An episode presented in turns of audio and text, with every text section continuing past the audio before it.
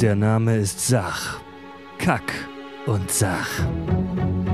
Willkommen zu Staffel 2 des Podcasts mit Klugschiss.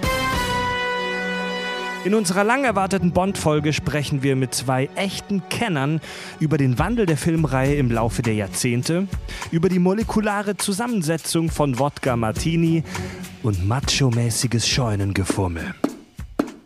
Total banale Themen werden hier seziert. Scheißegal wie albern, hart analysiert. Darüber wird man in tausend Jahren noch berichten. Das sind die Kack- und Sachgeschichten. Sie sind zurück. Zweite Staffel Kack- und Sachgeschichten. Herzlich willkommen äh, ja, an alle Hörer, an alle da draußen. Der Podcast für die ganze Familie ist endlich nach zwei Monaten härtester Abstinenz, härtester Sommerpause wieder zurück. Euch erwartet heute gleich eine absolut spektakuläre Show. Äh, hallo, lieber Richard. Hallo. Frisch aus Hallo, Urlaub. hallo, lieber Tobi. Cheers. Hallo, unsere Gäste. Hallo, Mario Perez. Hallihallo, einen wunderschönen guten Abend. Hallo, Holger Kreimeier. Guten Abend. Wir stellen euch gleich nochmal so richtig würdig vor, ähm, die zwei Herren von Fernsehkritik TV und Massengeschmack TV. Äh, bevor es richtig losgeht mit unserer großen Bond-Sendung, äh, es ist viel passiert im Sommer. Wir haben gerade einen äh, Livestream gemacht, eine kleine Community-Show, die super angekommen ist bei allen Hörern, wo wir so ein bisschen gebrainstormt haben, was wir für Themen für die zweite Staffel ähm, vorbereiten. Wir waren auf der Gamescom äh, als Pressevertreter akkreditiert. Da werden wir eine kleine Sonderfolge für den Premium-Feed demnächst noch machen.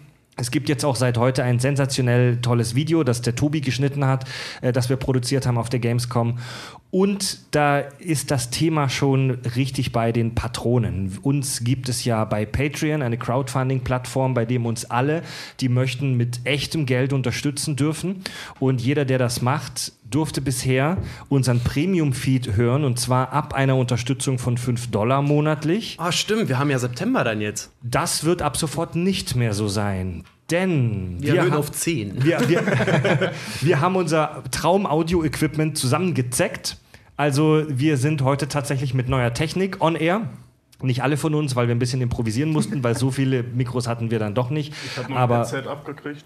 Tobi spricht heute durch ein äh, Headset Und ich in Äh, eine Blechdose. und Richard über ein Richtmikrofon. Unsere beiden Gäste haben unsere geilen Mikros bekommen. Richard schreit, schreit heute die Schallplatte aus. Machen das heute mit Magie. Ey, das ist auch ein sehr gutes Mikro, aber es ist halt ein Richtmikro. Ja, das, weißt du, so, so verkauft man Scheiße. Also wir haben jetzt genug Kohle zusammengezeckt für ein professionelles, in Anführungszeichen, Studio und brauchen die Kohle jetzt nicht mehr ganz so dringend. Und weil viele Hörer gesagt haben, ey, ich habe nicht so viel Geld, also 5 Dollar im Monat. Guck mal, deiner gnadenlosen Ehrlichkeit. Wir brauchen die Kohle nicht. Also, jetzt kommt. Ab sofort, ab Anfang September können alle bereits ab 3 Dollar bei Patreon unseren Premium-Feed hören. Ist das was? Ist das was? Kann ich mir das auch leisten? Ja, sehr gut. Das ist in Euro, wie viel? Äh, 2,50 Euro oder so um den Dreh? Das kann man ja Da bezahlen. kann man nicht mehr. Für einen Kinderdöner, für den Preis eines Kinderdöners. Für den ganz kleinen Kinderdöner. Ja, ja, ja. Mit den Tofu-Kinderdöner Das da. ist einmal besoffen den Double Cheeseburger aus dem Kopf lassen. Ja. Gut, dann kommen wir jetzt zur Sache. Aus dem Kopf lassen. Wir Wir kommen haben, gerade frisch aus Köln, ich bin da wieder voll drin. wir haben heute eine Folge geplant über das Thema James Bond. Davor haben wir uns sehr lange gedrückt. Da werden wir auch noch drüber sprechen, wieso wir uns vielleicht so lange davor gedrückt haben. Auf jeden Fall, unsere Hörer haben Gewalt auf uns ausgeübt. Wir haben bei Patreon im internen Poll, also wo alle Patreon-Unterstützer mitvoten konnten, eine Umfrage gemacht. Nächstes Thema. Und die Hörer haben uns gezwungen, Bond zu machen. Es wird eine epische Folge. Und dafür haben wir uns zwei epische Gäste eingeladen. Einen großen Applaus bitte zunächst für Holger Kreimeier. Dankeschön, vielen Dank. Man kennt dich von äh, Fernsehkritik TV. Ja, ist richtig. Kannst du vielleicht ganz Das kurz. heißt Mann, ja, viele kennen mich. Kannst du vielleicht so, Wir wollen's- Moment, da müssen wir gleich mal hier, ne? Wie viele kennen dich denn? Ich war auch auf der Gamescom, genau wie ihr. Und wurde auch ein paar Mal er erkannt, ja. Äh, so Gut ganz oder schlecht erkannt? Also Eierwurf oder Nee, Holger? eigentlich immer sehr freundlich. Also, Salat. Eigentlich. Die, die mich scheiße finden, die gucken mich nur grummelig an und gehen weiter. Die.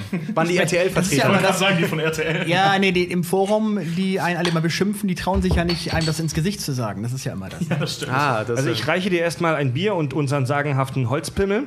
Wahnsinn. Was soll, also, also. Du kannst es auch mit dem nicht anderen genau, Ende ich- Du versuchen. kannst, es jetzt, ganz sagen, du kannst es auch mit dem anderen Ende versuchen. Hätte ich vom Mikro machen sollen? Also, Sehr gut, das hören wir. damit der Hörer auch. Wir fühlen es. Ja, mach, Mario macht auch sein dann mache ich das vom Ähm, Mikro, ne? zunächst mal zu dir, Holger. Deine Chance, Werbung zu machen. Äh, Fernsehkritik TV, was ist das? Das ist ein äh, Magazin, das sich mit Fernsehen beschäftigt, wie das der Name ja schon sagt. Ähm, journalistisch, kritisch, aber auch teilweise ein bisschen äh, satirisch, ähm, spöttisch, je nachdem, was das Thema so hergibt. Das mache ich schon seit über zehn Jahren. Wow. Und das ist die Grundlage für Massengeschmack TV gewesen. Da habe ich drumherum sozusagen so ein Universum gebaut von weiteren Sendungen. Mittlerweile haben wir ja auch ein Studio in Wandsbek, bei dem ihr ja schon zu Gast wart. Wir waren zu Gast in der Show, Stimmt, ja? wir waren ja bei Pantoffel TV. TV, das ist unser Filmmagazin, genau. Ja, Ja. und so läuft das. Du bist so ein bisschen der Anti-Raab, oder? Du bist so ein bisschen der, Der fiese, du bist so ein bisschen der fiese Kobold auf dem Rücken der, der Fernsehgesellschaft, oder? Sehr charmant. Der Pickel am Arsch der GEZ. Das so. sagte ja Ko- Kalkow immer, das Furunkel am Arsch der Unterhaltung. Wahrscheinlich bin ich sowas, ich bin das Furunkel am Arsch von Katharina Saalfrank oder die mich ja schon mal verklagt hat. Ich wollte gerade sagen, mit der hast du richtig Beef, ne? Ja, ja, du ja. hattest schon mehrmals rechtlichen Streit, auch mit, Ja. äh, mit, dem, mit den Öffentlich-Rechtlichen und RTL und so weiter. Mit den öffentlich-rechtlichen nicht, nein. Äh, mit RTL, da habe ich ein T-Shirt gemacht, scheiß RTL stand da drauf, das fanden sie nicht so lustig. Sehr subtil. Da ging es da ging's aber um, das habe ich noch mitbekommen, äh, da, da, da ging es um die, um, um die Logorechte, ne? Da haben sie dich auch, da hat es, äh, Holger hatte sehr kreativ, so ziemlich geil, so ein die, die, die Initialen von RTL halt in, den, Fa- in deren Farben auch als Mülltonnen, war auch sehr schön. Ja, das war nachher das zweite Shirt, das Alternativ-Shirt, wobei das aber auch vom Landgericht verboten wurde. also erst hatten wir in der Tat das Original RTL-Logo und haben aus Main, das ist ja immer in dieser Schreibschrift so schräg gegenüber gewesen, so, Ja. äh, äh, als oben drüber, äh, da war denn stattdessen stand denn da Scheiß, genau. Du bist echt ein Feingeist. Das finde ich super. Ich muss Ich dazu erklären, ich muss dazu erklären, es, das war 2011 und damals hat RTL sehr viel Bashing getrieben äh, gegen äh, Gamer und haben einen unglaublich skandalösen Beitrag über die Gamescom damals gemacht. Killerspiele und so, Explosiv, ne? da haben sie so, eine, so, eine, so, ein, so ein junges Mädel auf die Gamescom geschickt und der, die Aussage des Beitrags war eigentlich, äh, Gamer sind äh, äh, Nerds, Ja. die keine Frau abkriegen und alle stinken. Ja, das, war so damit, die haben die den, damit haben die den sogar eröffnet. Und unsere Körperhygiene ist bei denen nicht ganz so angesagt. Genau, Sie haben lange, genau. fettige Haare. Es ist so das Wacken der Nerds. Und der, der Redakteur dieses Beitrags hat dann noch weiter gehatet auf Facebook und daher musste sich RTL von ihm distanzieren sogar, weil er einfach nicht aufgehört. Und das war so mit so ein Grund, weil ich habe ja auch viele Gamer in meiner Community, die Ja. gesagt haben, mach unbedingt mal ein, Anti-RTL-Shirt. Das wird einfach mal nötig. Das, die, machen, die bauen da nur Scheiße. Das heißt, du warst der arme Sündenbock, Und da habe ich was? gesagt, mach doch mal ein paar Vorschläge. Und dann haben Leute gesagt, ja, mach doch mach mein RTL, scheiß RTL. also es ist nicht auf meinen Mist gewachsen. Du, du, du bist selbst ehemaliger Fernsehautor. Du hast bei, für den NDR, glaube ich, gearbeitet. Autor kann man jetzt nicht sagen. Ja, ja, ja, habe ich mal. Ja. Aber nur um meine Rechnung zu bezahlen. Das war jetzt nur so, so Online-Krams, also nichts. Okay, also du wurdest dann von der Nutte zur Domina sozusagen. Wenn du das so ausdrücken willst. Ja, das wollen wir. Ja. Zu deiner Linken sitzt dein äh, treuer Wegbegleiter und Mitbasher Mario Perez. Genau. Mhm. Du, du bist aber kein Journalist, oder? Nee, ich bin einfach nur Filmfan. Ähm, Holger und ich, wir machen seit 2010 Pantoffel TV, Pantoffel Kino TV hieß es damals. Und äh, ja, ich bin einfach nur der Filmfan, der sich gerne unter, mit, äh, über Filme unterhaltet und unterhält. Und, und so kam das dann halt. Ne? Und wir haben ja unsere, unsere Sendung bei Massengeschmack TV. Ähm, wir haben jetzt auch das Studio seit 2013 und äh, da wird das dann alle zwei Wochen produziert. Ich kenne Holger schon seit über 20, na, fa- fast 20 Jahren. Und wir haben uns da durch das äh, Thema James Bond damals auch kennengelernt. Äh, hast du mal Pornofilme vertont? Nein. Du hast so eine richtige Bumsstimme. Würde ich aber, würde ich aber machen, ne? wenn, wenn ich ein richtiges Angebot bekomme. du hast so, eine- du hast so Also eine an alle Hörer, die vielleicht Kontakte hätten. Mario hat Interesse, schreibt uns einfach an. hast so eine richtige Fickstimme. Ja, das ist kein Problem. Ne? Also- Kriegen wir hin. Wir sind ja, Das ist jetzt, wo du sagst, das krieg ich jetzt nie wieder raus. Give me more, baby. Ne? Problem. dafür bekannt, dass wir der Podcast sind mit der Bumsstimme im Ohr. Dem Penis Wobei im ich Ohr. aber sagen muss, es haben viele schon, auch ich zu Mario gesagt, er hat echt eine geile Sprecherstimme, Ja. aber er hat nie was draus machen, draus machen wollen, leider. Ja, das Problem ist einfach, ähm, da muss man einfach auch quatschen können für. Und das fällt mir halt immer so ein bisschen schwer. Ähm, Ja, mit so ein bisschen Sprechtraining hätte man ich das müsste, also auf jeden Fall ein Sprechtraining Das Stimmmaterial ist vorhanden. Das Stimmmaterial, es müsste definitiv dran gefeilt werden und äh, im Moment haben wir bei Massengeschmack genug zu tun, also Ach, nun kann man keine daran Ausreden noch hier. hier, Das habe ich ja schon vor zehn Jahren gesagt, als es Massengeschmack TV noch gar nicht gab. Möchtest du meine Mailbox vielleicht besprechen? ja, ich bin für alles offen. Hey, Bulli ist damit groß geworden, das kriegen wir hin. Stimmt. Der hat damit angefangen, ne? Ja, stimmt. So, Kinders, dann haben wir die Formalitäten geklärt. Kommen wir zum Thema. Ding, ding, ding, ding, ding, ding, ding, ding, ding. ding, ding, ding. Ihr beide seid, wir, wir haben euch eingeladen, nicht nur, weil ihr geile Typen mit sexy Stimmen seid, sondern weil ihr extreme Bond-Nerds seid. Ja. Äh, du, äh, Mario, du bist hier mit einem mit Roger Moore Gedächtnisshirt angekommen. ähm, Man muss dazu sagen, die haben ihren äh, Soundcheck gerade gemacht, indem sie in chronologischer die Bond äh, Reihenfolge die Bond-Filme aufgezählt haben. Ja. Ja, vor ich die Hälfte nicht mal kann. Von das Geile ist, Das ist schon Mario hat halt Was? aufgehört und Holger konnte perfekt einsteigen. Wahrscheinlich auch noch in richtiger Reihenfolge. Das ist kein Problem. als äh, Mario, als sein Handy gerade auf dem Balkon auf der Vorbesprechung, bei der Vorbesprechung geklingelt hat, war das natürlich der Bond-Soundtrack. Bond-Sound, Ja. Was fasziniert euch so an Bond? Dass ihr über Jahrzehnte jetzt oder über Jahrzehnte so krasse Bond-Geeks geworden seid.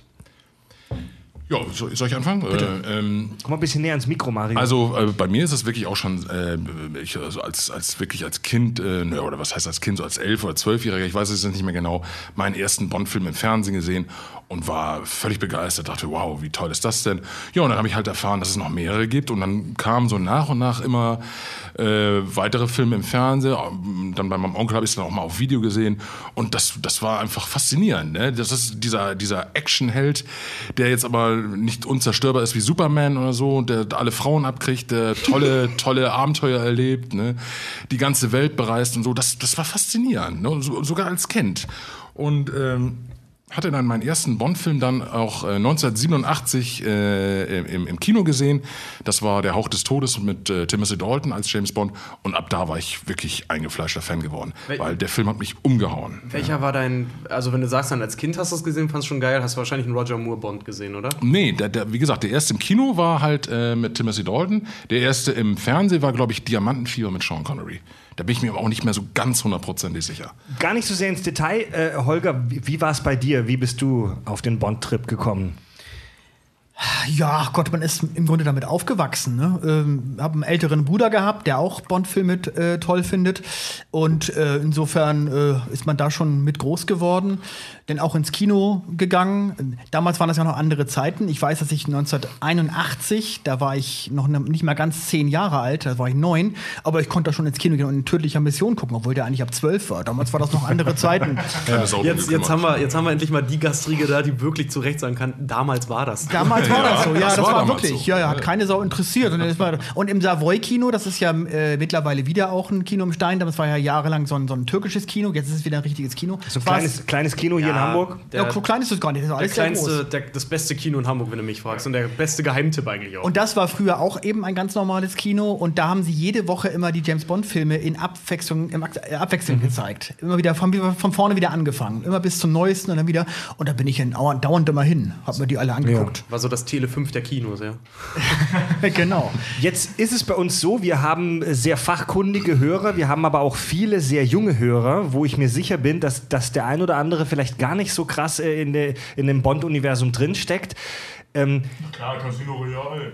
ich, also wir haben eine Tradition im Podcast, dass wir am Anfang einer Folge immer das Thema wirklich ganz basic in ein paar Sätzen erklären. Und ich äh, überlasse jetzt euch die Ehre, in der ersten Folge der zweiten Staffel Kack und Sach mit unserem Alien zu sprechen. Kommt ein Außerirdischer auf die Erde. Wie erklärt ihr ihm das Phänomen James Bond? Also der Alien fragt, was ist das? Zum Anfang? Ja, lieber Alien, ähm, James Bond ist ein, ein Geheimagent, weil jeder Staat, auf der Erde gibt es ja Staaten. Oh, ist aber. Äh, Ja, wieso? Ist der, der Holger fängt, der Holger fängt so, ja, ja, gut aufgepasst. Der fängt, ja, ja, Und so 1A. ähm, äh, da ist ja auch so, dass die sich nicht alle so grün sind. Damals noch mehr als heute, als es noch den sogenannten Kalten Krieg gab. Das war damals, ne, da haben die äh, sich noch gegenseitig mit Waffen und Raketen bedroht und so. Und da gibt es natürlich auch sogenannte Geheimdienste. Das heißt, die einen spionieren die Politik der anderen aus. Und das sind dann sogenannte Agenten, die für den Geheimdienst arbeiten. Und so einer ist James Bond. Es klingt ein bisschen so, als wäre das Alien noch leicht minderjährig. Ja. Aber und das ist dann Holger James macht Bond. das super. Ja. Du hast nur eine wichtige Sache vergessen, dem Alien zu sagen, dass es sich um eine fiktive Figur handelt. Ja, gut. ja, nee, Moment. Das, das, das, kann man, das kann man sehen, wie man will. Da ich, nee, nicht, das kann man nicht nur sehen, wie man will. Da, da habe ich aber später was. Ist Running Gag bei uns, das Naja, vergessen da, wir immer. natürlich gibt es ja auch es gibt ja den britischen Secret Service natürlich wirklich. Das ist ja nicht fiktiv. Ja. Das, diese Figur natürlich ist fiktiv, Ja. aber es gibt natürlich britische Geheimagenten. Das ist ja nichts. Also, Ja. also 00-Agenten wahrscheinlich eher nicht, wusste ich zumindest nicht, aber Das wäre mir auch neu. dieses System hat sich Ian Fleming ausgedacht, aber Genau. Das ist dieses äh, MI6, ist das, ne? Nein, das M16. MI6. MI6, genau. Kommen wir, noch, kommen wir auf jeden Fall noch dazu, zu MI5, 6 und so weiter. Genau. Ähm, und wenn das Alien fragt, Mario, wie würdest du diese Figur James Bond in kurzen Worten charakterisieren? James Bond, wie gesagt, ist der britische Geheimagent, der die Lizenz zum Töten hat. Ne? Wenn es also äh, wirklich äh, Schlag auf Schlag geht, darf er seinen Gegner töten. Dafür steht halt die 00 in seiner Nummer. Und äh, ja, wie gesagt, was ich ja schon angesprochen hatte, er bereist die ganze Welt. Er hat äh, überall oft in allen Ländern irgendwelche Aufträge, äh, wo er dann den Bösen das Handwerk legen soll. Er ist ein großer Frauenheld. Ne? Er liebt, äh, er liebt den Alkohol in Maßen, ne? so guten Champagner, den berühmten Wodka Martini geschüttelt, nicht gerührt. Und äh, ja, er ist halt der englische Gentleman-Agent, kann man so sagen. Also, um das für die Millennial-Hörer zu übersetzen, der Typ ist der Shit. Ja, also er ist, er ist jetzt Er nicht. hat halt Swag. er kleidet sich sehr gut, Er, immer er, gut frisiert. Genau, er hat einen eigenen sehr Schneider in London, ne, sowas, genau, richtig. Ja. verprasst das gesamte Agentenbudget des MI6. Für Autos und schnelle Frauen. Um uns in das Thema reinzuführen, habe ich eine Kleinigkeit vorbereitet. Und zwar habe ich, es gibt mittlerweile 24 Bond-Filme. Und ich habe jeden Bond-Film mit einem oder maximal zwei Sätzen zusammengefasst, um uns da nochmal so ein bisschen zu, zu setteln.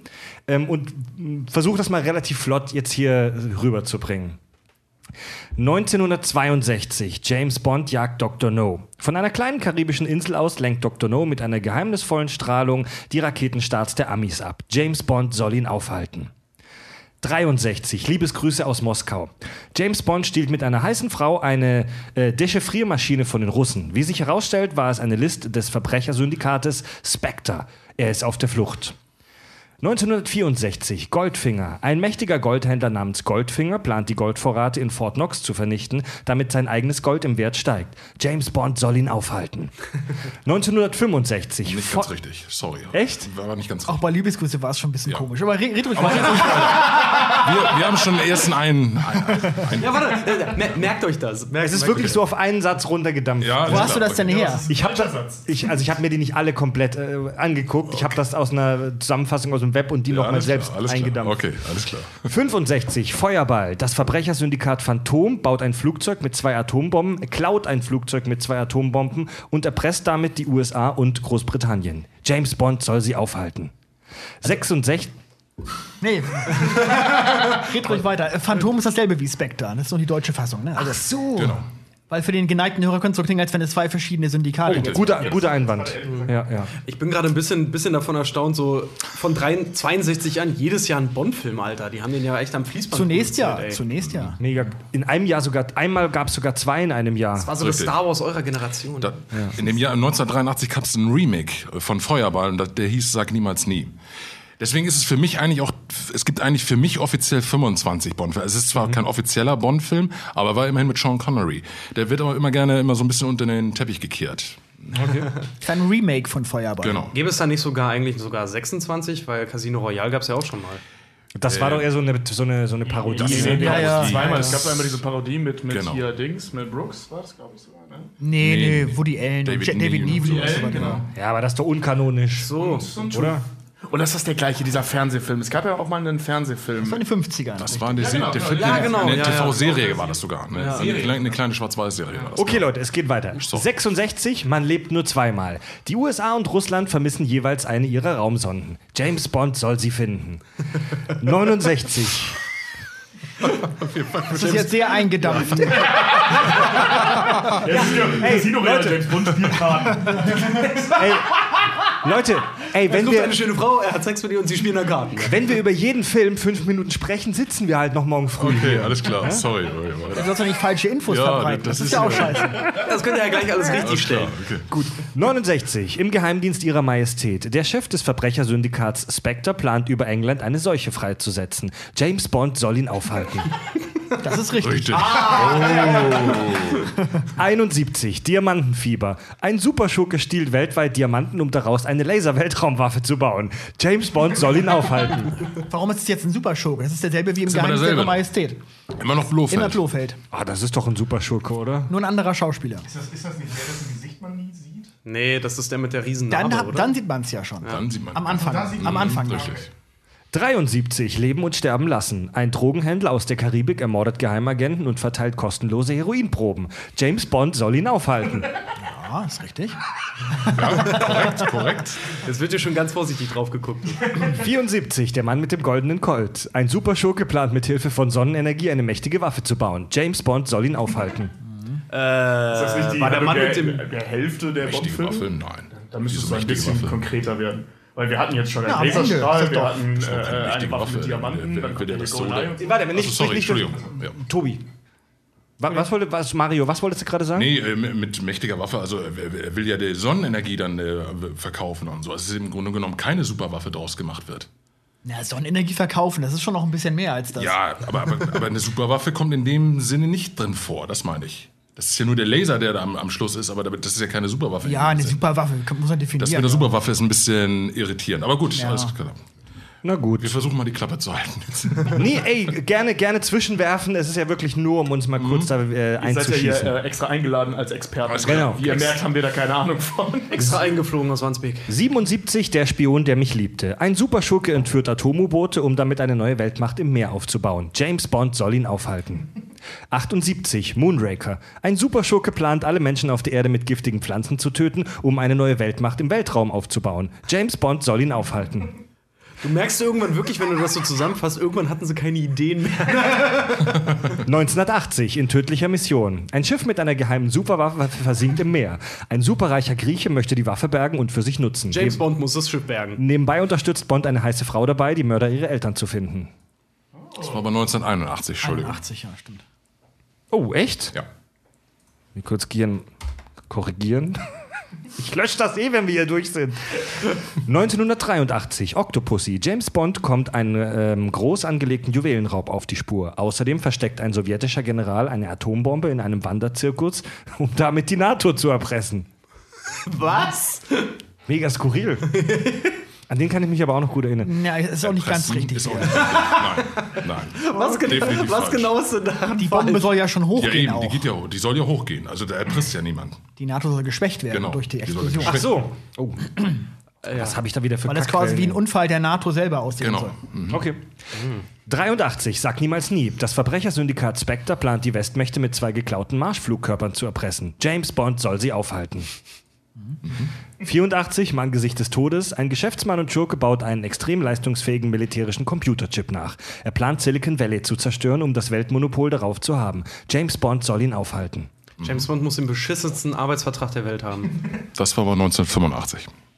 Immer Zwei-Jahres-Rhythmus. Ja.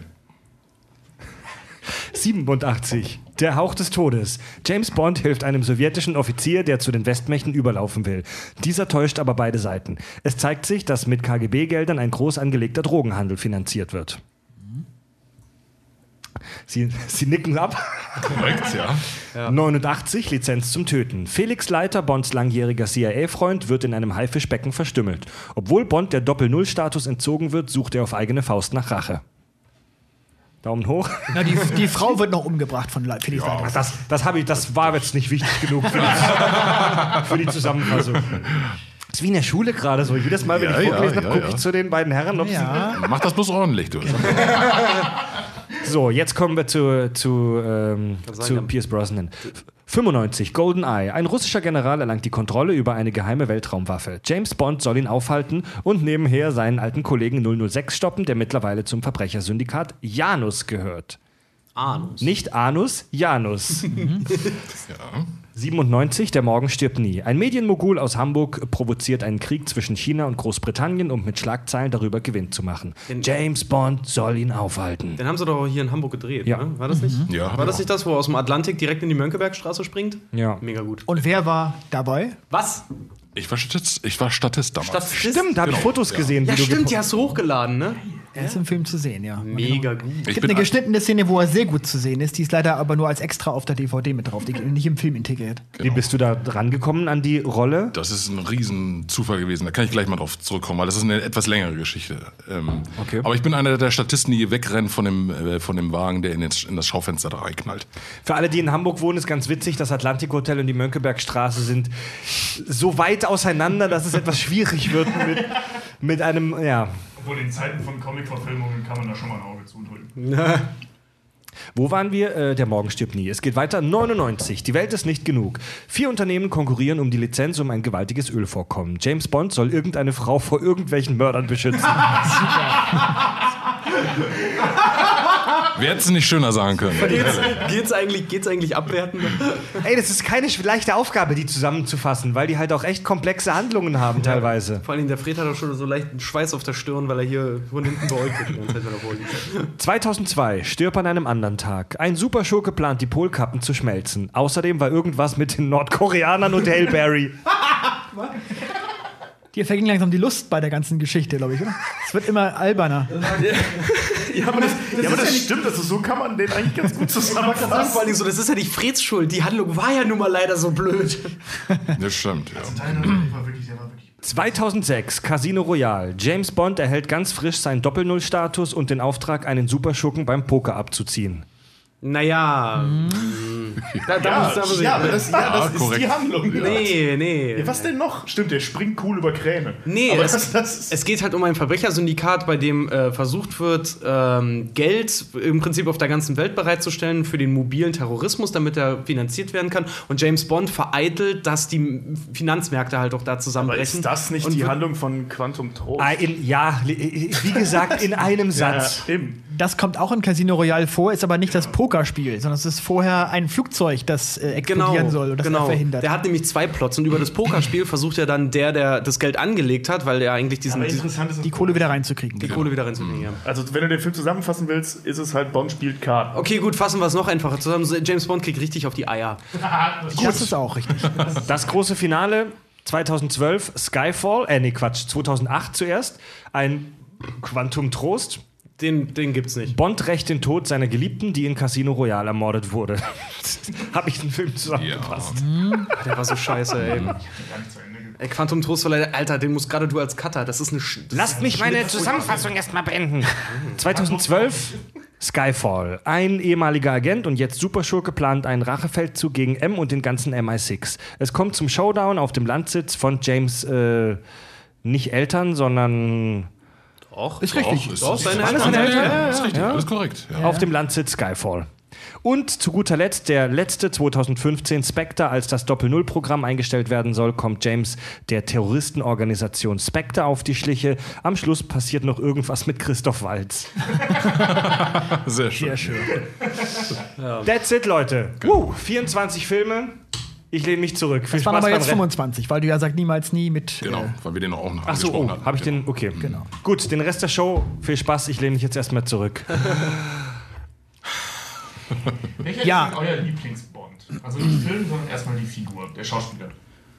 Und natürlich, wie das aufgezogen wurde. Ach, jeder hat so seine Zeit irgendwie gehabt. Ich bin groß geworden mit Roger Moore, da hat man natürlich eine besondere Beziehung dazu. Timothy Dalton war aber auch ein ganz toller James Bond-Darsteller. Der wird leider etwas äh, unterschätzt im, immer von viel oder, oder wird immer so als, ach, das war der, der nur zweimal gespielt hat.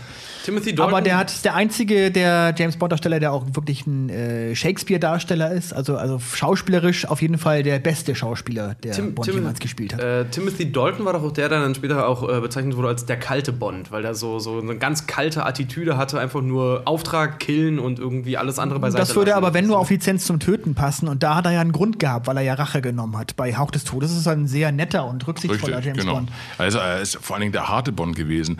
Was ich aber persönlich sehr, sehr gut fand, weil äh, Roger Moore war ein toller Bond, aber die Filme von ihm waren mir immer ein bisschen zu lustig. Lasst uns, lasst uns bitte besonders für die, für, nicht nur für die jüngeren Hörer, für alle, fuck, 24 Filme, das ist eine Menge Holz. Lasst uns ganz kurz, wie wir gerade die Filme zusammengefasst haben, nochmal die Bond-Darsteller Ja. chronologisch durchgehen. Das wäre schon Connery dann. Allererster, Sean Connery. Der Bekannt- allererste wäre eigentlich die, in der Fernsehfassung Barry Nelson. Ja, okay. Ja. Mhm. Den kennt keiner mehr heutzutage. Doch, ich kenne ihn noch. Ach, da gab es eine, einen Fernsehfilm zuerst. Genau, oder? also der erste Bond-Bösewicht war eigentlich Peter Lorre.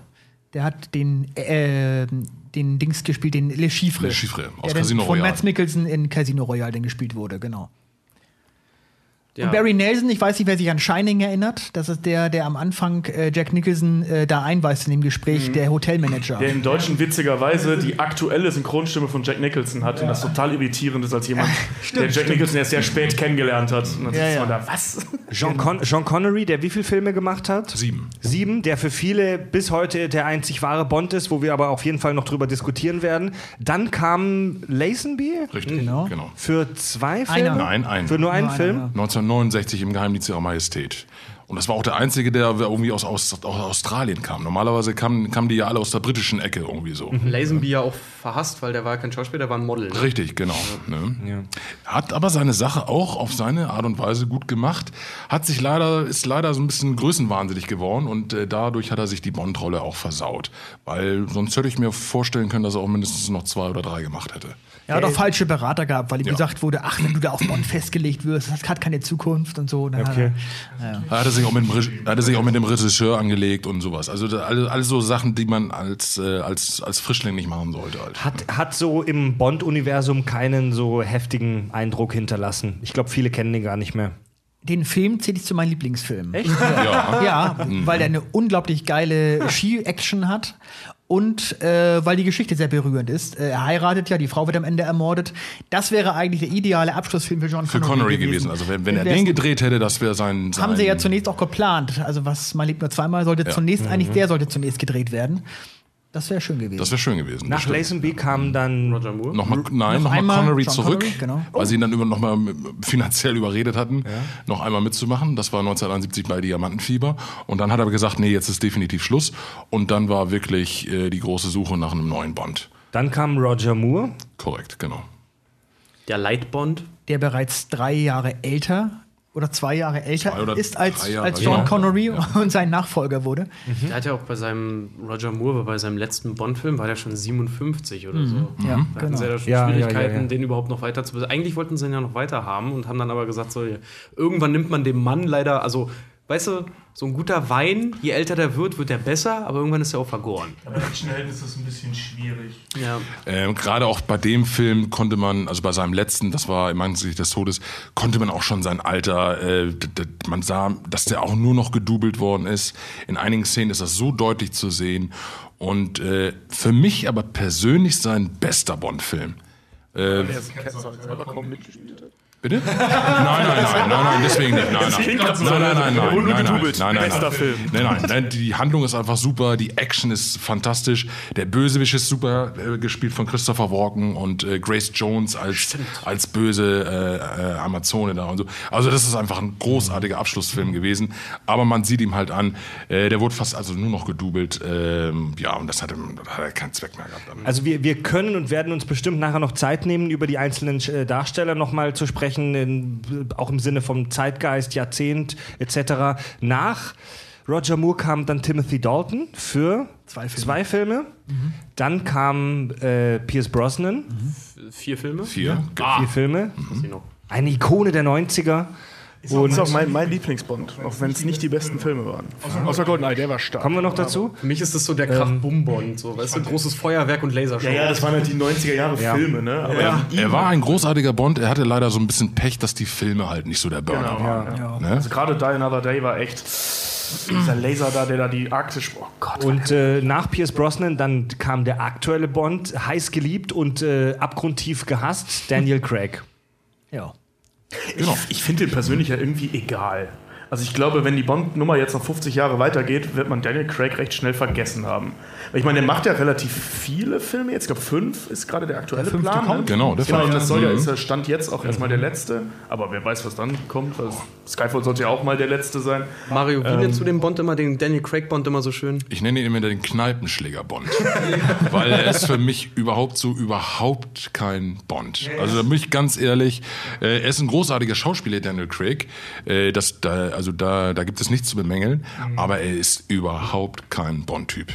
Ne? Also äh, der hat, äh, die Filme sind so äh, teilweise düster, brutal, hart geworden. Null Humor oder sehr, sehr wenig Humor, zumindest die, die, die Anfangsfilme.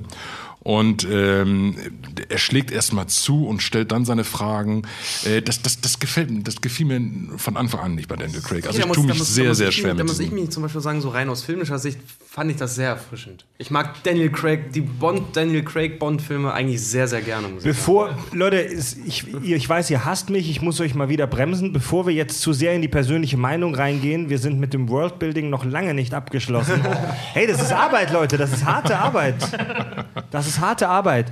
Ähm, ganz kurz, wir haben verschiedene äh, Figuren in diesem Bond-Universum. Wir haben Mr. Bond selbst natürlich. Wir haben äh, M. Das ist die, die, der Chef, beziehungsweise später die Chefin. Genau. Kann man das so plump sagen? Ja, Richtig, ja, genau. Ja, Äh, se- ihre, seine Chefin vom MI6, halt die oberste da. genau. Oder War, Jetzt wieder Chef mittlerweile. stimmt, am Anfang war Genau. es ein Herr, dann war es, äh, wie heißt sie? Judy, Judy Dench, Judy Dench, genau, die ist ja jetzt in Skyfall Goldeneye, genau. Die stirbt dann auch nachher. Darf man das spoilern? Ja, ja, kann man. also ja. Die Figur ist gestorben. Okay, alles klar. Genau. Und jetzt ist es wieder ein Herr. äh, jetzt gerade ist es äh, Ralph Fiennes. Ralph Fiennes. ja. Fans, genau. Mhm. Ja, Mann. Toller Dann- Schauspieler, ja. Dann gibt es noch ähm, Felix Leiter, der, der einzige Kumpel Bonds, kann man das so sagen? Ja. Er ist als CIA-Agent ne, und äh, hat Bond auch schon in, äh, in, in diversen Fällen unterstützt. Äh, Lizenz zum Töten haben wir ja gerade angesprochen, da, da rächt, er, äh, rächt er ihn, also Bond jetzt, weil er halt äh, schwer verletzt wird und seine Frau ermordet wird. Also es ist sein jahrelanger Wegbegleiter gewesen. Mhm. Der immer wieder mal 99. auftaucht. Genau, richtig. Aber immer von verschiedenen Schauspielern gespielt wurde. Richtig. Außer der Lizenz zum Töten, der hat auch schon mal ein Leben und Sterben lassen, den Fixleiter gespielt. Korrekt, genau. Mhm. Sonst waren es immer verschiedene. Mittlerweile ist es ein Schwarzer. Bei, Mhm. Zu Daniel Craigs Zeiten. Fersch, wie heißt der? Das Jeffrey White. Wo taucht denn der auf? Inspector? Bei Casino Royale, glaube ich, oder? Casino Royale taucht das Royale erste Mal taucht auf. auf, Genau. äh, Quantum Trost Quantum taucht er auf. Ja.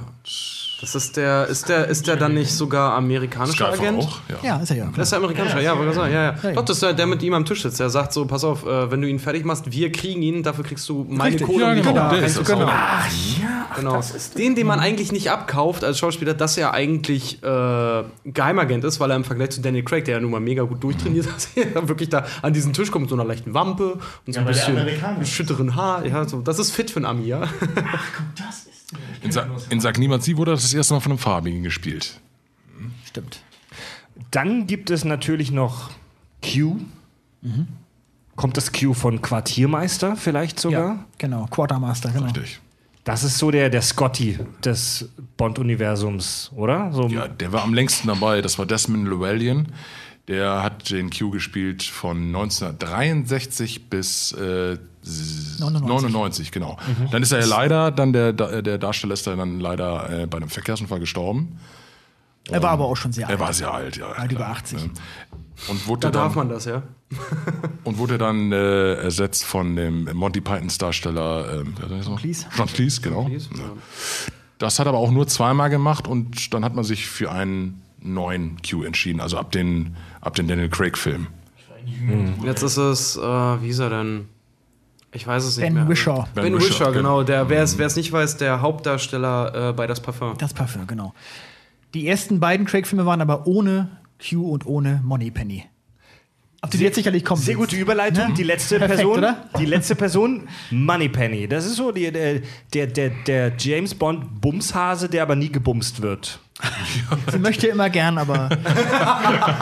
ja, so ist es ja. Ja, ist es, so ist so, ist korrekt. Ja, It's ja. a hard Das ist die Sekretärin von M und mit der flirtet er halt jedes Mal. Ja, genau. Und Miss Moneypenny kriegt niemals mal Bond. Es, es, gibt Nee. immer, es gibt immer so eine, so eine sexuelle Spannung, mal mehr, mal weniger. Naja, gut, die Louise Maxwell, die hat ihn ja auch lange, die Miss Moneypenny gespielt, bis 1985. Das war natürlich wirklich so eine verhuschte Sekretärin, sag ich mal, so, so, so eine alte Jungfer oder so. Ähm, die Samantha Bond kam dann ja Genau, ab der auch des Todes. auch des Todes. Nee, das war, nee, Quatsch, das war ja die Ah, nee, andere. nein, nee, die andere. Ähm, Die war ja bei ähm, Pierce Brosnan, Richtig, Samantha die, Bond. das war Golden Die ist schon so ein bisschen äh, ähm, tougher ihm gegenüber. Also die lässt sich nicht mehr alles gefallen. Mhm. Die sagt ja auch, was sagt sie? Er sagt doch zu ihr, vielleicht könnten wir mal irgendwas zusammen machen oder, oder und dann sagt sie doch, Ja, wir haben es äh, noch nie zusammen gemacht. Die haben es doch noch nie zusammen gemacht. Also Ja. sie- so ein Spruch, der früher in den alten Bond-Filmen natürlich unmöglich gewesen so ein wäre. zweideutiger Spruch, wo er sagte, okay, er weiß, so, so dass Bond weiß direkt, wo es lang geht. Ne? Also, dass sie dich das auch nicht mehr alles gefallen lässt. Genau. Und da wird er auch das erste Mal richtig auch von M äh, als, äh, als äh, seiner weiblichen äh, Chefin mal richtig zurechtgewiesen halt. Ne? Äh, sie sind ein, ein sexistischer, frauenfeindlicher Dinosaurier. Dinosaurier und, und kriegt dann wirklich von ihr dann auch das Fett ab dann. Ne? Also das war, also da wollte man auch so ein bisschen auf die Schiene zurückkommen, dass sich das, dass sich das alles auch so ein bisschen geändert hat, dass sich die Frauen halt auch tougher und und und ihm auch so ein bisschen Kontra geben dann.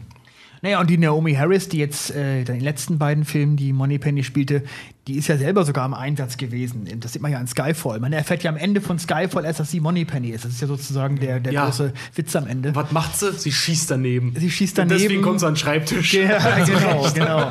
Genau. Genau, Also die, die, Figur, die Figur wurde ja jetzt eigentlich komplett umgekrempelt. Die neue Moneypenny ist ja selbst sogar, glaube ich, CIA-Agentin, oder? Ja, genau. Er hat jetzt einen Schreibtischjob quasi bekommen Ja, und ja, ist ja. jetzt nur noch im, im Büro. Es ist auch die erste farbige Moneypenny. Die war ja, war ja, vorher auch immer, Schnedonkle. Ja, ne, aber eine sehr süße Frau. Ne, Sehr nette Schauspielerin gefunden. Sehr nette Schauspielerin. Ich kann mich an die Szene erinnern, wo man direkt ihren Hintern sieht. Da guckst du doch hinten. Sehr nette Schauspielerin. Und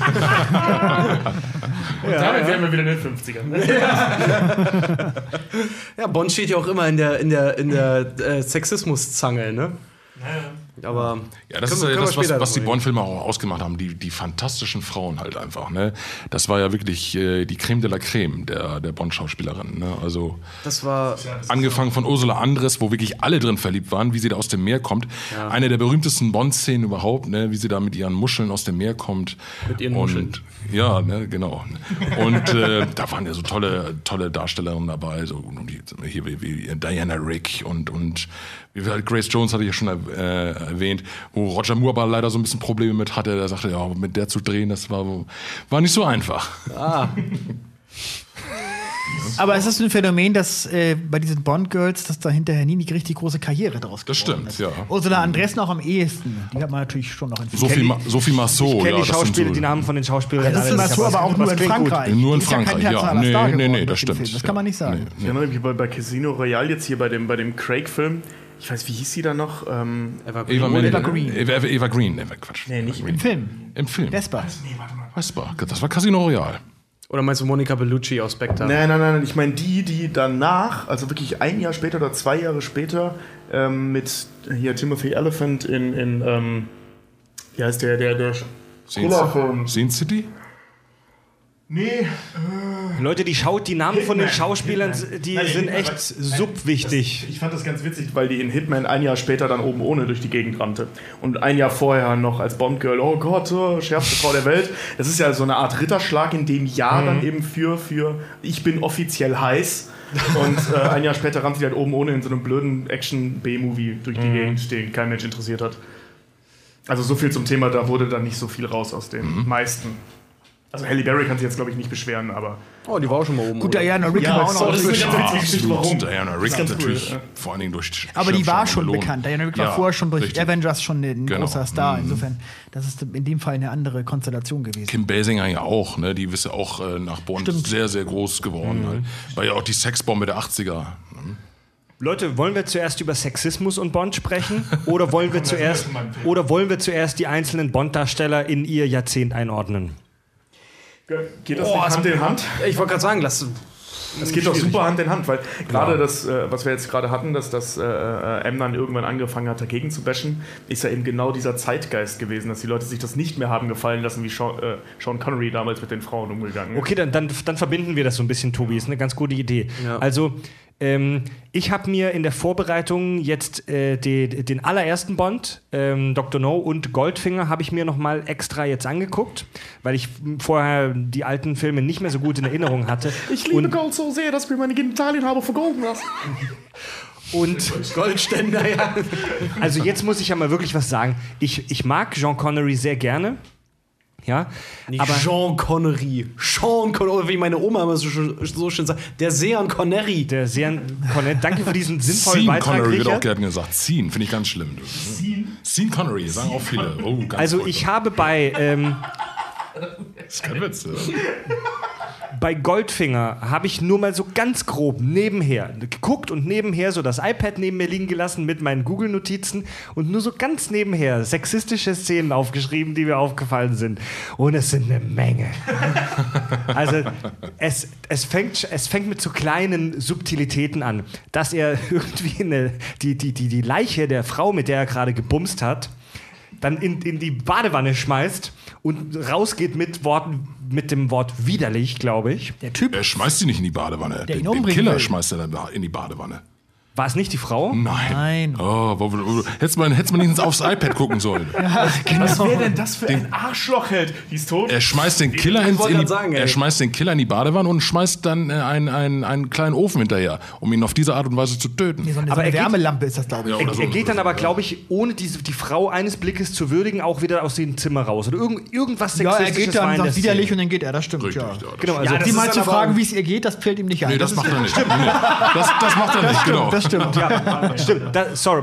Zu kurze Notizen, mal wieder ne, selber falsch Das wäre interpretiert. wär aber richtig hart. Der, ey, stell mal vor, was für ein Skandal. James Bond wirft eine tote Frau in die Badewanne, sagt widerlich und geht. Wie bist Nee, du aber- denn drauf, Mann? aber das ist ja auch das wäre selbst da nicht tragbar gewesen. Also, Ey, Mann. das ist ja auch nicht ohne. Also die Frau hat gerade vielleicht den Schock ihres Lebens bekommen, hat gesehen, wie ein Mensch ermordet wurde und Bond verlässt einfach nach dem Koitus dann den Raum mit den Worten widerlich. Nee, vor allem, sie, sie kriegt ja eins auf die Rübe. Äh, Sie, sie fängt ja den Schlag ab, der eigentlich für Bond bestimmt war. Stimmt, er nimmt sie ja sogar So, als Schutzschild. genau. Das ist ja noch viel schlimmer, richtig. Alter. Genau. Das stimmt, ja. Ja, nach dem Kultus. Ja, der war müde. Kannst du ihm das verübeln? Ja.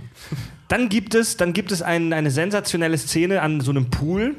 Ich weiß schon, was du meinst. Da gibt es einen, einen hammergeilen Dialog, der geht ungefähr so. Also äh, er und diese, dieser, dieser Bumshase, die sind da halt, ich sag das jetzt mal so, weil es ist so in dem Film. Dann kommt sein Kumpel Felix dazu und dann geht der Dialog ungefähr so.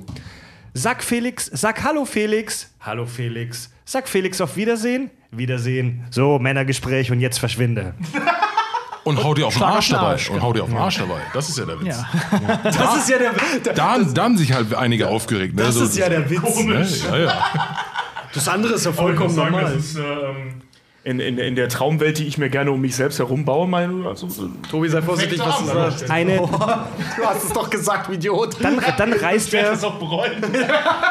Dann reißt er irgendeine Dame auf und nach buchstäblich drei Sätzen wird sofort geknattert. Äh, als ihn eine Dame beim Telefonieren stört, drückt er sie grob weg und zwar nicht so, ja, bitte lass mich mal telefonieren, sondern halt so, so wie wenn Tobi halt besoffen mit 5 Promille mich nervt oder jeden, jeden nervt und du halt wirklich so grob ihn wegdrückst. Dann gibt es diese, auch in Ach so, Goldfinger. aufs Bett zurück, so, ne? Ja, ja, Ja. Er, er drückt sie so ins Gesicht, aber das, grob ist es er, er schlägt sie ja nicht oder so. Das jetzt nicht. also auch nicht, ja, aber das, ist, das ist aber auch kein gentlemanhaftes Mal nicht die, Benehmen. die, die Nadel im Heuhaufen. Ja, das, Dann gibt es diese, auch in Goldfinger, diese sensationelle Gruppe von weiblichen Piloten, die einerseits zwar irgendwie feministisch rüberkommen, aber auch mega sexistisch. Weißt du, die, die haben alle so Outfits an und er hat, diese, dieser Goldfinger hat halt eine Truppe von geilen Weibern, die Piloten sind. richtig. Mhm. Dann gibt es eine Dame namens Pussy Galore. Da gab's Ärger wegen dem Namen. Ja? Ja. Und also die Was Frau, für ein Zufall. Wo ist, das ist immer so dieses Pussy Galore. Und die Wovon wird- ist das nur abgeleitet? und die wird als relativ, äh, als ungewöhnlich als ungewöhnlich tough dargestellt für die damalige Zeit.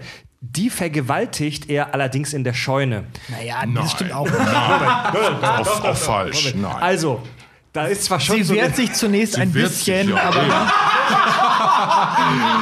Ja, was denn? Sie, sie kann sich noch nicht so richtig entscheiden, würde ich mal sagen. Aber dann umarmt sie ihn und küsst ihn sehr. Erinnert ihr euch an das Leben ist Brian? Soll das heißen, du bist vergewaltigt worden? Naja, anfangs schon. Aber so, also, also Sie wird vergewaltigt. Naja, nein, nein. Sie, sie weiß nicht so richtig. Ich- ich- Vor Gericht würde James Bond damit durchkommen, dass er sagt, sie wollte es ja auch. Also ich, ich, respe ich respektiere auf devote Weise vollkommen eu euren Status hier als Bond-Profis, aber da lasse ich nicht mit ihr streichen, Mann. Der hat die geraped, Alter, in der Scheune. Also das war wirklich so dieses, dieses Nein heißt Ja-Ding. Also das war nicht nur, das, also das war nicht so, dass die nach zwei, drei Worten dann langsam so in seine Arme gef gefallen ist, sondern bestimmt über eine Minute gab es einen, einen, ein Gerangel zwischen den beiden und sie hatte keinen Bock, sie wollte nicht und er hat sie dann zum Ende geknattert. Ursprünglich war sogar geplant, dass Pussy Galore eine Lesbierin, sp- äh, eine Lesbierin sein sollte. Und dass Bond sie dann überzeugt, äh, doch. Äh, Das ist, glaube ich, im Buch so. im oder? Buch ist Ja, das so. ja, ja. aber Alter. das wollte man zuerst auch so drehen und das hat man sich dann irgendwie dann Ja. doch nicht getraut. Aber es kommt doch, aber die küssen sich doch nur. Richtiger Sex ist doch gar nicht in der Scheune. Ja, aber du- also du, die, die Art, wie sie sich wehrt davor und nicht nur für fünf Sekunden, sondern eine, eine Sequenz lang wehrt sie sich gegen ihn. Äh, und es ist echt nah an der Vergewaltigung, Alter. Ja, ich. Fred, du hast, du hast ja auch eine farbenfrohe Fantasie da, ne? Äh, Die haben sich doch dann nur geküsst. Nein, die haben sich dann. Du warst ein Ja, scheiß? Anwalt. Film macht das aus, was, was er nicht zeigt. Ja, ja. Vielleicht kennt er ein paar geschnittene Szenen, die wir nicht kennen. Ich weiß es nicht. Ne? Vielleicht war er dabei, ich weiß nicht. Ja. Ja, Bond. Da gibt es eine andere, aus einem anderen Film, eine Szene, die ich dann äh, noch heftiger finde. Aber gut, okay. Sag, sag, sag, erzähl. Äh, in Leben und Sterben lassen, äh, wo er ja diese Wahrsagerin äh, ver- verführen will und indem er die Karten fä- fälscht. Richtig. Denn sie glaubt ja immer an die Karten und er äh, lässt sie eine Karte ziehen, da steht drauf, die Liebenden, the lovers. Und am Ende kommt raus, dass es der ganze Stapel wird nur aus derselben Karte bestehen. Sie musste also diese Karte ziehen. Das hat er also vor, so vorbereitet, dass sie the lovers zieht. Ne?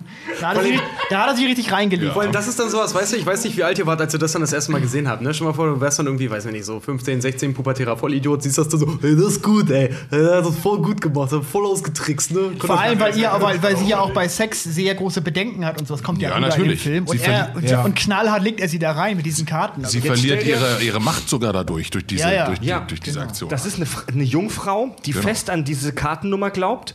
Jetzt stell dir mal vor, eine arme Jungfer, eine gottesgläubige Jung Jungfer ist allein in der Kirche und du kommst in einem Jesus-Kostüm und, du kommst- Moment, und du kommst in einem Jesus-Kostüm dazu und machst die weg. Also das ist, das ist, das ist schon eine ähnliche Liga.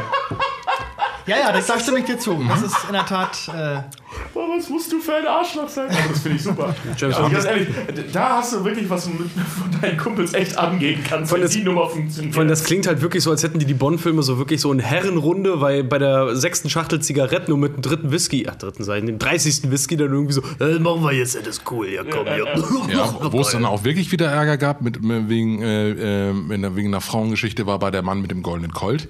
So da, Zufall. schlägt er, da schlägt er eine Frau sogar. Stimmt, ins und, Gesicht, Und verdreht ne? ihr den Arm. Also da haben auch einige gesagt, jetzt wird Bond aber ein brutaler Sack Mhm. sozusagen. Ne? Also da, da hat auch Roger Moore gesagt, dass ihm die Szene überhaupt nicht gefallen hat. Das war auch ne? generell hier, alleine Sean Connery hat ja auch in mehreren Interviews gesagt, so, äh, für ihn ist Bond ein Weichei und ein totaler Misogyn, ne? Also ein Frauenhasser einfach nur. Eigentlich. Ja. Äh, Äh, der- äh, Sean Connery ist der Erste gewesen, der, der gegen Bond gewettert hat. Stichwort, Gegen die Rolle. Stichwort Zeitgeist. Ist Connery da so ein, so ein, so ein Abziehbild seines Jahrzehnts? sicherlich, klar. Also es ist ja immer so, ein, so ein, dieses Zwischenspiel zwischen Zeit, also das, was der, was der Bond-Darsteller bzw. die Bond-Figur an Zeitgeist wiedergibt und was er gleichzeitig aber auch an Zeitgeist prägt. Weil, ähm, also Bond hat ja irgendwann so einen Koryphäenstatus in der Popkultur eingenommen, dass er eben auch in der Lage ist, einen Zeitgeist zu prägen oder ein Männerbild, sagen wir es mal eher das, ein Männerbild zu prägen. Ja, also wenn man sich jetzt, ähm, äh, gucken wir uns die letzten beiden an, hier äh, Pierce Brosnan und, und ähm, ne? Daniel Craig. Daniel Craig halt so gegenüberstellt, hast du halt in den 90ern noch diese, diese, diese total albernen, actionlastigen Film mit dem coolen Briten dazwischen und dann Schnitt, der nächste Bond ist so dieser abgefuckte Typ, der, obwohl das eigentlich die erste Geschichte ist, trotzdem schon in die Jahre gekommen ist und dann ja auch in Skyfall dann auch am Prüfstand gestellt wird und so. Ähm, was viel mehr, wenn man sich die, äh, den Rest der Popkultur anguckt, eben auch das so einnimmt, ne? dass dieser Anti-Held immer mehr an, an Beliebtheit gewonnen hat in den letzten 15 Jahren, sag ich mal. Und Bond spiegelt das natürlich wieder, trägt das aber auch noch stärker weiter. Also dadurch ist dieses Anti-Heldenbild ja noch berühmter geworden, was dann in so Dingen wie Deadpool oder so halt dann, dann gipfelt. Also das ist ja in den 90ern genauso gewesen. Ja, man merkt Also weg von dieser Ein-Mann-Armee aus den 80ern. Ähm, also ich, da, da rede ich aber weniger von Bond als mehr ähm, von, von, von diesen klassischen Ein-Mann-Armee, Stallone, äh, Lundgren, Schwarzenegger und so weiter. Und da dann eben der Bruch mit Mitte der 90er mit Pierce Brosnan, der wieder zurück zu diesem klassischen Actionhelden gegangen ist, der Stil hat, aber trotzdem dieselben Sachen erlebt. Also trotzdem mit einem Panzer durch Prag fährt, aber währenddessen einen Anzug trägt. St. Petersburg, Entschuldigung. Äh, St. Petersburg Ja. stimmt, ja. Ähm, nein, äh, die, die, die Frauenwelt ist auch wesentlich tougher geworden ab den 90ern. Ne? Also das war nicht mehr, früher waren es immer, oh James, du bist der Tolle und so. Ne? Das ist es nicht mehr, ne? Also, äh, ab den 90ern. Also die sind wesentlich tougher geworden. Die bieten ihm oft Paroli und so, was den Bond-Film immer ganz gut getan hat, finde ich. Ne? Also das ist, äh, das ist mir so ein bisschen mit der Zeit mitgegangen, finde ich. Ist sonst so ein Heldenparadefeuerwerk dann auch irgendwie, ne? Wenn er von allen bewundert und gefürchtet Richtig. wird, ist er auch irgendwo farblos dann, Ja, ne? Also auch. trägt sich schnell aus, finde ich. Es macht vor allem über 24 Filme irgendwann keinen Spaß mehr. Ja. Ja, das, ist- das ist irgendwann ausgenudelt, finde ich. Ne? Das ist, äh, Relikt seiner Zeit, ja. Das wäre lächerlich heutzutage. ja. Ja, wirklich. Weil die, die Es Zeit sei ist nicht du- mehr so. Die Zeit ist einfach nicht mehr so. Es sei denn, du machst es halt als Komödie, dann würde es wieder funktionieren, aber dann wäre die ganze Idee ja wieder. Gut, also damals war ja unter anderem Cary Grant auch im Gespräch als James Bond. Ähm, der wäre, vielleicht zu alt schon gewesen, aber ähm, Von was das- kennt man den? Cary Grant? Der unsichtbare Dritte, Hitchcock, Hitchcock. und, und äh, äh, Asien und Spitzenhäubchen, Ja, der war, das war mehrere Jahrzehnte war das ein großer großer, Schauspieler. Schauspieler. Ah, das kennen unsere Sehr U18 großer nicht, Frauenschwarm, sehr äh, bekannt damals. Der wollte aber keine Serie machen. Das, das war sein Verderb dann halt. Also er Er war zu alt gewesen. Guck mal, der ist 1904 geboren, das heißt, er wäre, er wäre 62 Ja, gewesen. das, das Für welchen, Okay, ja. für welchen Bond war der vorgesehen? Dr. No. Dr. Ah, No, Dr. No. ja, ja. Ja. Genau. Aber äh, wie gesagt, er hatte von Anfang gesagt, nur einen einzigen und, und das wollen die Macher dann nicht, weil es waren ja mehrere halt geplant. Achso, die haben von Anfang an gedacht, Richtig, äh, genau. wir verfilmen die Reihe. diese Also auf jeden Fall wollte man Also aber wohl doch trotzdem jemanden nehmen, der so ein bisschen in die Richtung geht, so dunkle Haare und so ein bisschen Die haben sicherlich nicht mit Brust. 25 Filmen gerechnet, aber zumindest klar, die ja, ersten ja. drei, vier Romane sollten erstmal auch verfilmt werden und dann gucken. Ach, krass, das wusste ich gar nicht. Ich dachte, das wäre so ein Schuss ins Blaue. Nee, gewesen. nee, nee. Ähm, jetzt hatten wir. Wir waren bei Connery. Wir waren immer noch bei Also, Connery eigentlich. Con ne? Connery Ja. ist ja schon so echt, der war, also der Connery Bond war ja echt schon so ein bisschen eine Drecksau, oder? Also der war, der war schon auch relativ hart. Von der, allein von der Körperlichkeit war äh, Connery, war auch ehemaliger Bodybuilder. Ähm, kam relativ männlich rüber. Der war, kann man sagen, dass Connery so ein bisschen der Arbeiterklasse Bond war? Also das habe ich relativ oft gelesen, dass, dass er so ein bisschen den Stallgeruch der Arbeiterklasse an sich trägt. Naja, weiß ich nicht. Also inwiefern Drecksau? Also Der war halt so. Ich, ich er find war ja schon auch ein Gentleman auf seine Art. Naja, so Aber richtig sehr- Gentleman war er ja. nicht, aber er ist schon, er hat schon so, so, er ist der Bad Boy im Smoking halt irgendwie, weil er ist auch sehr flapsig immer zu den ganzen Ja. Leuten. Äh, Gerade so bei diesen ganzen Rauchszenen, ne? Wenn er dann auch zum Beispiel sagt, so, wie, wie heißen Sie nochmal? Mein Name ist Bond und macht sich noch die Fluppern, James Bond. So mit der Zigarette noch im Mund, nimmt Genau. das Ding nicht mal aus dem Mund. Das ist cool so. halt. Ja, genau, ich wollte sagen, er ist so, er ist so, er ist so, ich er ist so ein genau. flapsiger Scheißegal-Typ halt irgendwie, ne? Aber halt- trotzdem in, in den Augen dieser, diesen, wie sagt man so schön? Äh, das, nee, der, der, einer der Produzenten hat das gesagt. Sean Connery haben sie auch genommen, unter anderem deswegen, A, weil er gut aussieht. Und B, weil er natürlich der coole Bond dann, dann auch ist. Äh, und weil er in den Augen dieses, dieses hat, dieses, dieses Starre, dieses Gefährliche, dieses Ich bring dich um, wenn du quasi mir zu lange auf den Sack gehst, quasi. Ähm, sag mal, wie ist das bei euch? Habt ihr die Romane gelesen? Ja. Ja. Ist das in den Romanen auch so? Also kommt, kommt der Connery Bond den Romanen nah? Er ist viel härter in den, in den Romanen als in den Filmen. Also jetzt, äh, Okay. Dalton kam, äh, Dalton kam sehr näher ran. Also äh, in den Romanen finde ich ihn wesentlich härter. Äh, deswegen sage ich ja, äh, der, der Roman Bond und Roger Moore hatten so gut wie nichts gemeinsam. Weil Okay. Er ist ja auch eigentlich gar nicht so hübsch. Er hat ja eine Narbe im Richtig. Gesicht und solche Sachen. Genau. Der Roman Bond. ja. der Roman Bond, genau. Also er ist mehr der Actionheld, der Roman Bond. Ja, mehr der Killer, würde ich sagen. Killer? Ja, ja. Okay. Ist der Roman Bond auch so ein Frauenheld? ja, das schon. Das, das schon. ja, ja. Er das- trinkt gerne, er spielt gerne. Er Ich habe gelesen, dass er nicht so charmant ist in den Büchern. nee, das genau. Also weil er eben mehr so ein Killer-Typ ist. Ne? Ja, eher, eher der Soldat. Kann man das so sagen? Genau, ja, ja. Also waren es die Filmemacher, die im Prinzip auf die Idee kamen, dem Typen ein Smoking anzuziehen und sich auch benehmen lassen, als hätte er ein Smoking an. Nicht unbedingt. Äh, Ein Fleming hat, äh, ein Fleming hat, ihn ja, äh, hat die Bond-Figur ja erfunden und er war ja selber britischer Agent. Ach, Ne? Äh, deswegen ist diese Figur ja auch entstanden.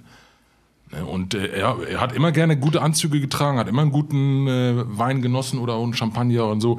War auch ein Frauentyp. Also äh, der, der, die, diese Bond-Rolle ist sehr ein äh, Ian Fleming halt äh, nah. Äh, das ist ah, okay, okay.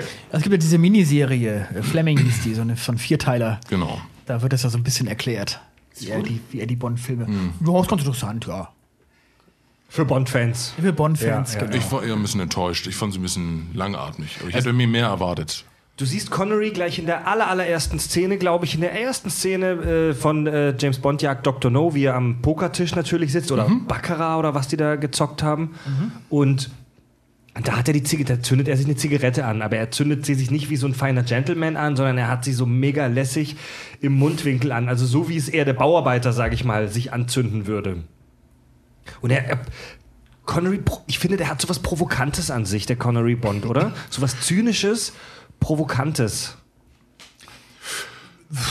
Ja, das Weiß ich nicht. Ist vielleicht auch Geschmacks. Aber warum Bauarbeiter? Er, er ist halt so ein selbstbewusster äh, Kerl irgendwie. Ja. Er weiß, was er will halt. Ne? Wie gesagt, beim, bei dem Publikum kam er nach wie vor immer noch als der Bond äh, an. Also da auch nach allen Darstellern. Für viele ist er der Ur-Bond und bleibt das wahrscheinlich. Ja. auch. Weil er halt der Erste war. Ne? Genau, das wollte ich gerade sagen. Ist das, weil er wirklich am besten gefällt oder einfach nur, weil es der erste Bond war? Ja, Was ja klar. für viele von uns überhaupt keine Rolle spielt, weil unser erster Bond ein anderer war. ja, klar, sicher. Ja. Meint ihr, dass, dass das eine große Rolle spielt? Er hat die Rolle ja geprägt, logischerweise. Ja, ja, klar, aber ich meine jetzt, dass, dass Leute, ähm, also ihr zum Beispiel auch, ihr seid ja auch nicht, ihr habt ja auch nicht den ersten Bond da 62 gesehen, sondern äh, später.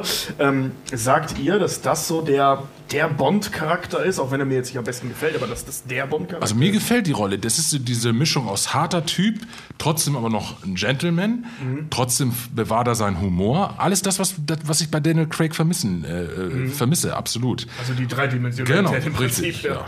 Ja. Ist witzig, weil eigentlich auch im Kontext gesagt wird, dass Daniel Craig eigentlich so der bisher am nächsten an 100% eigentlich dran ist. Jetzt im Vergleich zum Nicht bei mir. Ja, Lasst, also lasst, mal, lasst mal nicht zu sehr springen, lasst mal der Reihe nach bei den Bond-Darstellern bleiben. So, wollen wir zu Connery noch was sagen oder sollen wir zu, zum Herrn Lazenby weitergehen? er hat seit dem ersten Film eine Perücke getragen.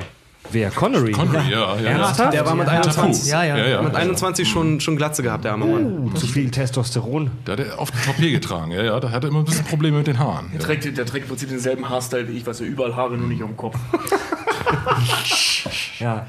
Ähm, Lazenby, der nur für einen Film gespielt hat, deswegen müssen wir jetzt auch nicht so ewig über den sprechen, der war ja optisch und sowohl vor- was das Feeling angeht, ja was völlig anderes, oder? Ja, mehr so ein, so, ein, so ein etwas größerer, gelenkigerer Typ irgendwie, sehr schlank, Schlachsiger sehr Typ. agil, genau. Und ähm, Er ist durchs Werbefernsehen vor allen Dingen bekannt geworden. Der hat Werbung für Schokoladenriegel gemacht und, und, und, und Rasierapparat. Rasierapparate, genau sowas. ne. Ja, kein, kein besonders äh, großartiger Schauspieler letztendlich. Ne? Auch kein Bond, der so richtig im Gedächtnis geblieben ist, oder? War ja auch nur ein Film. Ja. ich mag den Film sehr gerne. Ich habe den, glaube ich, hunderte Male gesehen, diesen Film. Deswegen ist Bei er den, schon im Gedächtnis. bei den Bond-Fans kommt der unheimlich gut an. Der Film selber. Film, jetzt, ja, ne? eben, weil das ein der wichtiger Film. Film, für die Aber ganze, er- er so für die ganze Bond? Serie ist. Ja, man weiß es nicht. Wenn er noch weitere gemacht hätte, vielleicht hätte er sich noch weiterentwickelt, aber er hat ja nur einen gemacht. Ja. Wir haben ihn ja auch mal persönlich kennengelernt. Äh, Ich finde, er ist immer so ein bisschen auf Krawall gebürstet. Also er ist kein sehr sympathischer. Arrogant kommt Er ist ein arroganter und ein bisschen unsympathischer Kerl. Und das hat ihn letztendlich auch die Bond-Rolle gekostet. Warte mal, das, das müssen wir ganz kurz erklären. Ja, die haben den mal kennengelernt, weil äh, Holger als auch Mario, die gehen so richtig nerdig, so wie wir auf Gamescom und Comic-Con so gehen, die beide gehen halt auf Bond-Treffen, ne? Natürlich. Ja, wir sind auch Richard Kiel war auch da, weiß er. Wir sind ja auch beim James Bond Club Deutschland und Genau. Den gibt's den gibt's wirklich. Da kann übrigens gut. jeder eintreten, 50 Euro im Jahr. 50 kostet Euro, das lohnt sich. Das lohnt Bei sich uns auf übrigens jeden auch, Kack- Fall. und Sachclub, Ja. 50 Euro im Jahr. Und die, und die, die, wir waren jetzt äh, vor kurzem in Wien, weil ja 30-jähriges Jubiläum von The Living Daylights war, der Hauch des Todes. Und wir haben da ein tolles Wochenende erlebt mit, mit, mit, also mit tollen Locations und, und Drehorten und, und was die dann alles organisiert hatten. Also das war ganz, ganz toll und hochinteressant für uns. Und ähm, das machen wir immer wieder gerne. Ich bin nächste Woche in Braunschweig, weil da der nächste James Bond, äh, das nächste James Bond Treffen ist. Da haben wir John Glenn zu Gast. Das ist der Regisseur von den 80ern Bonds, von Octopussy bis Lizenz zum Töten. Nee, in Äh, tödliche und die Mission. tödliche Mission, sorry, das war sein erster. Ne? Und äh, ja, das wird sicherlich auch sehr, sehr interessant werden. Für mich ist das immer so, weil gut, ich bin jetzt mega der Comic-Fan zum Beispiel. Comics werden mir nie langweilig. Bei Bond muss ich immer, ist das nicht irgendwann, trägt sich das nicht aus irgendwann? Nee, Gut. überhaupt nicht. Naja, die Grundstory ist ja meistens immer dieselbe, ne? Also Ja, irgendein James Bond geht die Welt retten. verrückter Bösewicht, der die Welt zerstören will und am Ende wird er aus in seiner geheimen Station im Eis oder in den Bergen oder irgendwo dann umgebracht. Ich hab Wobei mir das immer noch lieber ist als das, was bei Daniel Craig jetzt, also es geht ja sehr in die Psyche von Bond mittlerweile. Wir haben ja eine richtige Psychotherapie hier schon von James Bond erlebt, den letzten Film. Das geht mir schon ein bisschen auf die Nerven. Ja, erklären heißt dann zaubern, ne? Der soll einfach nur seinen Job machen und Action und bum bum und am Ende ist der Bösewicht tot. ja, ja und vor allem bei Daniel Craig, da wird dann seine Familiengeschichte Ja, äh, eben, durchleuchtet und so. ich Das, das, das interessiert uns das. Ich möchte ihn sehen, dass er äh, irgendein, irgendein Land rettet vor irgendeinem verrückten Bösewicht oder sowas halt. Vor allem das Blofeld ist sein Stiefbruder. Ja, So das Quatsch. ist- das da war nie die Rede wird von immer, den wird immer bekloppter teilweise. Jetzt kommt der Hass hier. Deswegen werde ich auch Ja, nie ein das Craig-Fan werden. Obwohl, obwohl, ich, obwohl ich sagen muss, diese Idee bei Skyfall, also wenn man nur diese letzte Sequenz bei Skyfall äh, äh, nimmt, dass dieses Skyfall dieses Familienanwesen ist, dass sie da draufkommen und das so ganz kurz angerissen wird, da ist es ja noch sehr kurz alles, das fand ich persönlich sehr cool. Ich fand weil das man auch geil. Eh, also weil man nie so wirklich was erfahren hat, dann wenn das das Einzige geblieben wäre, so okay, es gibt, okay, scheinbar kommt er aus einem, irgendeinem aus irgendeinem so einem kleinen Landhaus in Schottland und es gibt so einen komischen verrückten Butler oder was das war.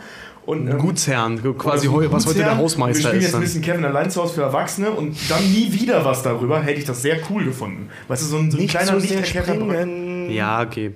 Das wäre cool gewesen bei einem Film. Ja, das meine ich ja. Das, Genau, das zieht sich durch alle vier ja. Filme jetzt Ja. und das nervt langsam. Ne? Ähm, Moore. Bei welchem, warte mal. Roger Moore. Nee, nee, ich wollte noch ganz kurz. Wer war der vorher nochmal? Lazenby. Lazenby. Lazen, warte mal, Lazenby habe ich, hab ich mal gelesen. Ich wollte nur mal wissen, ob das auch äh, stimmt. Lazenby ist an die Rolle gekommen, weil er gelogen hat, ne? Echt? Ja. Der hat beim Casting irgendwie, äh, sein Manager oder irgendwer hat ihm gesagt, er soll, er soll, äh, damit er das hundertprozentig kriegt, weil die unbedingt wollten, dass er das bekommt, äh, hat er geflunkert. Ich weiß nicht was, aber er hat geflunkert wohl, um die Rolle Vielleicht zu ist er kriegen. gar kein Brite. Habe ich noch nie gehört, die Er Geschichte. ist auch kein Brite, er ist aus Australien. Aber das ist ja hier Stimmt, bei, hast du bei, gesagt. ähm, ist ja eine britische Kolonie, ne? Und Hugh Jackman stand auch mal zur Auswahl. wie, heißt, wie heißt denn der, der hier aus Inglourious Bastards und, und so? Der Till deutsche- Schweiger. Der, der deutsche Schauspieler. Till Nicht Schweiger. Daniel der Brühl. Daniel Brühl. Der hat beim, beim Casting auch, der sollte ja Französisch reden, der spricht ja Französisch und Spanisch. Und ähm, dem ist aber irgendwann der Text auf Französisch nicht mehr geläufig, äh, geläufig gewesen, hat er einfach auf Spanisch weitergeredet und Tarantino hat es nicht gemerkt.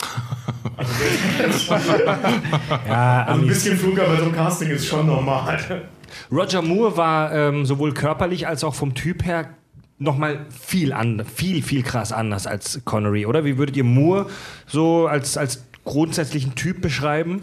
Naja, gut, die Bond-Produzenten haben mit Lazenby halt so ein No-Name genommen. Das hat nicht so richtig funktioniert. Und dann haben sie sich gedacht, jetzt nehmen wir lieber eine sichere Bank. Und Roger Moore, war, Schauspieler. Roger. Moore war seit Jahren ein großer britischer Fernsehstar. Simon Templar und, und die zwei gedreht, auch Filme schon gedreht. Und da haben sie sich gedacht, was sollen wir lange suchen? Dann nehmen wir lieber Roger Moore. Bei dem wissen wir, der kommt bei den Frauen Ja, gut an. Der war schon länger im Gespräch als der Bond. passt in die Rolle. Mhm. Ja, und dann hat ja auch funktioniert. Ist, auch der, ist ja auch der Bumsbond. Wir haben schon drüber gesprochen, der, ist, der war deutlich älter. Also zum, zum Start seiner Bond-Karriere war er schon älter als Connery, Ja. als er aufgehört Ja. hat. Wirkt auch körperlich her so ein bisschen schwächlicher, finde ich. Zum Ende hin vor allem, ja. Ja. Zunächst geht's eigentlich Er noch. ließ sich zum Beispiel oft dubeln, wenn er laufen musste. Er, er mochte sich nicht laufen sehen. Er sagte, wenn er läuft, das sieht man komisch aus im Film. Ja. Da ließ er sich ganz oft Wenn er- wenn er rennt jetzt, oder Ja, wenn er rennt. Ach so, Wirklich, wenn er rennen muss. Bei irgendeiner Verfolgungsszene oder irgendwie sowas. Ne? Ähm, ja, wie ich vorhin schon sagte, ich habe ihm nie so den Killer-Typ abgegeben. Man darf nicht vergessen, James Bond ist ein Killer, ein bezahlter Killer. Und das habe ich Roger Moore nie so wirklich abgenommen. Ich mochte Roger Moore sehr gerne als Bond, obwohl ich aber immer dachte, ach, jetzt wird wieder so eine, so eine Komödie draus. Ne? Also, das hat mich bei den Bond-Filmen immer so ein klitzekleines bisschen gestört. War bei Moore immer sehr ironisch, ne? Hat sich äh, so oft mit einem Augenzwinkern so den ein oder anderen Spruch. Absolut. Ja, immer, ja, ja. Man, Ich, ich habe gelesen, man nennt ihn auch den Aristokrat unter den Bonds. Das passt, ja, durchaus. Ja. Warum? Weil er wirklich ein britischer Gentleman war. So perfekt gestylter Herr, ein Herr einfach. Immer sehr galant den Frauen gegenüber. Da muss man, muss man darauf achten, wenn der flirtet in den Film. Da ist ein Knistern, ein, eine Spannung in der Luft. Das habe ich bei Daniel Craig nie gehabt. Ne? Oder, oder bei den anderen. wirklich. Ja, ich gerade Ich, mach, den nicht. Nee, nee, nee. nee, nee. ja, aber wenn Der Bond-Darsteller kann Frauen schlagen oder scheiße sein, aber bei Daniel Craig. Nee, du, du siehst praktisch die Herzen aus den, aus den Augen fliegen, so. Also wirklich bei Roger Moore. Das, das, der, der, der hatte das das, ist- einfach drauf. ja, aber die Zeiten haben sich ja auch Ich, geändert. ich wollte gerade das sagen, vor allen stimmt. Dingen, vor allen Dingen Ja, ja, ist es ja auch den Film geschuldet. Also die Roger Moore-Filme, ich sag's mal, ich sag's mal frisch von der Leber weg. Die Roger Moore-Bonds sind die liebsten meiner Oma. Und meine Oma ist wirklich die unschuldigste und liebste Frau der Welt. Die kriegt Gänsehaut und schlägt die Hände über den Kopf zusammen, wenn du da Gummipimmel sagst. So, das findet die gar nicht toll. So, und die Roger Moore-Filme, die sind halt wirklich so, ja, kann man sagen, für großgebliebene Kinder. Ich mag die gerne. Ich mag Moore total muss- gerne ich muss als zu- Bond. zugeben, ich habe noch nie einen Roger Moore Bond gesehen. Echt? Könnt ihr da einen empfehlen? Was so der, der coolste oder beste Jeden. Also ich fand seinen letzten toll. Ne? Aber viele sagen, in tödlicher Mission soll ganz toll sein. Ja, weil der auch nicht so abgehoben ist. Also ich habe in Vorbereitung auf die Sendung ähm, Live and Let Die geguckt und den fand ich schrecklich, ehrlich gesagt. Leben und sterben lassen. Da, wo er die, wo er die Frau mit dem Kartentrick bumst. Ja, ja, ja, ja. ja, gut, der. Also, ich finde, der Spion, der mich liebte, auch ein sehr. Ist auch sein liebster James Bond-Film. Roger Das Moore finde ich, den- selber. das find ich den schlimmsten Titel bei einem Bond-Film. Der Spion, der mich das liebte. passt aber. Das, das passt aber einfach. Da muss man ja wissen, das Buch ist. finde ich Pussy, Das ja. Buch ist aus der Sicht der Frau geschrieben. Das ist ja ein, ein, ein Bond-Roman, der aus dem Rahmen fällt. Also er, also er ist der Spion in dem Titel, er selber. Ja. Sie erzählt von dem Sie Spion, erzählt. der mich liebte. Ah, das ist ja wie ein Spin-off fast schon. Sozusagen, ja, genau. Zwölf, zwölf Bücher hat Ian Fleming geschrieben, ne? Zwölf Bücher und zwei Kurzgeschichten, glaube ich. Ja, ja aber da, da, das Ich glaub, weiß Kurzgeschichten ich, noch mehr ich habe da zwei, nochmal gegoogelt. Das waren mehr, ähm, weil, das weil waren es mehr. hieß, äh, in manchen Quellen mir hast du es zwei, in manchen, äh, in manchen hieß es mehrere. Also es ist einfach, keine Ahnung, so ein bisschen undurchsichtig. Er hat eine Menge geschrieben halt. Ja, äh, bei den Roger Moore-Filmen war es nachher dann auch so, bei der Spion, mich liebte und Moonraker, äh, Bond verschwindet dann im Weltraum, weil dann gerade, weil gerade Star Wars hochaktuell war. Ah, Da, Deswegen hatte man den Film überhaupt vorgezogen und äh, das war aber alles schon zu viel Science Fiction eigentlich. Und bei In tödlicher Mission 1981 kam man dann wieder so ein bisschen auf die Erde zurück. Äh, da gibt's dann auch keinen verrückten äh, Bösewicht, der die Welt beherrschen will und so. Und deswegen ist das wahrscheinlich bei vielen auch äh, einer der, der, der liebsten Roger Moore-Filme, weil das wieder so ein bisschen ähm, normal wurde dann. War das, war, war Roger Moore jetzt eigentlich auch so eher so der, der, der äh, kinderfreundliche Bond quasi? Hat, er, hat dadurch die Fangemeinde nochmal an Zuschauern quasi gewonnen durch den, weil der nur wirklich so lighthearted Movies da noch gemacht hat? Ja, ab zwölf sind sie ja fast alle, ne? Alle, ja, eigentlich fast alle, genau. Mhm. Kinder, ja, vielleicht, ja, keine Ahnung. Kinder Ich weiß nicht, ist das, weil das klingt immer so, als hätten die die Roger Moore-Filme halt dann extra auch so ein bisschen auf blöde Leidern irgendwie auch gemacht, um vielleicht auch wieder ein paar mehr Leute in das Genre halt zu kriegen, weil das Bond-Genre, da, da hängen ja wirklich sehr, sehr viele dran. So, das klingt halt so, so ein bisschen wie die Prequel zu Star Wars gemacht wurden, dass wieder eine neue Schar an Zuschauern halt Was ich bei der Roger Moore-Ära eben auch toll finde, das hat nichts mit ihm zu tun, dass die haben sich bei den Action-Szenen unglaubliche Mühe Ja. gegeben. Das haben sie, also die 70er, 80er Jahre Bronx, das war so richtig ganz großes Action-Kino. Du musst dir vorstellen, bei Moonraker gibt es am Anfang eine Szene, wo er aus einem Flugzeug geschubst wird. Und er muss demjenigen hinterher springen, damit er dessen Fallschirm, der vorher schon abgesprungen ist, noch einholen kann und dem den Fallschirm abnehmen. Das haben die real gedreht. Die sind über 80 Mal sind die Stuntleute abgesprungen, um diese Szene zu drehen, die irgendwie 40 Sekunden oder so im Film geht. Die Mühe würde sich heute keiner mehr machen. Die würden den Quake ja. an Seil hängen und von ja, dem Greenscreen richtig. hängen. Heute würde alles nur noch am Computer gemacht. Ne? Doch dazu muss ich aber auch sagen, die ganze Sequenz, dass jemand jemandem hinterher springt, dann um seinen Schirm zu kriegen, das würde heute, wenn das heute einer im Kino sieht, dann würde er da sitzen, was ein schiesiger Scheiß. So, ne? Stimmt überhaupt nicht. Ah, ich Schul ihm ab, 1A-Szene oder, oder. Oder da killt aber auch jemand jemanden mit Na, einer schießiger Scheiß, weiß ich nicht. Nö, das würde also ich auch nicht sagen. diese Fallschirmszene mega geil in Erinnerung. Absolut. Absolut, ja, das ist die beste Szene im Film. Also ich kenne sogar, sogar nur die Szene, weil wir die mal im Studium hatten und ich die cool fand und wir die tatsächlich mit Studium abverglichen haben. Ja, nee, also äh, die, Szene, die Szene ist geil. Ne? Da, da gehe ich auch sofort mit. Aber ich sage ja, wenn du sowas so heute machen würdest, dann würde es wahrscheinlich eher in die, in die äh, Schublade geschoben ja. werden. Ja, komm, ist ein bisschen abgehoben, Es gibt oder? zum Beispiel eine, eine ähnliche Szene bei Eraser, wo Schwarzenegger an einem Fallschirm hinterher springt. Da sieht man aber, dass der bei einer, bei einer Greenscreen ist. Das, das sieht einfach nicht echt aus. Man muss dazu aber auch sagen, selbst Schwarzenegger sagt, Erasure war sein albernster Film. Mann. Ich, ich, nö, ich mag den Film eigentlich, Ich auch, aber, er aber, auch, aber, aber man sieht, auch. Aber, ver, aber vergleich die Szene mal mit dem, mit dem Fallschirm zur Moon, zu Moonraker. Da sieht man, das ist alles Handarbeit gewesen. Ja. Und hier ist es nur noch Greenscreen, er wird, er stell, er stellt sich vom Ventilator und das war's. Wie witzigerweise, ähm, habt ihr Transformers 3 gesehen und wenn nicht, ist es echt nicht schlimm. Transformers 3. Nee, ich mag auch nicht. Müssen wir in der Ich. Bond-Folge über Ja, ja, Transformers ja weil, sprechen? weil ähm, also Transformers ist ja praktisch nur in der Greensbox entstanden und eine totale Katastrophe. Aber es gibt eine Szene, da fliegen natürlich irgendwelche GIs, die ja überhaupt keine Rolle spielen gegen diese riesigen Roboter, aber die fliegen mit so Wingsuits durch die Gegend und der Kameramann ist mit einem Wingsuit an mit der Kamera hinterhergesprungen. Und das fand ich geil. Also der Film ist totale Grütze, aber Naja, das war eine coole Aktion. Oder eben auch Also bei im Geheimnis ihrer Majestät und der auch schon. Spion, der mich liebte. Das sind ja beides, wo wo es Ski-Action-Szenen gibt, die ja Willy Bogner äh, vor allem gedreht hat. Der ist rückwärts Skier gefahren, die Piste runter und die Kamera in der Hand. ja. stell, dir, stell dir mal sowas vor. Absolut spektakuläre Und Aufnahme. das ist einfach so unglaublich bei diesem Film. Und deswegen mag ich die Roger Moore-Ära deshalb auch so gerne, weil das unglaubliche Action ist. Ist das, so eine, so eine, so eine Stilfindungsphase gewesen von Bond? Also das war ja, wie Naja, es- so der, der erste dann. Na, die Ansprüche des Publikums und wurden größer. Es musste wirklich bombastisch, groß und fett sein und richtig so, wow, hier gibt's was zu Das, sehen. das waren einfach Szenen, die man im Film noch nie so gesehen Ja, hat. ja, wo man wirklich im Kino saß so, boah, leck mir am Arsch. du. Wie, wie haben sie das denn Die haben wir teilweise wochenlang an so einer Ja, Szene gedreht, ja. die am Ende dann zwei Minuten im Richtig. Film oder so. Vor Also, allem, also ist es im Prinzip äh, der Roger Moore Bond schuld, dass die Leute, den Leuten heute im Actionkino nichts mehr einfällt, weil die alles schon gemacht haben. Also da, da, da gab es ja nichts, was es nicht schon irgendwie, äh, da, da gab es ja wirklich Sachen, wo man denkt, um Himmels Willen. Ich sag nur, der, der Mann mit dem goldenen Colt. Ein, ein Auto, was über eine Schanze springt, sich komplett einmal um die eigene Achse dreht, dreht, ja. und dann wieder auf der, auf der anderen Seite Ach, das sicher Ding, ja. landet. Das klappte beim ersten Mal. Und sowas hat man noch nie gesehen, wo, wo man denkt, boah, lecko funny, wie haben sie das denn gemacht? Ne?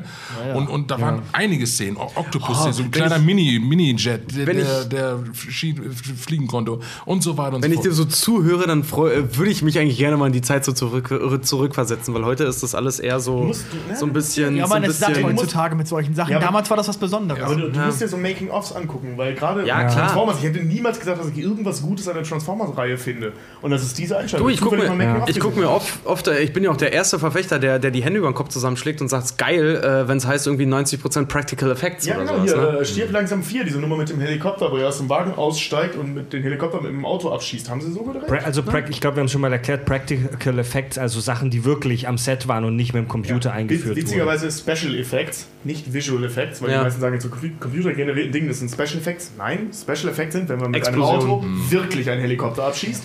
Und Visual Effects ist Transformers. Wenn du, wenn du, das habe ich irgendwo gelesen oder gehört, wenn du als Stuntman oder als Stuntteam bei einem Bond-Film mitgemacht hast, dann kann dich nichts mehr schocken. Nee. Die haben ja, die haben ja, die haben ja wirklich Kopf und Kragen riskiert. Äh, Es gibt, gab auch schon einige Szenen, wo, wo Stuntmänner auch wirklich ihr Leben gelassen hat.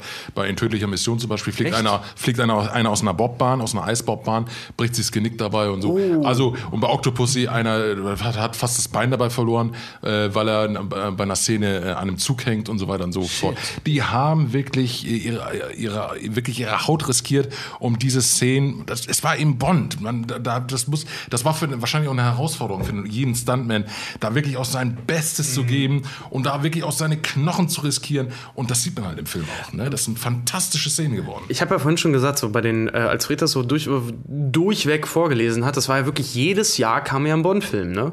Zuerst, ja. Ja, zu, zuerst. Oder Nee, zuerst kam ja, kam Dann ja alle jedes, jedes Jahr ein Bond-Film. Wie war das bei euch damals früher so? Äh, weiß ich nicht, großer Andrang an den Kinokassen? Habt ihr euch richtig, weiß nicht, mal krank gemeldet, damit man sich einen Bond-Film reinziehen kann, weil gerade Premiere war? Mittlerweile ist es so, aber jetzt ganz früher, ja, weiß ich nicht. Also Lizenz zum Töten habe ich siebenmal im Kino gesehen. Also ich habe mich schon bemüht, in den ersten Tag in der Schule dafür bekommen? nö, nö, nö, das, das jetzt gar nicht mal. Ne? Aber, aber, aber auch Goldeneye, den habe ich mir dann in Englisch angeguckt und dann, als ich im Urlaub war in Spanien, dann nochmal und so. Ne? Also die haben wir auch gef- gefühlte zehnmal im Kino gesehen, glaube ich. Ne? Also das ist. Wir hatten ja beide die Ehre, bei Spectre auf dem roten Teppich zu sein. Stimmt, Wir, genau. ja, für Bond Club zwei Karten gewonnen, wurden verlost. Okay, und hast du den Craig aufs Maul gehauen? Oder? Aber sie haben die Nee, uns, den haben wir gar nicht gesehen. das ist das Problem. bereit, du. Die ganzen geladenen Gäste äh, wurden reingescheucht in den Kinosaal, damit dann die Craig und so kommen konnten. Das ist le- leider nicht. Nee. Wen habt ihr da für den Pussy Galord in der Scheune? so der, Ich stelle mir das gerade so geil vor, wie Mario so langsam so die Münzrolle aus der Tasche rausnimmt, um die in der Faust zu verstauen. Ihr müsst rein, Craig kommt später. Oh, Münzrolle wieder zurück. Nein. Man, man sollte mich da auch nicht falsch verstehen. Ich, ich schätze Daniel Craig als Schauspieler unheimlich. Ja, also er ist ein toller Bond. Schauspieler, aber nicht als Bond. Aber auch nicht so, dass ich ihm jetzt wieder einen reinhauen würde, um Gottes Willen. Nein, nein, nein. Unterschätzt niemals the heat of the moment, weißt du? Na, jetzt sind wir gesprungen. Hi, ne? I'm Daniel Craig. Wir haben, wir haben ja auch äh, vor zwei Jahren mal Dietmar Wunder äh, äh, interviewt. Das ist der, die deutsche Synchronstimme von Daniel Craig. Ja. So. das, ist, das ist einfach hochinteressant einfach. Äh, natürlich, er ist, er ist definitiv nicht mein Lieblingsbond, aber dennoch freue ich mich, dass es natürlich weitergeht. Jetzt, wie ihr vielleicht mitgekriegt habt, 2019 gibt es ja einen, weiteren Bond noch mit ihm, und wo, wo sich alle wirklich drauf freuen. Ich freue mich auch darauf. Obwohl er nicht mein Bond-Liebling ist. Aber das, äh, das ist für mich einfach Ja, die die müssen Serie die Spectre-Story noch zu Ende erzählen. Das ist besser, wenn Genau. sie das mit ihm machen, als mit dem neuen Bond. Vielleicht schaffen wir das ja diesen umgekehrten Fall wie bei Pierce Brosnan, der sehr stark angefangen hat und sehr schlecht nachgelassen hat. Vielleicht machen sie es jetzt ja umgekehrt. Sehr so der letzte wirklich dann ein toller Das, Bond. das war aber nicht Pierce Brosnan schuld. Äh, Pierce Brosnan, der Nein, hatte, nein, ich rede nur von der Ära. beim letzten Film ist der Film leider völlig in Science Fiction äh, ausgeartet. Äh, der hat auf einmal ein unsichtbares Auto, wo ich dachte, um Gottes Willen, Leute, das Naja, hat doch Bond gar nicht nötig. Ne? Auf dem, und auf dem Eis da Wasserski fahren, wo Ja. du das Greenscreen richtig gesehen hast. ja, alle- und denkst, dieser- das sind die Bond-Filme, die. der dann schmilzt und ist da durch. Furchtbar. Ja, ja, ja, ja, ganz schlecht. Also es war wirklich, wirklich grauenhaft. Da hat aber vielleicht- Brosnan einfach Pech gehabt, dass der einfach keine tollen, so richtig tolle Bond-Filme bekommen hat. Fand ich wirklich richtig schade. Schade. Ich mochte Pierce Brosnan sehr. da wurden es einfach dann zu viele Gadgets. Also die Bond-Filme hatten ja schon immer einige wenige Sci-Fi-Aspekte mit diesen ganzen technischen Spielereien, aber im Großen und Ganzen waren das halt Actionfilme und äh, Thriller, kann man das so sagen? Ja. Da muss, ich, da muss ich aber auch sagen, das war so. Ich bin zum Beispiel, das erste Mal Bond war für mich Pierce Brosnan. Ne? Dass ich wirklich gesagt habe, so, ich, ich finde die, find die Bond-Filme geil.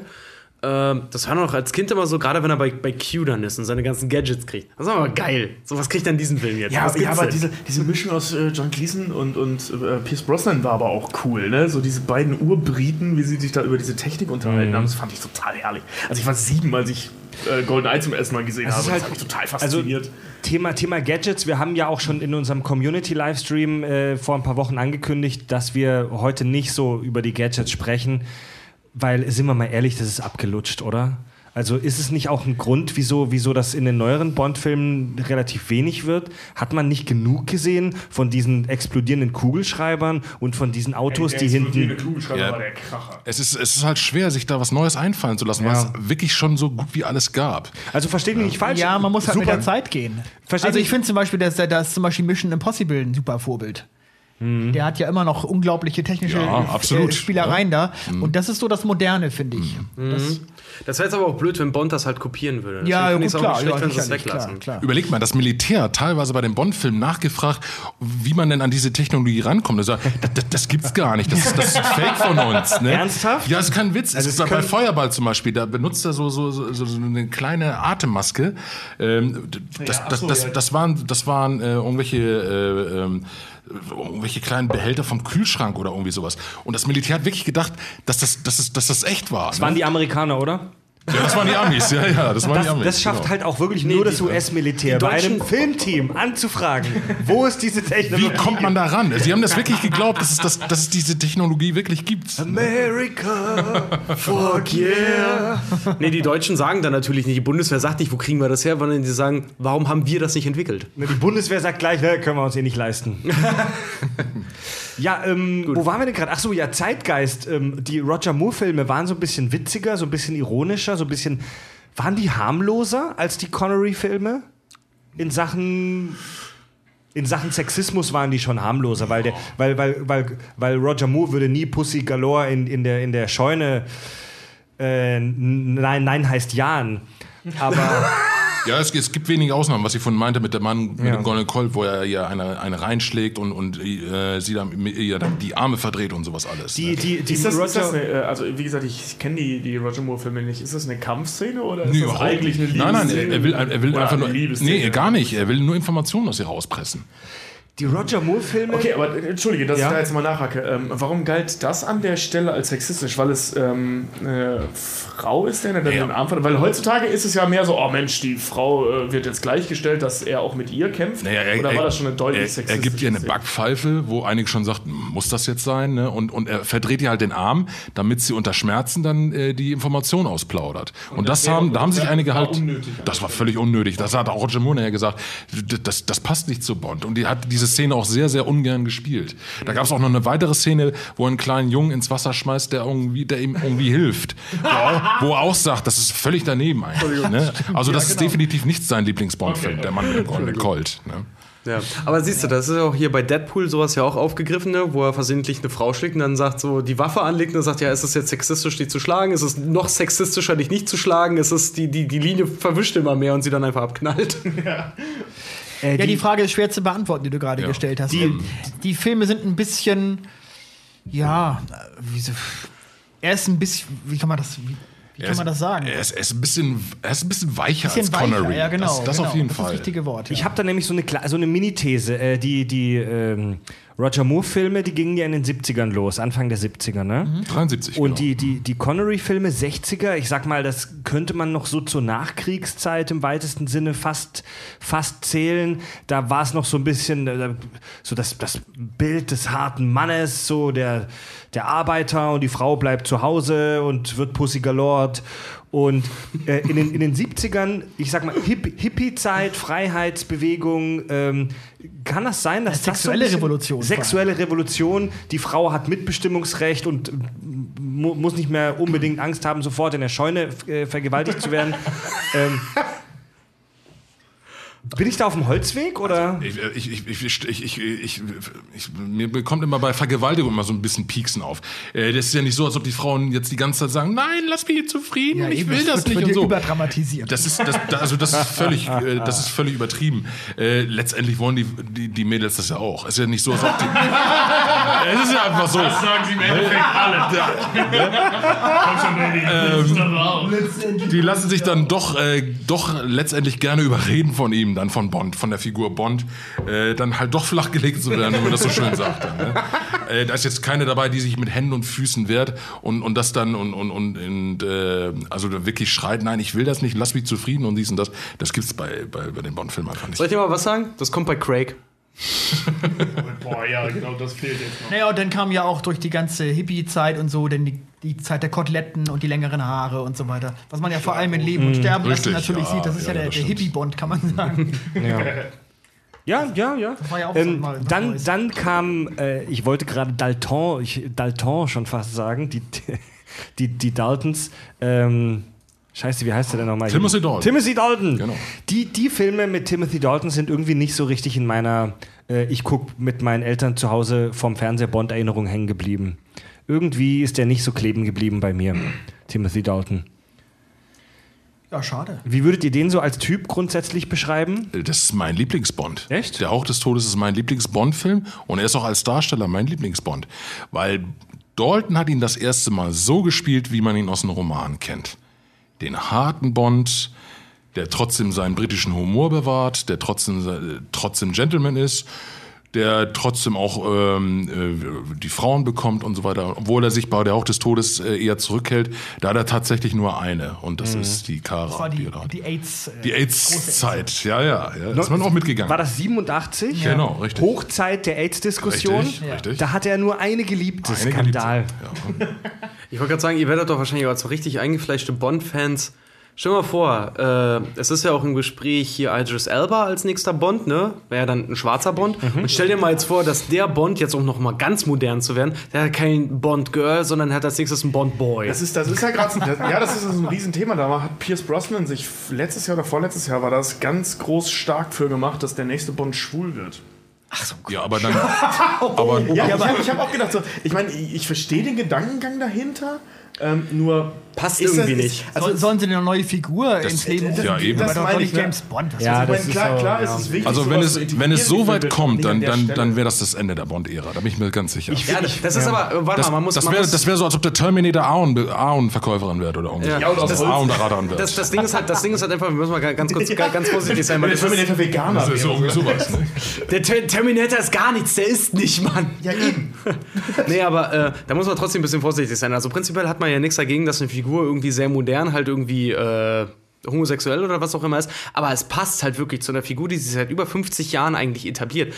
Da passt das einfach nicht rein. Also da finde ich es auch unangebracht, dass Bond im Prinzip Opfer des Zei Opfer wirklich des Zeitgeists an dem Ende, aber an dann- der muss Stelle man- wird. muss man halt auch- um halt irgendwie alle zufrieden Holger zu Also sagt ich es ja bin- gerade, dann sollen sie eine neue Figur erschaffen. Also ich bin, da, ich bin da ehrlich gesagt gar nicht so gegen. Man muss, ihn- man muss ihn ja jetzt nicht. Ähm, Jetzt versteht mich nicht falsch, Also aber Ben als, als, Whishaw- als, rein, als rein schwule Figur darstellen, Ja. sondern so, äh, ich sag mal, so eine Bisexualität durchaus andeuten. Das würde ja im Prinzip schon reichen. Weil ähm, die Sexualität der Figur zu verändern, sehe ich ein, würde die Figur verändern. Das ist nicht Sinn der Sache, weil es geht ja auch ein Stück weit um dieses alte Männerbild, das ja auch aufrechterhalten bleiben soll. Was ja der Grund ist, warum Craig gerade so ein Problem ist. Nee, Moment, Daniel Craig hat in Skyfall, wurden ihm auch so, äh, dem Bond auch so leichte bisexuelle Züge nachgesagt. Ist ja egal. Ja, er sagt nur einmal, ne, vielleicht habe ich ja schon mal. äh, ja, ja, genau, genau. Und weißt du, solche Dinge- Weil der da Javier er Bardem, der spielt ja, spielt ja so, einen, Genau. so, einen, so einen offensichtlich Da- eher da- schwulen. Äh, Da betatscht der Bond die ganze, weil Genau, er und gefesselt Bond- auf dem Stuhl sitzt. Ja, ja, ja, ja. Und das ist ja prinzipiell, finde ich das schon okay. Und wenn du jetzt einen.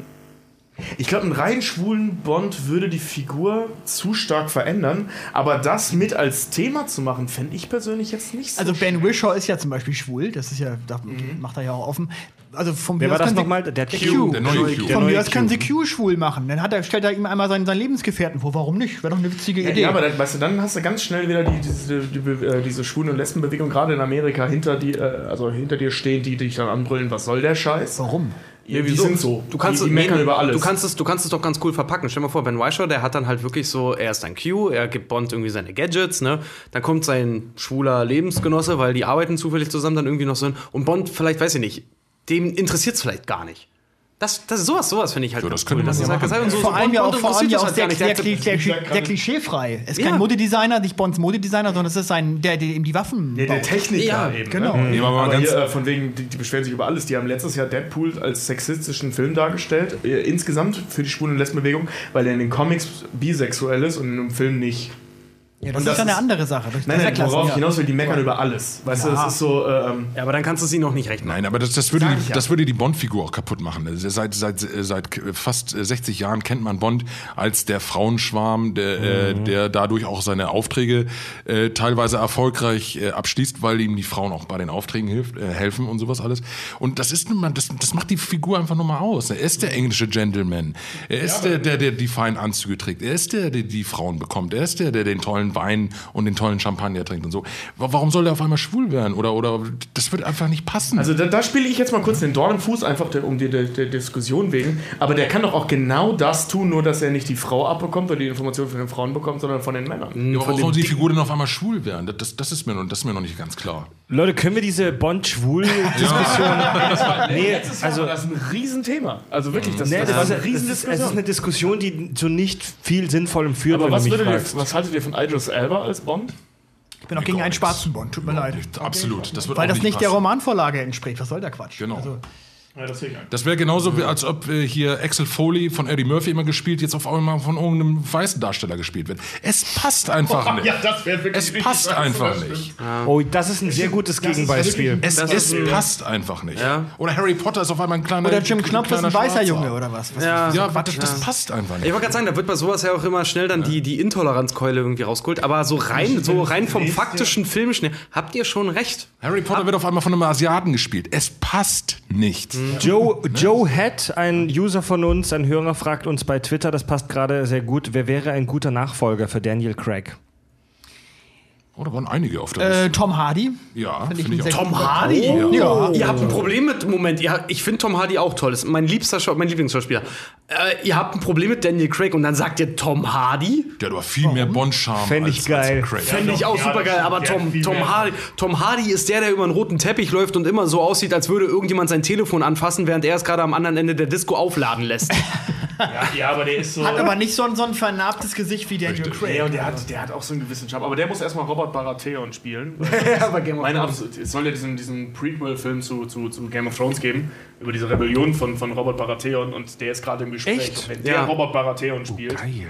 Ich, ich finde das ja auch deswegen, fast. dann darf der für Bond keine Zeit haben. Ich finde das ja auch faszinierend, dass Daniel Craig bei der Frauenwelt so toll ankommt. Ich finde den Pott hässlich, diesen Mann. Diese abstehenden Ohren und, und der hat ein Gesicht, äh, äh, als, als ist mir schon ein paar Mal der Klore reingefallen. Vielleicht mag der dich auch nicht. nee, ich, ich, ich, ich, mag, ich mag ihn. Leute, ähm, jetzt muss ich kurz ein Machtwort sprechen. Dafür, dass wir alle Daniel Craig anscheinend zu hassen. Nein, zieht er uns- nein, nein, Moment, Nein, Wir hassen ihn nicht. Moment. Moment, Als Moment. Bond-Weihende. Daniel Ich Craig zieht Bond. euch alle hier in den Bann, denn ich versuche verzweifelt seit einer Stunde und 33 Minuten einen Aufbau in dieser Sendung hinzukriegen und ihr wollt seit einer Stunde und jetzt 34 Sek- äh, Minuten immer wieder sofort vorpreschen, wie so auf Drogen gehaltene Rennhunde zu dem Thema Daniel Craig, Leute. Wir machen gleich eine Pause, so in 10 Minütchen. Lass uns noch mal kurz relativ fix die Darsteller durchsprechen. Bei äh, Timothy Scheiße, Dalton. da sind wir noch. Ja, da sind wir noch. Wir sind noch nicht weitergekommen. Bei, Das, das Wir schweifen immer ab. ey. Das ist aber, ja, das ist aber normal. Das ja, ist auch das ist gewollt. Programm. Das, machen wir, das machen wir immer so. Es gibt doch schon, schon Meckern von den Fans, dass Fred immer versucht, wieder aufs Thema zu ja, das, Ah, ist aber, okay. das ist aber Konzept, dass alle in alle Richtungen explodieren und ich, und ich stehe so mit, verzweifelt mit einer Peitsche da.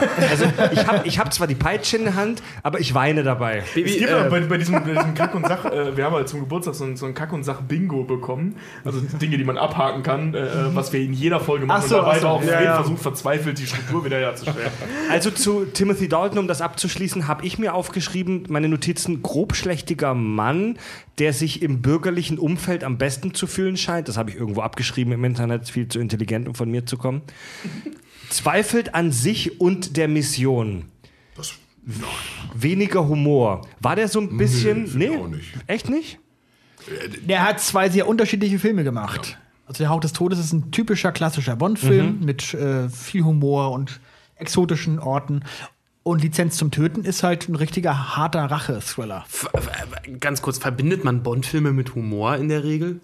Auch einige schon. Ja. ein kleines bisschen so der britische Humor, der war Ja. immer, immer so, so ein bisschen das Salz in der Suppe. Ganz typisch halt diese One-Liner. Ja, dieses, dieses, nee, nee, der One-Liner ist typisch Amerika. Was, was, was die Bond-Filme dann, was britische Humor ist, dann diese, diese frechen, trockenen Oh, Antworten. doch, ich verbinde Bond schon mit One-Liner. Der hat gerade eine Frau weggemacht und dann kommt irgendwie so ein Kesserspruch, bevor es in die nächste Oder am Szene Ende, Genau, wenn der der- wenn- Unterschied zwischen ja. britischen und amerikanischen, das hat er gerade schon ganz gut gemacht, äh, ähm, äh, gut zusammengefasst, der Gerd, äh, ist halt, der Brite antwortet halt Kess, während der Amerikaner einfach ins Blaue hinaus einen Satz sagt. Weißt du, so dieses Knock, Knock und dann jemanden umknallen, das ist halt sehr amerikanisch One-Liner. Oh, genau, ohne dass der Satz jetzt einen großartigen Sinn hätte, ja. Ja, ja, oder die, die haben selten, One-Liner haben selten Sinn im amerikanischen Fernsehen. I'll be back oder so macht jetzt auch nicht so viel Sinn, nachdem man mit dem Auto irgendwo reinfährt.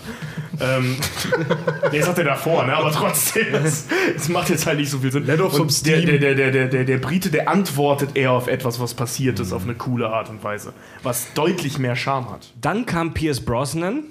Äh, gepflegtes Erscheinungsbild, gehobener Lebensstil. Umgang mit Frauen erinnert wieder mehr an Connery, allerdings ohne den Hang zur Ohrfeige. Ja. Ähm, ja, also er hat ja. Das Also, also er, ist, er halt der Macho, er nimmt sich die Frau, aber ohne die Vergewaltigung in der Scheune, tut mir leid. Ja, Das ja aber er hat aber auch mit kesseren oder krasseren Frauen zu tun an der Stelle. Ne? Also die sind jetzt nicht so. Das mit dem gepflegten Erscheinungsbild finde ich bei Brosnan aber schon übertrieben. Also, das hat zum Beispiel in, in, in Golden Eye äh, durch St. Petersburg mit dem, durch den staubigen Panzer. Und das Ein- Einzige, was ihm einfällt, ist die Krawatte wieder richtig zu richten. Nachdem er, das super cool. Das ist aber eine witzige auch- Szene ich eigentlich, fand finde das ich. und er hat aber, oder, oder auch unter Wasser, weil die Welt ist Ja. nicht genug auch. Und er hat auch nicht einmal, dass er irgendwie blutet, ne? Keine Wunde und gar nichts. Der ist immer irgendwie Er ist- perfekt. Er ist so das. Model unter den Bonds. das ist schon ist irgendwie, weiß ich nicht. Ja, kann man Ja. schon so sagen. Ja. Das hat mir zum Beispiel auch bei Dalton zum Beispiel gefallen. Der fällt vom LKW, die Kleidung ist zerrissen, der blutet aus dem, aus dem Mund, aus, aus der Stirn und dies und das. Der sah aus, als ob man, wie man halt aussieht, wenn man vom LKW fällt. genau. Und das hat mir, das hat mich zum Beispiel auch bei Roger Moore mal gestört. Ähm, der hat wahnwitzige Abenteuer erlebt und die Bügelfalte saß wie eine Eins danach. ne? Wo ich dachte, ja, okay, Leute, So ein alles bisschen klar. wie Ne? Tagesschau-Nachrichtensprecher, so Ja, mit ja. Seitenscheitel eingemeißelt. Ja. ich, ich, mochte, ich mochte das bei, bei Pierre Brosnan sehr gerne. Also man, ich, hatte, ich hatte da, also so rückblickend, immer so ein bisschen das Gefühl, dass sie halt eben weg wollten von diesem, was ich vorhin schon mal meinte, dieser Ein-Mann-Armee-Idee, äh, 70er, 80er und gerade 80er, ähm, dass man da eben so ein, so ein ich sag mal, so, so, so einen Rückbezug auf das Ursprüngliche halt gesucht hat. Ne? Okay, wir machen, wir suchen einen noch krasseren, krasseren Actionhelden, ähm, als, als äh, Roger Moores zum Beispiel war. Also wir brauchen einen Laserstrahl vom Himmel und wir brauchen einen Panzer in St. Petersburg. Aber wir gehen zurück zu diesem klassischen Bond, der einen Anzug trägt, der seine Krawatte rückt und so charmant britisch halt rüberkommt, was ich sehr interessant finde. Wenn man das zum Beispiel mit, mit anderen Filmen aus derselben Zeit, also zwei Jahre später, zum Beispiel True Lies, der auch sehr auf Bond halt eben basiert. Es kommt ja auch noch dieser Satz, ne? mein Mann ist Rambo, mein Mann ist Bond und was da nicht all gesagt wird. Ähm, vergleicht, da ist es ja eben auch so. Ne? Das ist so diese Zeitgeist-Idee, dass man diesen Killer, den wir jetzt in den 80ern, 70er, 80ern ganz stark hatten, dass man dieselben Leute oder die, dieselbe Figur jetzt in den Anzug steckt, eine Zigarre in den Mund gibt, äh, das Zigarette statt einer Zigarre in den Mund gibt und ein bisschen charmanter da äh, rüberkommen lässt, aber das gleiche machen lässt. Und deswegen fand ich das eigentlich ganz witzig. Brosnan also war diese halt- Idee, dass dies, Ja, verstehe, ja, ja, Es, klar. es gibt zum Beispiel eine Szene, die hat mir sehr, sehr gut gefallen bei Stirb an einem anderen Tag mit Pierce Brosnan. Da, da, lernt wir, da lernen wir mal die verletzliche Seite von Bond kennen.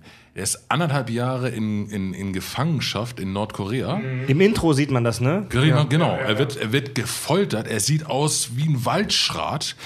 Un, ungewaschen, hat einen Bart von wie der, wie der Nikolaus und sowas alles. Da dachte ich mal, wow. Ungewöhnlich. Meine Ja, aber kaum ist er im Hotel und rasiert sich, sieht er wieder aus Wieder wie, wie, wie aus dem Ei gepellt. genau. Was ja auch unrealistisch ist. ist halt Pierce Brown, der sieht halt 14 so aus. Monate Tag für Tag gefoltert und der Bart muss einfach nur ab. Schon Da sehe ich passt wieder er- aus wie früher.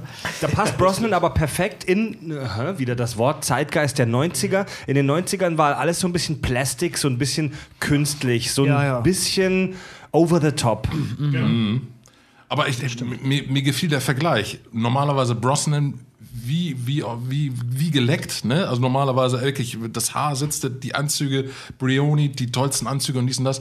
Und dann auf einmal wird er anderthalb Jahre so gequält und sieht dann aus wie ein, wie, wie gesagt, wie so ein Waldschrat mit, mit, Ja. mit einem langen Bart und die Kleidung äh, monatelang nicht gewaschen und sowas alles. Wo ich dachte, wow, die, das, und das ist die gleiche Figur. Das, das, das hat mir sehr, sehr gut gefallen. Und nach zwei Stunden im Hotelzimmer sieht er halt wieder aus, als Ja. hätte ihn Armani gerade So ge- sozusagen. Ja, und bei. Daniel Craig würden sie wahrscheinlich den ganzen Film über das erstmal thematisieren, dass er traumatisiert ist von dieser schlimmen Zeit ja, und ach ja, ja. Gott, der Arme. So. Und Pierce Brosnan, scheißegal. Abgehakt. Ich bin raus, ich habe mich rasiert, ich bin wieder der Alte. Wo ist der nächste Auftrag? So. Ja, aber das ist mir aber lieber, ehrlich das gesagt. gefällt mir auch besser. Ja. ja. Und das ist ja jetzt eigentlich eine ganz gute Überleitung, um endlich, Leute, endlich. Ah, Leute, zieht die Hosen aus, endlich. Wir reden über Crack. Jetzt auch offiziell. Also ich glaube, wir haben alles gesagt, oder?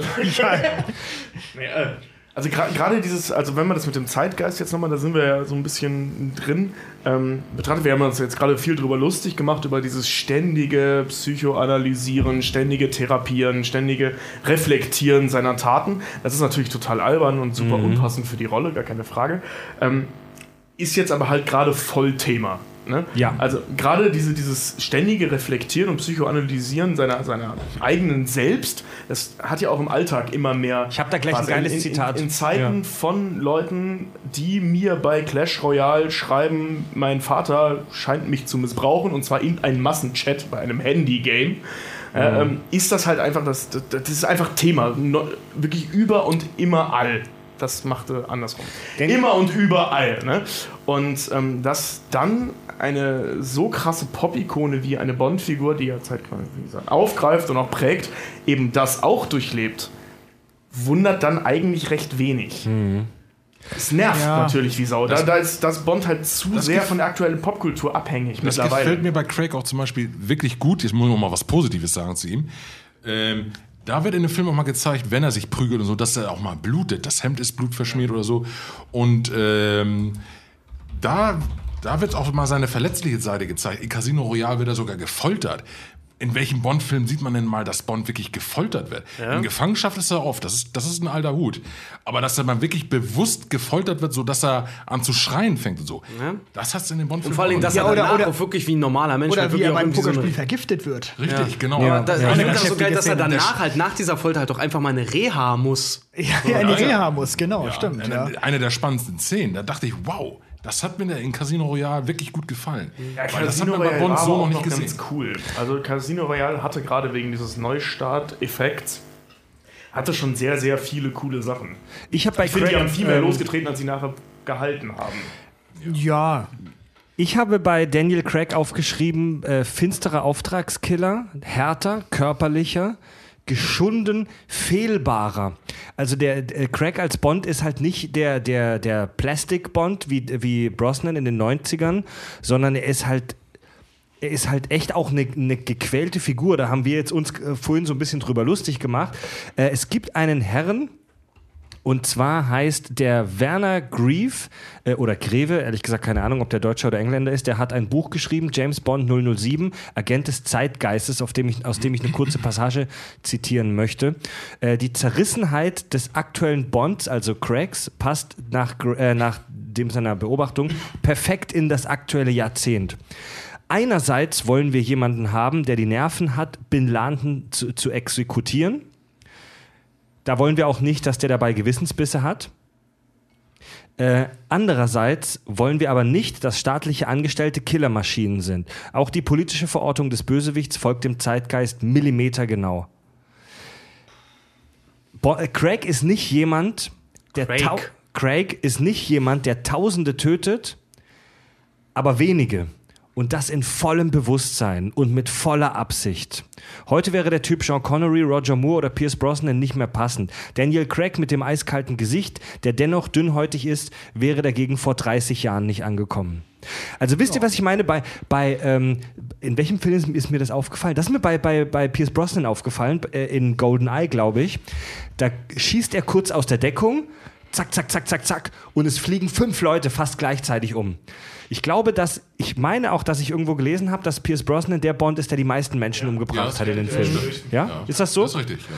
Äh, Daniel, da habe ich jetzt keine Zahl dazu, aber Daniel Craig könnte der Bond sein, der die wenigsten Menschen umgebracht hat, bei denen diese Tode, diese Kämpfe aber mitunter am brutalsten rüberkommen. Wisst ihr, wie ich meine? Der, ist, der, der ist wirklich im, im Zweikampf, eins zu eins, du oder ich. Und auch, auch wenn viel gebasht wird, jetzt sage ich mal, und wenn ich das auch verstehen kann, dass die alteingesessenen Bonds so eine, so eine krasse Änderung der Figur oder der, wenn, die, so, so, eine, so eine Veränderung des Spirits nicht gut finden. Ich finde die, die Crack-Filme grundsätzlich eigentlich schon ziemlich geil. Genau deswegen. Es ist so ein bisschen düster. Es gibt nicht das Gute und das Böse, sondern es ist alles so ein bisschen in between. Zwei Dinge. Erstens, ich habe kurz eine Zahl dazu. Äh, Pierce Brosnan hat 135 Leute umgebracht. Das sind 33,8 pro Film. Ähm, aber was, äh, ähm, Nicht schlecht. was, was, was, was du jetzt sagst, ja, das sind, wenn man jetzt, sagen wir mal, wir schreiben einen anderen Namen drauf. Wir schreiben zum Beispiel Bonds Bruder drauf, ja, oder so. Also wir machen ein neues Franchise mit den Craig-Filmen. Ähm, dann ja, sind das super coole Actionfilme, gar keine Frage, mit super coolem Hintergrund, ähm, in einer interessanten Hauptfigur mit einer tollen Geschichte. Das Problem ist, dass aber halt eben James Bond oben drüber steht, was wir 50 Jahre lang anders gesehen haben. Das ist so ein bisschen ähm, wie dieser Streit um diese Linkin Park Alben, die letzten vier. So alle so, ja, das ist gut. Alle sagen, das ist gute Musik. Ich sage ja, aber da steht Linkin Park oben drauf. Das ist für mich nicht das, was es früher mal war. Ja, also das, das ist so ein bisschen die Problematik dahinter, wenn man sich über diese Filme aufregt, weil die an sich sind alleinstehend tolle Filme.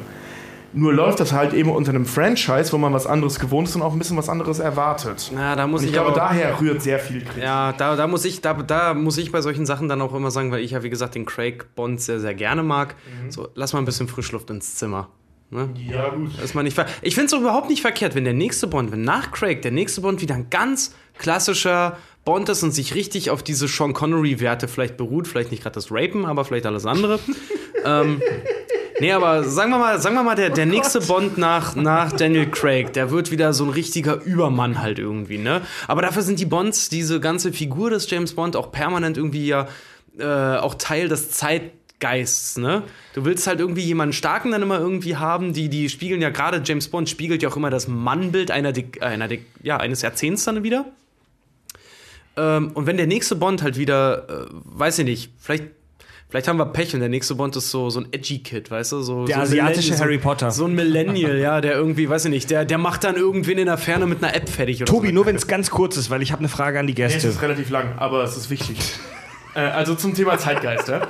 Ähm, wenn, wenn man sich jetzt die Filmkultur, sagen wir mal, von Anfang der 70er bis heute anschaut und diesen Zeitgeist reflektiert, hat es, also in Actionfilmen, ich rede nur von Actionfilmen, ähm, also in dem Fall, ähm, dann, ähm, haben wir ja schon ein paar Mal gehabt, dieses Thema in ein paar Folgen, dass du immer äh, die, die, ich sag mal, die globale Grundangst als Thema hat, worauf die gro gro äh, globale Grund Grundangst Grundangst. Grundangst, Grundangst sich fokussiert. Ja? Also wir haben zum Beispiel den Kalten Krieg, äh, wir haben die 90er, wo es im Prinzip keine gab. Dieses Wir haben Thema, Drogenhandel, Genau. Und dann dieses Thema alte, äh, äh, kalte Apokalypse, was wir, wir schon haben, mal hatten. wir haben so wirtschaftliche Sachen mit diesen Monopolstellungen und so weiter. Öl, Genau. Ja, in den 80ern. Und ähm, wir hatten, Weltraum. Wir, wir hatten schon mal das Thema kalte Apokalypse, was in den 90ern so ein großes Thema war, dass es keinen Grund gab, und ich rede an der Stelle hauptsächlich von der westlichen filmschaffenden Welt, ähm, keinen Grund gab, an das Ende der Welt zu glauben. Und das hat sich reingezogen bis, ich sag mal, Mitte die 2000er. Und so langsam ändert sich das. Und ähm, in Zeiten, in denen das globale Weltbild immer mehr hin zu globalen Katastrophen geneigt hat, neigt der Actionfilm immer mehr zur One-Man-Army. Das heißt, dieses edgy Kid, was wir jetzt gerade als Bond haben, ähm, wird nicht noch schlimmer werden, sondern ich prophezeie euch, wenn das Weltbild so bleibt, wie es jetzt ist oder noch schlimmer wird, wird der nächste Bond wieder so eine Ein-Mann-Armee. ja. So ein Rambo im Anzug. Weil das hat sich so in den letzten 40 Jahren gezeigt, so funktioniert der Actionfilm. Frage an, Ja. Frage an die beiden Experten, an unsere beiden äh, Bond-Pros, Mario und Holger. Ihr habt die Romane gelesen. Ist der neue äh, Bond Craig, ist der nicht tatsächlich eher wieder relativ näher am Roman Bond? Dieses, dieses, dieses düstere, dieses sich hinterfragende. Also ähm, Pierce Brosnan, der, der, das Model im Panzer, der hätte doch nie auch nur eine Sekunde lang sich selbst die Frage gestellt, hey, ist das alles korrekt, was ich hier mache? Aber Craig ist ja schon so einer, der auch mit sich selbst kämpft. Ist das nicht eher der Roman Bond? Naja, so viel kämpft Bond mit sich selber auch nicht in den Romanen, würde ich sagen. Nö, würde ich auch sagen. Er denkt, Im Moonraker denkt er eher an die Rente und denkt, äh, wann ist, ja, Ja, ja, ja. weil ab 45 ist man, ist man, hat, kriegt man einen Schreibtischjob. Das heißt, wenn er das Alter erreicht hat, ist er, ist er safe, dann muss er nicht mehr in den Einsatz raus. Und da träumt er schon von in, in Moonraker. Nein, ernsthaft? Ja, ja, ja, ja. Ist das, ist das in diesem Ja. Bond-Universum so? Genau, so Aber dann Gedanken macht er sich. Aber dann war ja äh, Roger Moore ja eh schon über den Zenit. Ja, ja, das sowieso, das stimmt. Ja. Eigentlich hätte er einen Schreibtischjob machen das müssen, genau. Man sollte bei Daniel Daniel Craig immer noch mal sagen, die Figur ist ja so angelegt worden, dass sie auch eine Entwicklung durchmacht im Laufe der Filme. Bei, bei Casino Royale ist es ja erstmal der grobe Klotz, der einfach nur Leute killt. Und M irgendwann sagen muss, so wie es nicht einfach die Leute immer umbringen, sondern ich möchte auch noch aus denen was rauskriegen, nicht sofort abknallen. Und äh, in Skyfall ist er schon ganz anders. Da ist er schon viel mehr Empa Empathie hat er da auch. Oh, vor allen Dingen, das fand ich sehr schön in Skyfall, dass er da auch zum Beispiel, ähm, in Skyfall geht es ja immer um Er weint am Ende, als M stirbt. Ja, da, da geht's ja, in Skyfall geht's ja, geht's ja im Großen und Ganzen ja auch, was ja auch schön ist für die Bond-Reihe, alt gegen neu. Ähm, und dass er zum Beispiel ja auch Schwierigkeiten mit seinem Alter hat, um diese körperlichen Strapazen überhaupt noch mitzumachen. Also Bond hat Schwierigkeiten Ja. mit der Ja, Schulter, mit der Hüfte. erklärt. Das ist Ja. richtig, ja, das stimmt. Das Training, da, da fällt er mit, mit, mit Pauken und Trompeten durch. Und äh, die, die, die, die, die drehen das nachher so ein bisschen, damit er trotzdem den Einsatz dann. Äh, ähm, Ich muss allerdings sagen, ähm, diese ganze Sequenz mit, dem, äh, mit dieser Testerei, also vielleicht vertue ich mich da, ich hatte damals im Kino das Gefühl, das hat mit dem Rest des Films irgendwie überhaupt, das hat überhaupt keine Rolle gespielt für den Rest des Films. Nee, wieso? Er Weder soll- für den Anfang noch für das Nee, Ende. wieso? Äh, hier der Premierminister, gespielt von Ralph Fiennes, wollte, dass Bond getestet wird, um ge mit geschaut werden kann, ob er wieder in den aktiven Dienst kann, weil Ja, das ich weiß, ich MI6 weiß, ich komplett weiß. in die Luft geflogen Ja, ist. ich, das ist mir schon klar. Äh, ähm, es spielt trotzdem, also diese Sequenz spielt für die Handlung sowohl vorher als auch nachher überhaupt keine Rolle. Klar. Das ist ein, so, weißt du, wie Indiana Jones. So klar, wenn, wenn der nicht da gewesen wäre, hätten die Nazis das Ding schneller gefunden. Aber so oder so finden die das Ding. das war aber auch mal was Neues, wo ich dachte, das passt da eigentlich ganz gut. Also, das hat mich jetzt überhaupt nicht gestört beim Film. Das meine ich nicht. Ich meine nicht die Idee. In, äh, Okay, nicht das, okay, äh, okay. Sondern die haben das filmisch so umgesetzt, dass das für die Gesamthandlung überhaupt keine Rolle gespielt hat. So dass dieser Test kam, er ist durchgefallen, er wird trotzdem eingesetzt, nie wieder thematisiert. Weißt du, es ist halt so, Das war eine Sequenz in diesem Film, die für die Gesamthandlung keine Rolle gespielt hat. Naja. Sowohl für den Film als auch für das, was später kam. Ja Gott, der, der Zuschauer soll halt denken, äh, schafft Bond das überhaupt noch, diesen Auftrag zu erfüllen? Und man sieht ja dann im Laufe des Films, er wird immer wieder besser, er wird besser. Er schafft das und äh, er besiegt die Bösen sozusagen. Ja, das hat er vor Naja, aber er hat ja, er hat ja anfangs. Also diese Zugszene da am Anfang, wo er da durch. Ist er da eigentlich? In Ägypten oder so? Nee, in der Türkei. Türkei. In der in Türkei. der Türkei, ähm, wo er sich da durch diesen Zug ballert und so. Wir haben vorher schon gesehen, er schafft das. Dann wird, er, dann wird er herausgefunden, er schafft das doch nicht. Und dann sehen wir zwei Stunden lang, wie er es doch schafft. Aber Wisst- Wisst ihr, was ich meine? aber in Hongkong, also Du hat meinst, man hätte nochmal so eine. Art Handicap thematisieren müssen im Laufe des Films. Ja, Das- genau. Es wurde das- als Handicap thematisiert, das aber eigentlich gar nicht existiert. Ja, das- Und das, das hätte man stimmt. wieder aufgreifen Ja. müssen, Das- das- um das Ganze dramaturgisch sinnvoll zu gestalten. Sie greifen- es diese sie- ewig lange Sequenz gab. Sie greifen es ja auch wieder auf, aber halt nur ganz kurz. So, du siehst das einmal, wenn er klar, wenn er in dem, in dem Einsatz in Hongkong, glaube ich, ist oder so, ne? Da kann er sich nicht am Fahrstuhl festhalten, weil ihm die Schulter wehtut. Da, wo ihm reingeschossen Ja, wurde. Gut, aber das, das, er schafft das, es ja, das, ja doch letztendlich. Ja, aber mit, mit riesigem mit, Kraftaufwand. Mit, mit, mit Mühe und Not, ja. Ne, man Das- darf das- nicht vergessen, er wird ja auch angeschossen im Film. ja, ja, deswegen Das, am das, Anfang. das, das, äh, das, äh, das ist ja das ganze Problem, warum er so lange ausfällt. Ne? fällt ja 50 Kilometer das in den Marianengraben. Aber das rechtfertigt keine 15 Minuten Film. Ach doch. Also John McClane ist auch angeschossen worden. Das ist einmal, ah, und danach kann er sich nicht Ja, festhalten, das ist weil du, aber- weil du das- vor, vor einer halben Stunde A gesehen hast. Das weiß doch jeder, was Das ist, aber, gemeint das ist aber Bruce Willis. Du musst daran denken, das ist ein britischer Geheimagent, das ist ein Weichei. Ja, aber der muss nicht 15 Minuten lang getestet. Egal, das ist eine dramaturgische Einzelheit innerhalb eines Filmes. Spielt vielleicht keine Rolle. Liebe Tischrunde, wir machen eine kurze Pause. Wir gehen ganz kurz äh, an die frische Luft auf dem Balkon und danach geht es weiter mit Atomphysik in Martinis und mit anderen schönen Dingen. Ja, wir reden. Ich habe noch, was- wir müssen noch über den echten Bond reden. Machen wir auch noch ganz kurz. Kack- und Sachgeschichten. Richard hat gerade auf dem Balkon angekündigt, eine steile These in den Ring werfen zu wollen. Bitteschön. Es ist eigentlich weniger eine These, aber mich würde mal interessieren, wie unsere Bond-Cracks darauf reagieren. Und zwar Sean Connery, ne? der Ur-Bond, der, der das Bild ja maßgeblich geprägt hat, wegen dem ja Ian Fleming ja auch äh, Bond Schott, als Schotten gemacht hat, dann, also der wirklich auch einen Impact auf diese ganze Rolle hatte.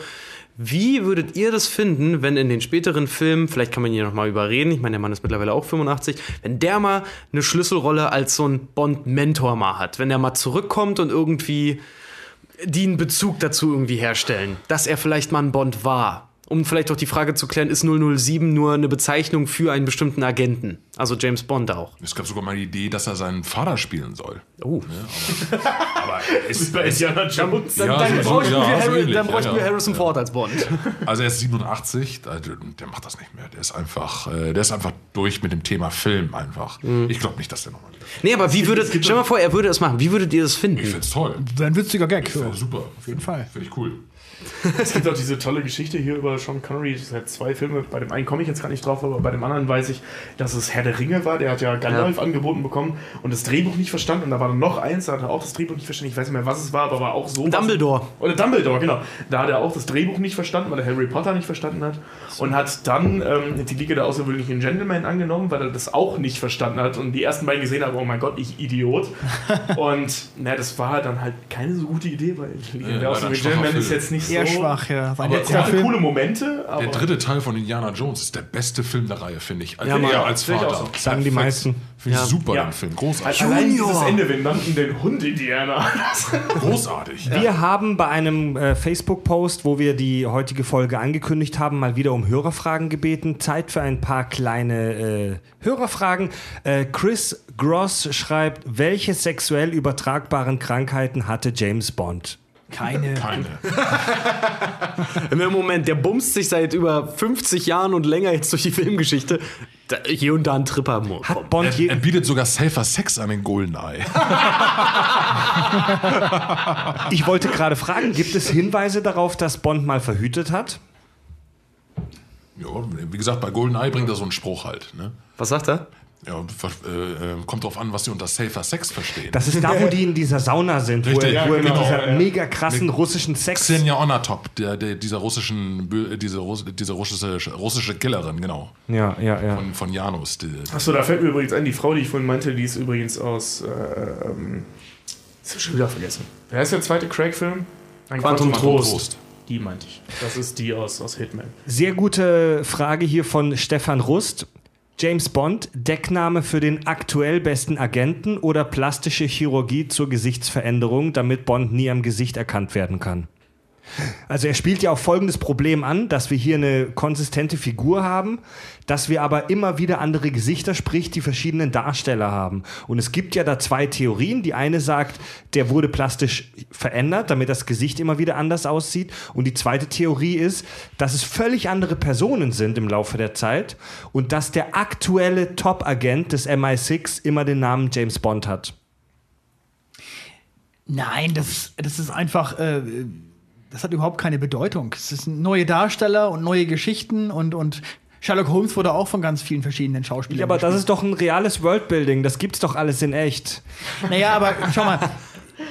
Judy Dench war viermal die Chefin von Pierce Brosnan und plötzlich führt sie Daniel Craig als 007 Richtig, ein in ihrem fünften James Bond-Film. Das ist ja auch Quatsch. Das würde auch keinen Sinn aber genau das würde ja die, äh, Das die würde These das- ja untermauern. Genau. Also von wegen, sie lernt den nächsten 007 mit dem Codenamen James Bond. Sie sagt ja, sie sagt ja auch im Film, ich gebe ihm Doppel-Null-Status und er feiert es damit, dass er eine Botschaft zusammenschießt. Also irgendwie muss dieses ganze. Er ist ja, das liegt daran, dass 007 Casino Royale der erste Roman war. Deswegen. Ja, aber, Ja, gut, ja, aber wenn- vielleicht, wenn wir das vielleicht jetzt ist ja außen James, vor lassen. Vielleicht ist ja James Bond wirklich, ich meine, wir bewegen uns hier im Agentenbereich. Vielleicht ist James Bond einfach wirklich ein, ein Codename, Nein, ja. nein, also wer die alten Bond-Filme kennt, der weiß ja auch, äh, in tödlicher Mission zum Beispiel, da be be besucht Roger Moore als Bond das Grab von Tracy. Tracy ist aber gestorben bei George Lazenby in den Armen. Also die, man, daran sieht man ja, dass die Geschichte sich weiterhin durchzieht. Dass Bond äh, immer noch ein und dieselbe Figur ist. In Lizenz zum Töten wird besprochen, dass er auch schon mal verheiratet war. Das war auch George Lazenby. Und das war mittlerweile gespielt von Timothy Dalton.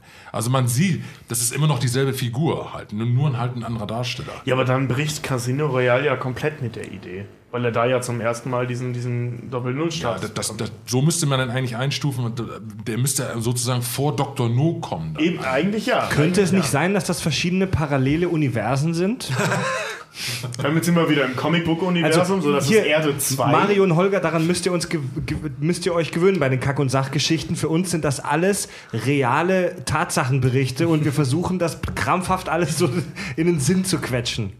Ja gut, also Aber bei Casino Royale, diese Anfangssequenz ist ja in Schwarz-Weiß gedreht. Das haben sie ja extra so gemacht. Vor, vor dem Intro sozusagen. Äh, als wenn das irgendwie schon offenbar ein bisschen länger her ist, dass das war. Und jetzt ist er plötzlich, dann ist er dann James, James Bond eben plötzlich danach. Und dann ist es in Farbe.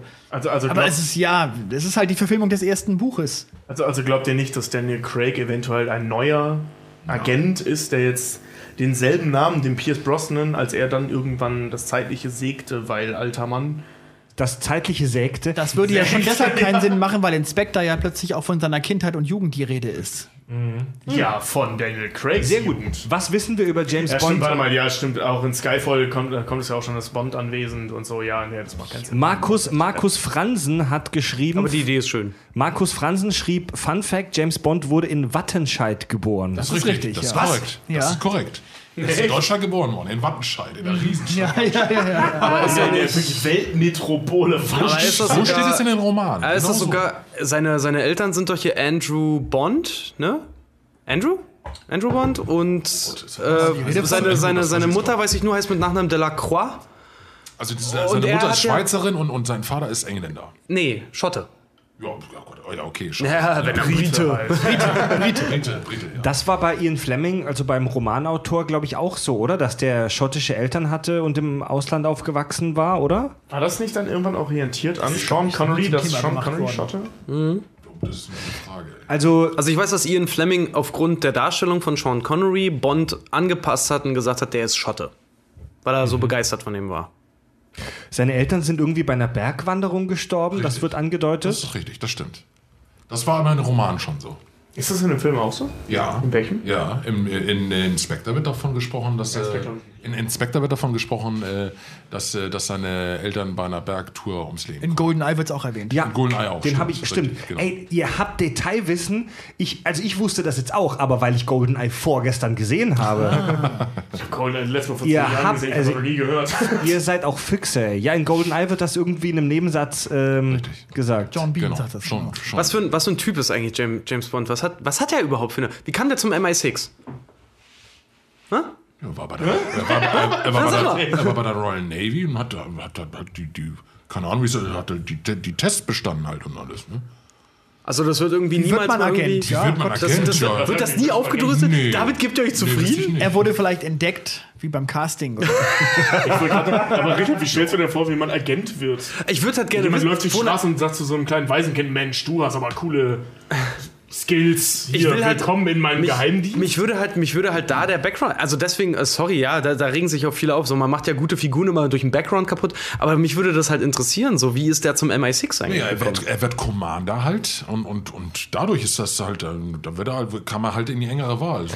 Aber das wird, das wird nie in dem Film noch nie so direkt besprochen. Es ist ja auch eigentlich gar nicht so äh, wichtig für die. Handlung, oder? Also für, für die Figur. Nö, aber Es ich find's immer- interessant. Also eben genau dieses Erklären heißt immer entzaubern Ding. Es ist ja auch schade, wenn wir das jetzt wüssten, dass der ein, ein ganz normal, dass der irgendwann mal Abi gemacht hat. Fick dich, ich will die Sachen erklärt kriegen. Ja, genau. Ich bis will es weißt. Nee, Ich will es erklärt kriegen. Warum denn? Ich wollte, ich wollte unbedingt wissen, wer Hannibal Lecter ist. Dann habe ich Hannibal Rising gesehen, habe mich zehn Jahre gewehrt, habe, diesen Film zu gucken. Ich wünschte, ich hätte es nicht getan. Jetzt weiß ich, woher der kommt und es kotzt mich total an. dass ich das Zum Beispiel weiß. wird in Man lebt nur zweimal erwähnt, dass er in Cambridge Sprachen studiert hat. In Cambridge. Stimmt. Das, sagt, das sagt er dann. ja. Deswegen kann er überhaupt auch ein paar Brocken Japanisch halt und sowas. Okay, also an alle, die hier Englisch auf Lehramt studieren, ihr könnt prinzipiell Killer damit werden. Nein, oh, nein, du musst Soldat vorher gewesen sein. Englisch bei der Bundeswehr auf Lehramt. Ja, genau. ja, aber, aber ganz ehrlich, das ist gar nicht so unrealistisch. Ja. Wenn, wenn du sprachlich begabt bist und bei der Bundeswehr einen guten Job gemacht hast, ist es durchaus möglich, dass du, dass du beim BND landen kannst. Die Frage ist nur, ob du dann irgendwann das Synonym zum, zum Doppel-Null-Status erreichst. Du hast jetzt gerade so eine reale Geheimdienstorganisation angesprochen, BND. Äh, BND ist der äh, Deutsche Nachrichtendienst. den MI6 Bundesnachrichtendienst. gibt's- Der Bundesnachrichtendienst. MI6 gibt's meines Wissens auch. Ähm, was ist denn der Unterschied zwischen dem, äh, das können unsere Profis sicher beantworten, oder was ist der Unterschied zwischen dem MI5 und dem MI6? Der wird ja auch angesprochen. Der MI5 ist, glaube ich, eher so ähm, innerbritisch, so eine, so eine Art äh, Geheimpolizei. oder Inlandsgeheimdienst? Ja, sowas, genau, würde Also ich es gibt sagen. diese, diese MI-Nummer, die ist halt durchnummeriert bis MI6 und MI6 ist der geheimste Dienst. und das MI geht steht für Mil Military Intelligence. Military Intelligence. Mission und das, Impossible. Und das, das geht halt, das geht halt, also je höher die Zahl dahinter ist, desto geheimer ist die Nummer. Das gibt's wirklich. Also das, benutzt auch das gibt's schon seit dem, ich glaube, kurz vor dem Zweiten Weltkrieg oder so wurde das eingeführt. Er benutzt auch immer den Tarn, also die, die, die, die, die Tarnung, dass er bei Universal Exports arbeitet. Ne? Und das ist ja der MI6 sozusagen. Genau. Was? Ist so eine Art Fake-Unternehmen, Universal Fake-Unternehmen. Exports. Genau. Das ist dann in Wahrheit der MI6. Diese- Also diese- ähm, du, kannst, du kannst das vorstellen mit CIA, äh, da kann man ja idiotischerweise mehr mit anfangen als mit, den, mit unseren Nachbarn. Dessen Geheimdienst kannst du mit den amerikanischen aufgrund der Filmwelt ja viel mehr mit anfangen. Du kannst CIA und FBI, das ist so ein bisschen, oder NSA ist ja dieser Auslandsdienst, das ist so das MI6. Ähm, MI5 ist mehr so FBI, das ist wirklich nur innerländisch und dann wird das immer weniger geheim. Also dieses MI1 heißt es glaube ich gar nicht, das glaube ich heißt nur MI und dann irgendwas dahinter. Das ist halt einfach irgend so ein Militärdienst. Das ist glaube ich so eine Art Bundeswehrbehörde. Gibt es in Deutschland auch. Der, der Bundesnachrichtendienst ist der Auslandsgeheimdienst. Der Inlandsgeheimdienst, das wissen viele nicht, ist der Bundesverfassungsschutz. Genau. Bundesverfassungsschutz klingt immer so wie Leute, die irgendwo am Schreibtisch sitzen und irgendwas abstempeln. Das ist, M das ist der deutsche MI5, der Aber Inlandsgeheimdienst. das, das ist ja gerade so ein, das ist ja im Moment gerade riesen im Thema, dir weil die der gar nichts darf. Der Bundesverfassungsschutz, der darf und kann ja, die halt auch Leute einschleusen in rechtsextreme Genau, die und so V-Leute. weiter. Genau. Aber das ist dann, weil das, äh, das können die machen, aber die können deren Informationen nicht verwenden, weil bla, das ist Naja, ein ja, ja, Riesenthema, dass sie da mehr Naja, so eine richtige Behörde So offiziell, wollen. ne? Was ja. inoffiziell passiert, wissen wir natürlich Genau. nicht. Ne? Habt ihr denn nie die britische Serie Die Profis gesehen? War, da ging es doch um den MI5. nee. Nee, Nee. Das ist eher so 80er Jahre, das war vorher. Okay. Ist auch auf Das kennen Netflix. ja alles nicht die Küken hier. Da waren wir alle noch, Genau. Der junge Mensch nach heute gibt es das auf Netflix. da waren wir alle noch das gierige Blitzen im Auge eines Taxifahrers. Oder wie der, oder wie der, oder wie der, Oder das gierige Blitzen ist James Bond in der Scheune. wie der Schwabe sagt, da waren wir noch in Abrahams Wurstkessel. Auch nicht schlecht. Der Berliner sagt Krass, ey. Im Rheinland sagt man einfach nur, da war ich noch ein geiler Gedanke im Sack meines Vaters. Wir sind da, wir sind da in. Berlin. Die noch Joghurt im Schaufenster? Nee, ich kenne in Berlin ist immer Quark im Schaufenster. Oder so, ja. Äh, Richard, du, du hast einen, einen, eine kurze, einen kurzen Ausflug vorbereitet über die realen Hintergründe. Ja, der echte Bond. Nämlich äh, der. Wie ist das so? Das ist der, einfach nur ein Agent. Der, ja, der Agent, auf dem James Bond beruht, der mit äh, Ian Fleming zusammen gearbeitet hat. Weil Ian Fleming war ja äh, beim britischen, bei der britischen Navy, beim Nachrichtendienst. Und dort hat er den Serben äh, Dusko oder du, ja, Dusko Popov kennengelernt. Dusko Popov ist ein Serbe und hat im Zweiten Weltkrieg für die Deutschen und für die Engländer als Doppelagent gearbeitet. Und seine Tarnung, und das ist halt ziemlich geil, weil die hatten ihn in einem Fernsehinterview, das findet man witzigerweise auch auf YouTube, hatten sie den ausgefragt. Und da hat er unter anderem halt auch erzählt, ähm, seine. Naja, da war er halt schon im Ruhestand da, ne? Das war Fernsehen gegeben, findest du bis heute auf YouTube. das war, das war 85 Ja, oder ja, so hat er das gegeben. ja. das haben die, haben die halt irgendwann hochgeladen. Nee, aber das Ding ist halt einfach, da hat er erklärt, äh, das war halt ganz geil, weil es gab natürlich mehrere Geheimagenten, mit denen sie sich dann auch gegenseitig kurzgeschlossen haben. Und er hatte halt Kontakt mit Ian Fleming. Und das Geile war halt, diese ganze Idee um James Bond herum, das finde ich ziemlich geil, weil es gab mehrere Agenten, aber seine Tarnung von dem Popov, die Tarnung von dem Typen war der reiche Playboy der halt auch schnelle Autos fährt, Frauen hat äh, und sich auf irgendwelchen Partys halt auch irgendwie einschleust und sowas. Und für den wurde unter anderem halt auch tatsächlich so ein Taucheranzug entwickelt, der ähm, so gestaltet ist, dass wenn du damit tauchen bist und dann auftauchst und den ausziehst, dann einen trockenen Anzug drunter haben kannst, weil er sich irgendwo einschleusen muss und so eine Scheiße. Der Das hat war doch in irgendeinem James Goldfinger. Bond-Film auch so. der hat das nämlich auch, der hat das tatsächlich gemacht. Der, der meinte so, es war ein, äh, äh, war ein Auftrag, da musste jemanden ja, irgendwo rausholen, musste sich vorher durch so eine Party durchschleusen. Und dann hat er das wirklich gemacht. Die haben den über ein U-Boot quasi rausgeschossen, weil der war auch irgendwie Kampftaucher oder so.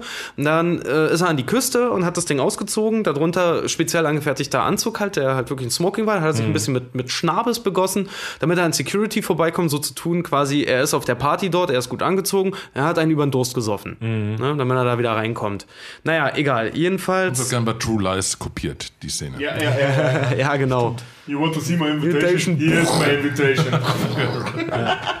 Genau. Nämlich dieser Typ, der, der Dusko. Dusko, Dasko, Dusko Popov. Ähm, der, Typ. Ja, der klingt halt mega geil. Schon mal vor, das wurde nicht Bond, James Bond, sondern ich bin Popov. Dusko Popov. ähm, nee, wie gesagt, der wurde damals zum Zweiten Weltkrieg, der wurde erst von den Deutschen angefragt, ob er für die spionieren würde. Und der war aber ziemlich cool, weil der hat nämlich, nachdem er die Anfrage von den Deutschen gekriegt hat und er ein mega Problem mit Nazis hat, verständlicherweise, ist er äh, in Lissabon in die äh, englische Botschaft und hat dort seine Dienste angeboten und hat dann die Deutschen mit falschen Informationen versorgt und hat dann, wenn er Informationen von den Deutschen gekriegt hat, das an die Engländer natürlich weitergegeben und hat er so ein richtiges Katz-und-Maus-Spiel getrieben. Ja. Der ist auch ein paar Mal, äh, war richtig in der Bredouille, dass er quasi gekascht und dann noch erschossen wird und so eine Scheiße. Naja, aber jedenfalls traf er dort in dieser Moment, Zeit. und dann kam der da wieder rein.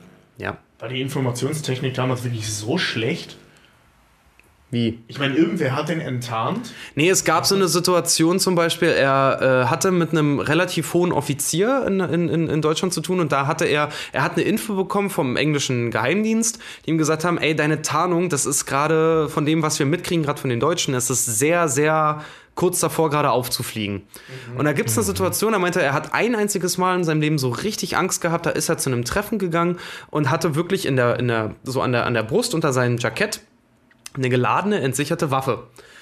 Und einer, ein deutscher General, ein ziemlich hoher General, kam rein und meinte zu ihm, bleib da stehen und dreh dich nicht um.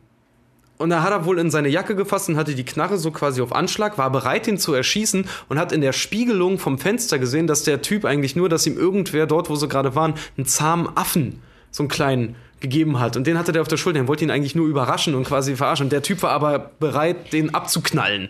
Wir reden hier gerade von der abstrusesten Situation in der Geschichte der Nazi-Welt. Da Ja. war ein Nazi, der von dem, also da war ein englischer Doppelagent, der dachte, er wird von einem Nazi erschossen. Der lag aber falsch, weil der Typ einen Affen dabei hatte. Ja, Einen Affen? ein Affen, einen kleinen Schulteraffen, ja. Einen gezähmten kleinen Affen. das ist ich- ich hab schon- eine der Ich habe die besten. Story noch nie gehört. Also. Das ist auch die bescheuerte Story, die, die. Ich hab's mir, ich hab's mir äh, gestern und heute erst angehört. Gibt's eine Doku über den Typen? Mega interessant. Nee, jedenfalls, ähm, die ersten Bücher, wie gesagt, beruhen auf realen, nicht klar, Entschuldigung. äh, beruhen auf realen Erlebnissen von, von Fleming ja dann auch. Ähm, Krass. Äh, Ich habe das, auch schon- ich hab das auch schon mehrfach Ah, genau, gelesen und äh, gehört, äh, dass die reale Spionagewelt, besonders während äh, des Zweiten Weltkrieges, hier in Lissabon, weil Portugal war neutral und da gingen deswegen die meisten Ja, Geheimdienstinformationen genau, nee, in, in, in, Europa rum. in Lissabon hat sich das gesamte englische Agentennetz zum Beispiel aufgebaut gegen die Nazis. dass, halt. dass, dass viele reale Geheimdienst-Stories aus der echten Welt noch viel verrückter und abgefahrener Mhm. sind als das meiste, was wir da in den Filmen gesehen In haben. Lissabon saßen auch super viele Russen. Also da sind äh, sehr, sehr viele vom, vom das war da, das war da schon KGB, ne? Äh, vom KGB während des Zweiten Weltkriegs auch alle über Portugal und dann eben gegen Franco. Also alle, die gegen Franco aus Russland, es waren super viele Russen, die gegen Franco gekämpft haben, die kamen auch alle aus Portugal dann. Also immer von Russland nach Portugal, weil die waren neutral und dann rein nach, Frank äh, nach, nach Spanien. ähm, der Typ, der Popov, äh, der hatte zum Beispiel, die, äh, James Bond hatte die Lizenz zum Töten, ne? Die hatte der nicht, weil die gibt's so in dem Sinne eigentlich nicht, dass ein Agent oder eine autonome Figur die Lizenz zum Töten hat. Was er hatte allerdings war äh, quasi, wenn du so möchtest, die Lizenz, und das klingt ziemlich armselig dann, die Lizenz zum Töten lassen. Er hat nämlich zum Beispiel dadurch, dass, pass auf, seine Tarnung bestand ja darin, dass er der reiche Playboy ist, ne? Und er hatte auch, er hatte ein schönes Anwesen und er musste sich auf diese ganzen Millionärspartys einschleusen und sowas. Und er hatte unter anderem auch einen Fahrer. Der Fahrer war kein Agent oder irgendwas, jedenfalls nicht von den Engländern, der war von den Deutschen. Und nachdem der Popov halt rausgefunden hatte, dass der ihn verpfeifen wollte, weil er irgendwas Stichhaltiges gegen ihn in der Hand hatte, hat er den umbringen lassen. Und das war zum Beispiel, sowas konnte er zum Beispiel machen, ohne, ohne, ohne hinterfragt zu werden. Das heißt, er konnte Killer engagieren. So in etwa, er konnte, äh, wie sagt man das so, Assassinations, ähm, Attentate auf jemanden ausführen lassen, ohne, ohne äh, quasi, äh, huch, äh, ohne für- Rücksicht auf Verluste quasi. Er durfte jemanden nicht selber töten, aber er durfte Attentate ausführen lassen. verstehe. Ja, warum nicht? beauftragen sozusagen. Genau. Ich verstehe ja, da, warum sich das Land an der Stelle so absichert, dass sie keinen Killer da reinschicken, aber ist das nicht super gefährlich? Weil ja nochmal. Also, Ja. gerade wenn du so einen wertvollen Agenten hast, dann zu sagen, okay, Keule, du darfst nicht töten, das können wir niemals vom Gericht irgendwie äh, gerechtfertigen. Aber du kannst gerne jemanden anrufen, der das dann für dich engagiert. Hatte der dann irgendwie so einen Fifi bei sich, der den ganzen Tag hinterher mehr gefahren ist, um zur Not Nazis zu erschießen? Nee, aber das, das Ding ist halt zum Beispiel, ähm, bei, äh, die, die ganze, die ganze Idee auf Casino Royale zum Beispiel basiert doch auf einem alten Agententrick, den die angewandt haben. Die haben nämlich zum Beispiel in Lissabon, um, äh, damit sich die Agenten miteinander auch verabreden konnten, um dann Informationen nach England zum Beispiel auch weiterzugeben, haben die sich in Casinos getroffen, an den Roulette-Tischen. Und haben dort, also eine gängige Praxis war es zum Beispiel zeitliche Verabredungen an Roulette-Tischen zu treffen, nämlich durch die Einsätze der Chips. Die Zahlen, die gelegt wurden, waren nämlich entweder Uhrzeiten oder, wenn viele Einsätze gesetzt wurden, Koordinaten, wo sie sich nämlich treffen. Abgefahren. Uh, das ist ja clever. Ja. Ich habe mich schon oft gefragt, wieso, wie, was soll diese ganze Casino-Nummer? Also, Das ist echt in mega vielen Agentenfilmen. also ja. das hat das, natürlich, das hat einen coolen Style, das sieht auch schön aus in Filmen, aber das, auch, dass, da- dass die James Bonde, dass die James Bonde immer so mega schick in Anzügen rumlaufen, das ist doch super auffällig. Will man als Agent nicht unauffällig sein? Vielleicht mal ein Pulli Aber das ist, der, das ist halt der 007-Stil. Das, äh, Ja, ja, aber ich, ich, ich rede jetzt nur so von einer Idee im echten Leben. Weißt du, wie ich meine? Aber wie gesagt, ne, das war zum Beispiel hier von dem Agenten, das war seine Tarnung. Er hat gemeint, es war noch in seiner Gruppe, waren noch, noch andere Agenten mit drin. Äh, da war zum Beispiel einer, der hatte die Tarnung Tellerwäscher. Der war ein Tellerwäscher. Der musste den Tellerwäscher halt äh, verkörpern. Und er hatte halt Glück, er war aus dieser ganzen Truppe halt der, der zufällig Bruce Wayne spielen durfte. Ähm, und der hat aber zum Beispiel, der hat richtig tragende Rollen halt irgendwie gehabt, eben dadurch, dass er sich in diesen gehobenen Kreisen bewegt hat. Der hat zum Beispiel maßgeblich dazu beigetragen, dass Enigma entschlüsselt wurde, in Echtzeit teilweise. Der, der Geheimcode der Enigma, Nazis. genau, Enigma war ja der Geheimcode der Nazis, der ja so mega schwierig äh, zu knacken war, wo sie teilweise wirklich nur einen Buchstaben oder ein Wort irgendwie rausgefunden haben. Und der hat dazu beigetragen, durch seine Informationen, dass Enigma teilweise fast zeitgleich mitgelesen oder mit entschlüsselt werden konnte durch seine Nachrichten. Ne?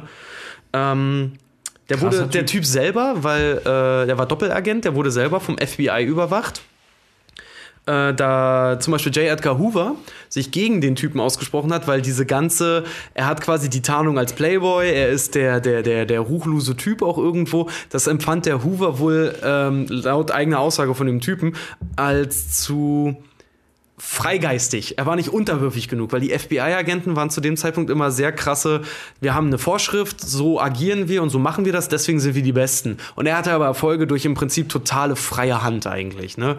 Und naja, der J. Edgar Hoover hat auch noch ganz andere Probleme gehabt.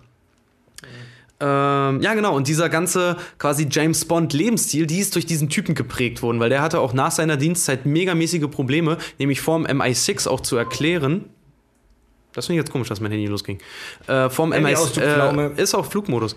Äh, vorm MI6 zum Beispiel auch zu erklären, ähm, weil er hat horrende Rechnungen gehabt, was Alkohol, Frauen und Autos anging. Also so, es gibt wirklich eine Vorlage Das zu soll, James das soll Bond. bei den Filmen, glaube ich, auch so ein bisschen gezeigt werden, dass er damit den Gegner einfach auch ärgert. Er gewinnt ja so gut wie jedes Spiel und, äh, und, und zwingt den Gegner dann auch so, so ein bisschen zu, zu Fehlern dann halt auch. Der Typ sieht übrigens ein bisschen aus wie Daniel Craig. Also, also dieser, dieser, Lex Barker. Was, eher. ja, oder? dieser, dieser Originalagent. Wie heißt sein tschechischer Name nochmal? Dusko Pupov. Suko Puko. Dusko Pupov. Dusko Pupov. Popov. Sieht aus ein bisschen wie Daniel Craig. Der sieht aus wie der polnische Bruder von Daniel Ja, Craig. müsst ihr mal googeln. Steht da eigentlich auch, wie der, wie der wirkliche Name James Bond entstanden ist, also für die Romanfigur? Ja, genau. Äh, James Bond ist tatsächlich ganz einfach nur ganz blöde von einem Vogelkundler Richtig, geklaut. genau. Mhm. Äh, ja, ja, das hat Ian Fleming hat tatsächlich beim Schreiben gesagt, er wollte den dullsten, so hat er das genannt, also so den, den rundesten, aber gleichzeitig einfachsten Namen, den er sich vorstellen kann, und hat in seinem Regal ein Buch gehabt von einem Vogelkundler und äh, Vogelforscher, der James Bond heißt. Da blättert Pierce Brosnan auch in, in Die Another Day drin. Nein, echt? Ja, das ist kein Witz. Ja, ja. Ehrlich? ja, das kann Das war der Film zum 40. Ja. Jubiläum, wo diverse Anspielungen drin Den sind. sie vollgepackt haben mit Ja, ja. irgendwelchen. Anspielungen. Roger ne? Moores Tochter spielt die Stewardess im Flugzeug und so. Genau. Das ist ja cool. Und das ist so ein schlechter Film. Und irgendwelche, Ja. irgendwelche, Schade, ja, irgendwelche Requisiten aus alten Filmen. Ja, ja, Farben. genau, Bei richtig. Q zum Beispiel, den, den, den, den Schuh mit dem, mit, dem, mit dem Messer drin Ja, und, ja, und der, Ja, der, ja, der, der kleine Mini-Jet aus Octopussy Ja, ja, genau. und, und so weiter und so fort. Ne? Ja, ja, das sind einige Sachen. drin.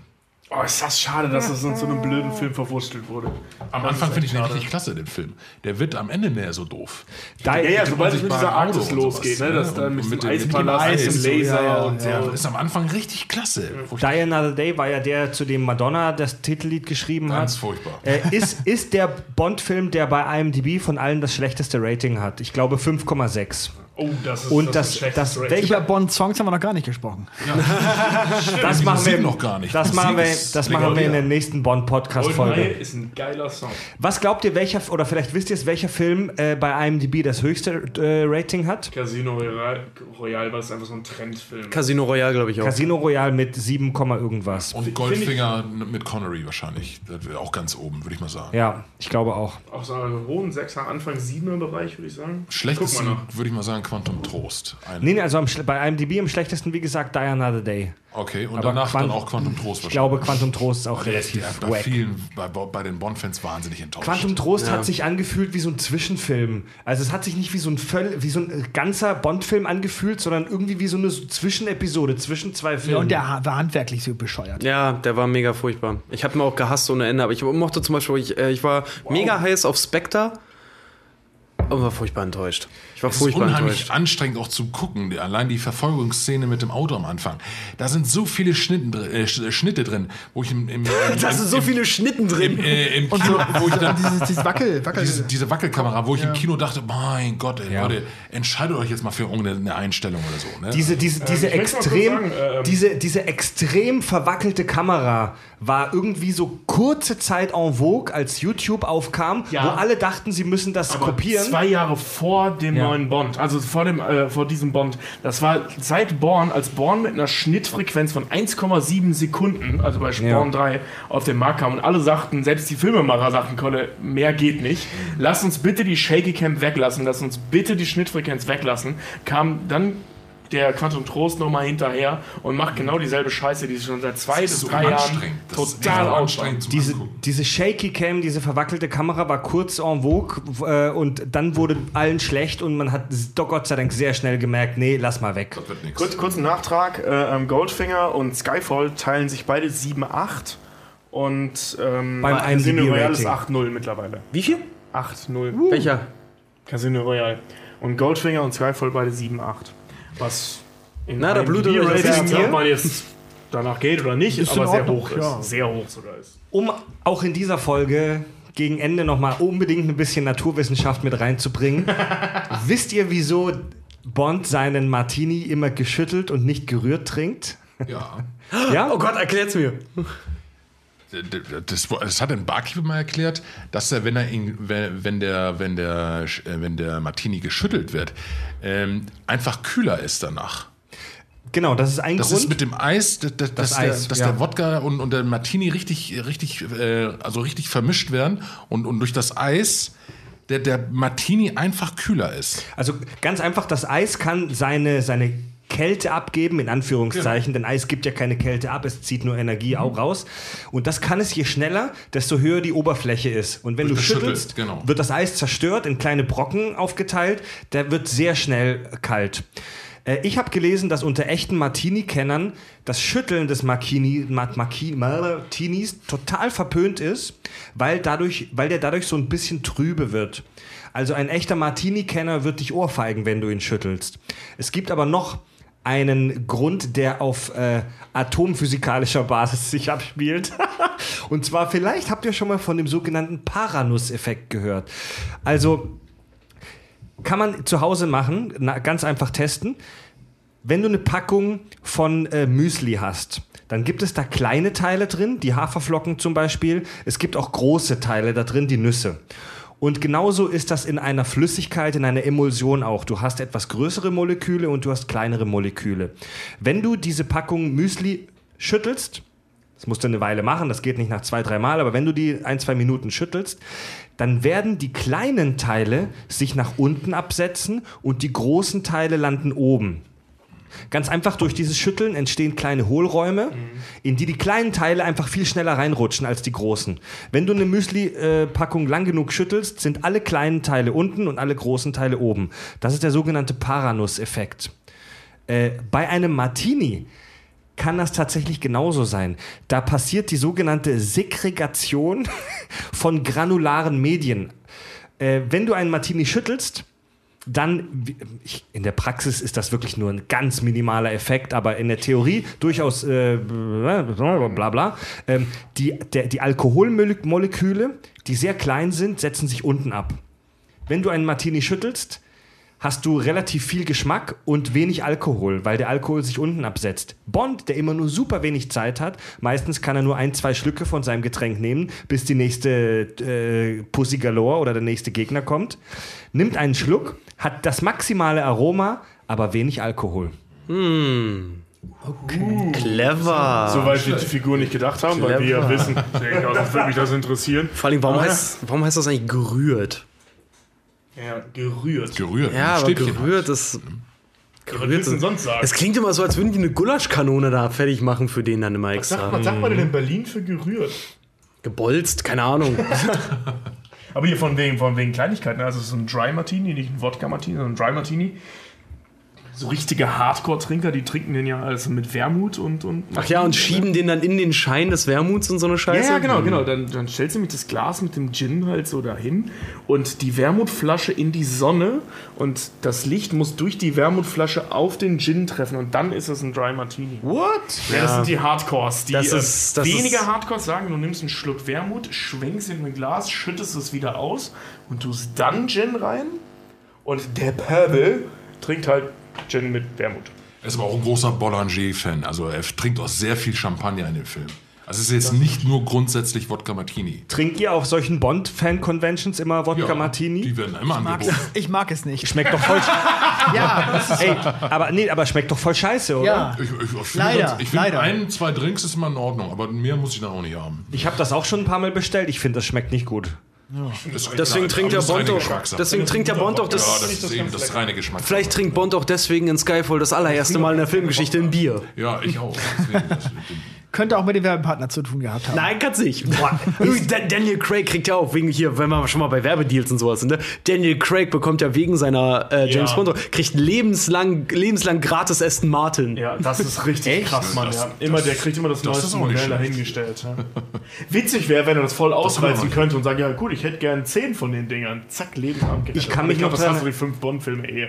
Also mega wichtig bei Bond natürlich Produktplatzierung, egal ob es Rolex ist oder äh, wie gesagt. Mit, mittlerweile ist es. Man sagt immer, der längste Werbefilm der Film, der, der, der längste Werbe, äh, Werbefilm, äh, äh, Der im ist Kino, die James ja. Bond Film. Also Skyfall war extrem. Diese Nummer, wo er da oben ohne in diesen düst, äh, düster sag ich schon, in diesen düsig, däsig be äh, beleuchteten Schlafzimmer am Anfang da liegt und dann so, so, so lassiv so ein eisgekühltes Heineken trinkt, erinnert schon sehr an dessen Werbungen.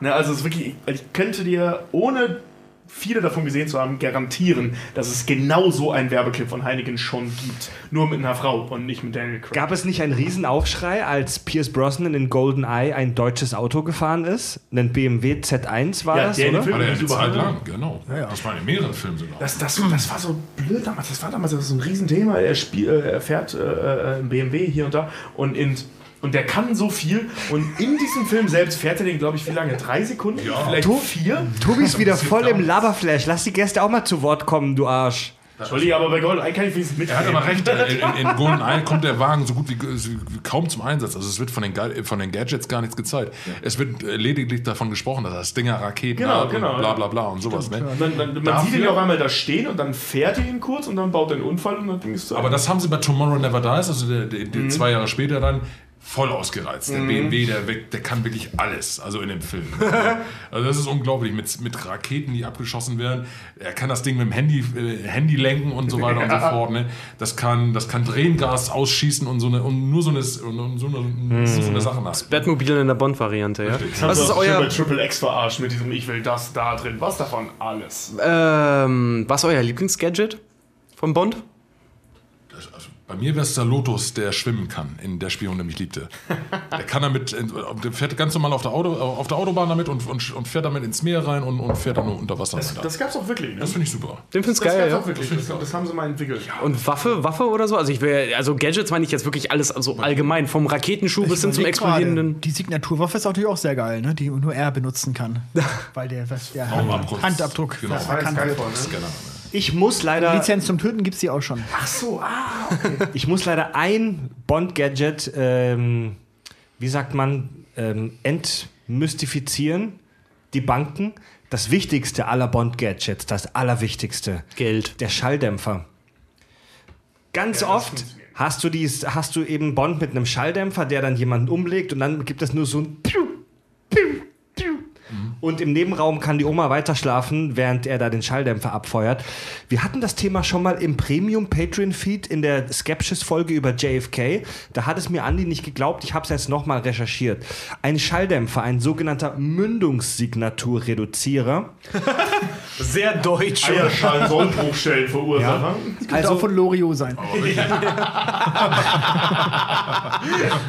Also eine, eine Mündungssignaturreduzierer. Mündungssignatur. Allein dieser Ausdruck. Ich sag ja, das, das ist so urdeutsch wieder, ne? Ähm, so, eine, so, eine, so eine typische kleinkalibrige Pistole, wie zum Beispiel die äh, Walter PPK, die Bond benutzt, oder in den neueren Filmen die Walter P99. So ein absoluter, so ein absoluter Klassiker, The Working Horse, viele deutsche Polizisten haben die auch. Ähm, so, eine, so eine schöne, zuverlässige Knarre. Die, hat bei, die gibt bei einem Schuss eine Lautstärke von ungefähr 120 dB ab. Das ist schon ziemlich laut. Also, wenn du die hier in Barmbek abfeuerst, das hörst du schon bis Winterhude, sage ich mal locker. Ja. Ein, Mündungs, ein Mündungssignaturreduzierer reduziert diesen Knall um circa 30 dB. Das ist eine Menge. Also ich, wer wer die dB-Skala nicht kennt, die dB-Skala ist logarithmisch aufgebaut. Das bedeutet 10 dB ist die doppelte oder halbe Lautstärke. Also 130 dB ist doppelt so laut wie 120 dB vom Schalldruck. 130, 120 dB minus 30 sind 90 dB. Das ist jetzt nicht so, dass die halbe Stadt aufwacht, aber das ist schon noch sehr laut. Also das ist nicht mehr, wow, mir platzt das Trommelfell laut, aber die Oma im Nebenraum oder der russische Spion im Nebenraum wird das mitkriegen. Ja, aber da musst du ja die halbe Filmgeschichte der Kriminalfilme umschreiben. Das kommt doch in so vielen Krimis das ist vor. Kein, das ist kein Bond-Ding. Ja, eben. In jedem, in jedem Film, Jedem. Schalldämpfer hörst du nur so. Das ist genau, alles. Ja, so Alle- Allein Inception würde von vorne bis hinten keinen Sinn machen, wenn der Schalldämpfer nicht funktionieren würde. Wisst ihr, äh, unsere eingefleischten Bond-Cracks, ähm, das weiß ich nur zufällig, weil ich es vorhin noch gelesen habe. Wisst ihr, warum äh, Bond eine Walter PPK hat? In den alten Filmen? Ja, er, benutzt vorher eine Beretta, die, die einmal äh, ihn in den Stich lässt und, und dadurch, äh, dadurch ähm, ähm, Stimmt. ähm, Stimmt, im ersten gibt- Film. Kriegt er die er die PPK. Weil er ihm sagt, äh, du, Das hat- eine, das- eine zuverlässige Das ist aber von, Ian, Grund, von ja. Ian Fleming. Das hat einen stilistischen Grund. Und Tobi kann es ich, Witzigen sagen. Grund. Ja. Ähm, die, äh, wie hieß sie jetzt, die erste, die er benutzt hat? Beretta. Genau, das ist die Waffe, mit der Hitler sich erschossen hat. Das ist genau das Modell. Ja. Ach so, okay. Das ist halt, also es wird kein Zufall sein, da das ein Brite geschrieben hat. Der zufällig bei der britischen Navy gearbeitet Ja, hat. im das Film, ist schon im, ganz im Film wird witzig, nämlich be bemängelt, dass sie eine Ladehemmung hatte und er deswegen ein paar Monate im Krankenhaus gelegen hat. ne? Deswegen. Ja, ja. Aber, ist aber, cool. aber nicht ganz uninteressant, dass ihm dann praktisch sein Vorgesetzter ihm eine deutsche Waffe, eine Walter äh, PKK Naja, wenn, wenn man anträgt. davon ausgeht, dass dieser äh, Pop-Off da tatsächlich die Vorlage war in mehreren Hinsichten und der deutsch-englischer Doppelagent war, liegt das schon recht nah. Und gerade dann einen Gag daraus zu machen aus der Idee, finde ich eigentlich ziemlich cool, muss ich sagen. Leute, ich würde tatsächlich das Thema langsam Richtung Ende führen. Haben wir noch irgendwas ganz Wichtiges Ja, vergessen? unbedingt. Also ganz mit einem Satz bitte noch, bitte noch mal die Filmmusik, weil das Oh war ja. wirklich Ja, auch das ja. Salz in der, in der Bond-Suppe. Und Mario muss noch erzählen, wie er zu den Dreharbeiten kam. Das Salz oder Stimmt, ja. die Kirsche? Mag, Zuerst magst du mal- die- Magst du die nicht? Äh, Oder mein- meinst du Salz in der Suppe? Nein, nein, ich meine das Salz in der Suppe als positiv. Ach so. Das Fleisch in der Suppe, zu, sagt zuerst mal. Mario. Oh, ich ich werde das so fett anteasen, dass wir mit einem Schauspieler aus einem der Bond-Filme hier sprechen. So- so- so- Star aus den Also, du warst Statist bei Der, Morgen stirbt nie, der, der, In der in Hamburg Hamburg übrigens, spielt. Wie bist du dazu gekommen? Das, das war ein, ein Zufall von 1 zu Millionen. Ähm, ich war damals, äh, äh, war ich in, in der Mönckebergstraße, wo die Szenen gedreht wurden, wo die Szenen gedreht worden sind. Ähm, da war ich äh, äh, im Sicherheitsdienst äh, im Levante-Haus. Das ist ein Hotel, was da gebaut worden ist, was heute so ein richtiges nobles Hotel ist.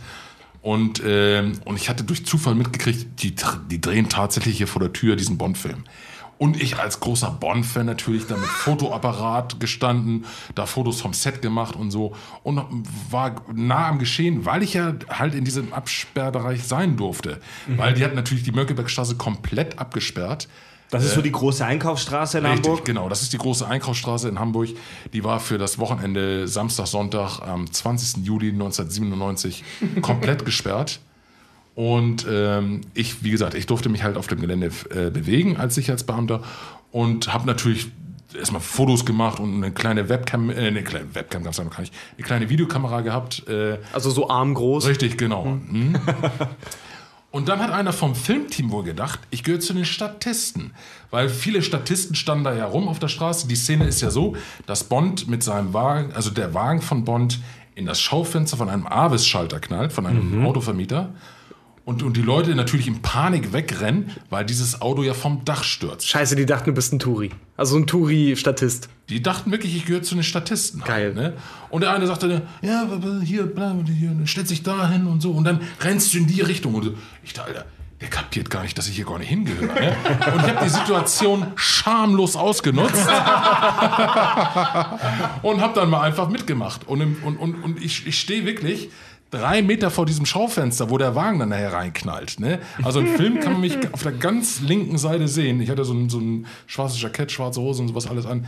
Es ist ein Bruchteil von einer Sekunde auch zu sehen, wie wir halt als Person da wegrennen. Die Szene hat auch beim ersten Mal geklappt. Der, der, äh, der BMW wurde von einer Rampe mit, mit Druckluft in das Schaufenster gejagt. Es hat so fürchterlich gescheppert, dass ich gedacht habe, der Wagen wäre explodiert. Krass. Weil das war so ein lauter Knall. Den, den, den, den, das habe ich heute noch im Ohr.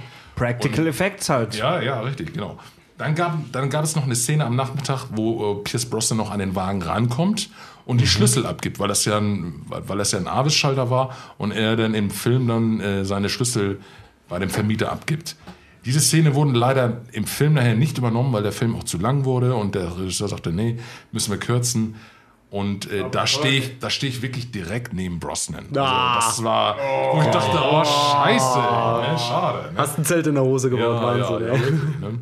Und äh, aber wie gesagt, bei dem, bei dem Making-of kann man mich äh, ganz gut sehen, Geil. wo ich direkt daneben stehe halt. Und Wie, wie fühlt sich das an, so als, als Bond-Fan der ersten Stunde mal auch Teil des. Und er hat vor allem eine Gage bekommen, das Schwein. Was? Was? was? Du hast, dich- warte mal, du hast dich da reingemogelt und bist danach noch zu dem Produktionsleiter und hast dich auszahlen Es lassen? kam da, äh, einer- das war während deiner Arbeitszeit, so wie ich das gerade mitbekommen habe. Oder einer- bist du danach wenigstens entlassen worden? einer von den Filmleuten kam dann, wir hatten alle so, so kleine Armbänder, wo Nummern drauf standen. Ne? Damit sind, Statist 307 muss da stehen, drei, Statist 701 steht da hinten und sowas alles. Der sagte, wo ist denn dein Bändchen? Ich so, ich hab noch keins bekommen. Also haben die das wieder vergessen. Ne? Ich wurde registriert mit Namen, Alter. mit Kontonummer und alles ne? und habe dafür tatsächlich noch 590 Mark bekommen. Du Ich hätte, ich hätte sie bezahlt, um da mitmachen zu können. Du scheiß Absahner, ey. ist das denn? Das, ist, weißt du, also für mich wäre das so, als wenn die jetzt zufällig Star Wars in Hamburg drehen würden Ja, und so ich würde mich da das reinzecken und dafür auch bezahlt werden. Ja, genau. Überleg mal, als, als, war, als eingefleischter Bond-Fan, darfst du auf einmal einen Bond-Film mitmachen, wo, wo, du überhaupt nichts, wo du überhaupt nicht mit rechnest. Das ist Durch ja einen so dummen Zufall. Ein Zufall von 1 zu Millionen. Mega geile Geschichte. ja. Vor allen Dingen, vor Dingen das, das Ding ist, du hast, du hast wahrscheinlich durch diesen, du hast durch diesen einen unscheinbaren zu Unrecht bezahlten definitiv, Cameo-Auftritt, ne? hast du wahrscheinlich dein gesamtes Geld, was du jemals in alle Bond-Filme investiert hast, zurück. Wieder bekommen. Ja.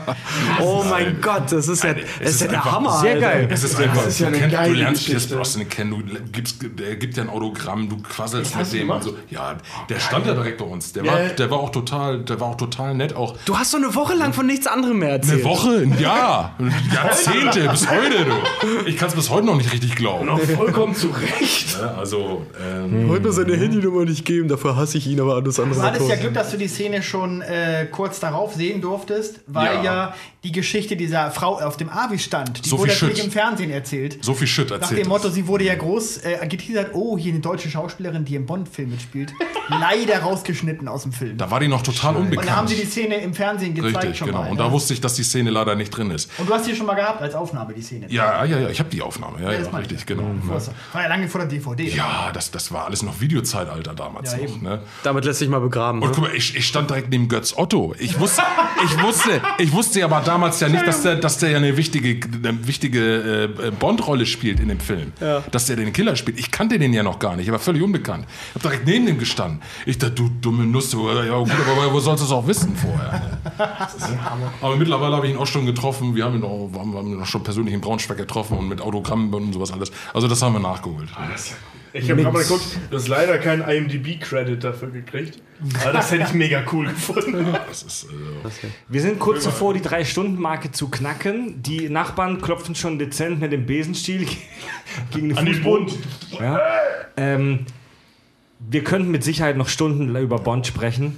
Das ist wahr. Ähm, noch Ja, könnt ihr wohl mal dann wiederkommen. Können ja wiederkommen, wenn der Film im Kino ist. Ja, wenn Oh beim ja, neuen genau, dann Bond. lass uns eine live Oder wir kommen, wir kommen als nächstes wieder zu euch und unterhalten uns über Bond. Gerne. Sehr gerne. Nee, wir müssen uns mal über Comicfilme unterhalten, aber dazu später. Ähm, bevor wir gleich zu den erlauchten Hörerzuschriften kommen, ähm, ein kurzer Teaser. Und zwar, wir haben ja unseren geilen Patreon Premium Feed. Alle, die uns bei Patreon unterstützen, mit monatlich ab sofort nur noch 3 Dollar, kommen in den- Genuss unseres Premium Feeds. Also die bekommen Sonderinhalte. Und da haben wir ein Sonderformat, das heißt Skepsis. Da sprechen wir über die abgefahrensten Verschwörungstheorien in gewohnt abschätziger Weise.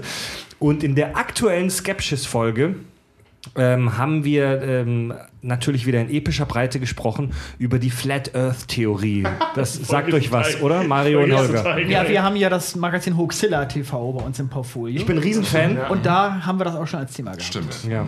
Und Hoaxilla sprechen ja immer so ein bisschen auf äh, wirklich auf einer analytischen Weise. Ähm, wir sprechen auf einer albernen Weise darüber. Auf einer sehr skeptischen Art. Ja, das macht Hoaxilla ja auch. Und wir sind so, Hoaxilla hat so den, den, den, den, den, den Wissenschaftler. Wissenschaftler. Haben sie auf eine Den- sehr skeptischen Art. Hoaxilla hat den Wissenschaftlerkittel an. Wir haben den auch an, aber bei uns ist er mit Bier befleckt.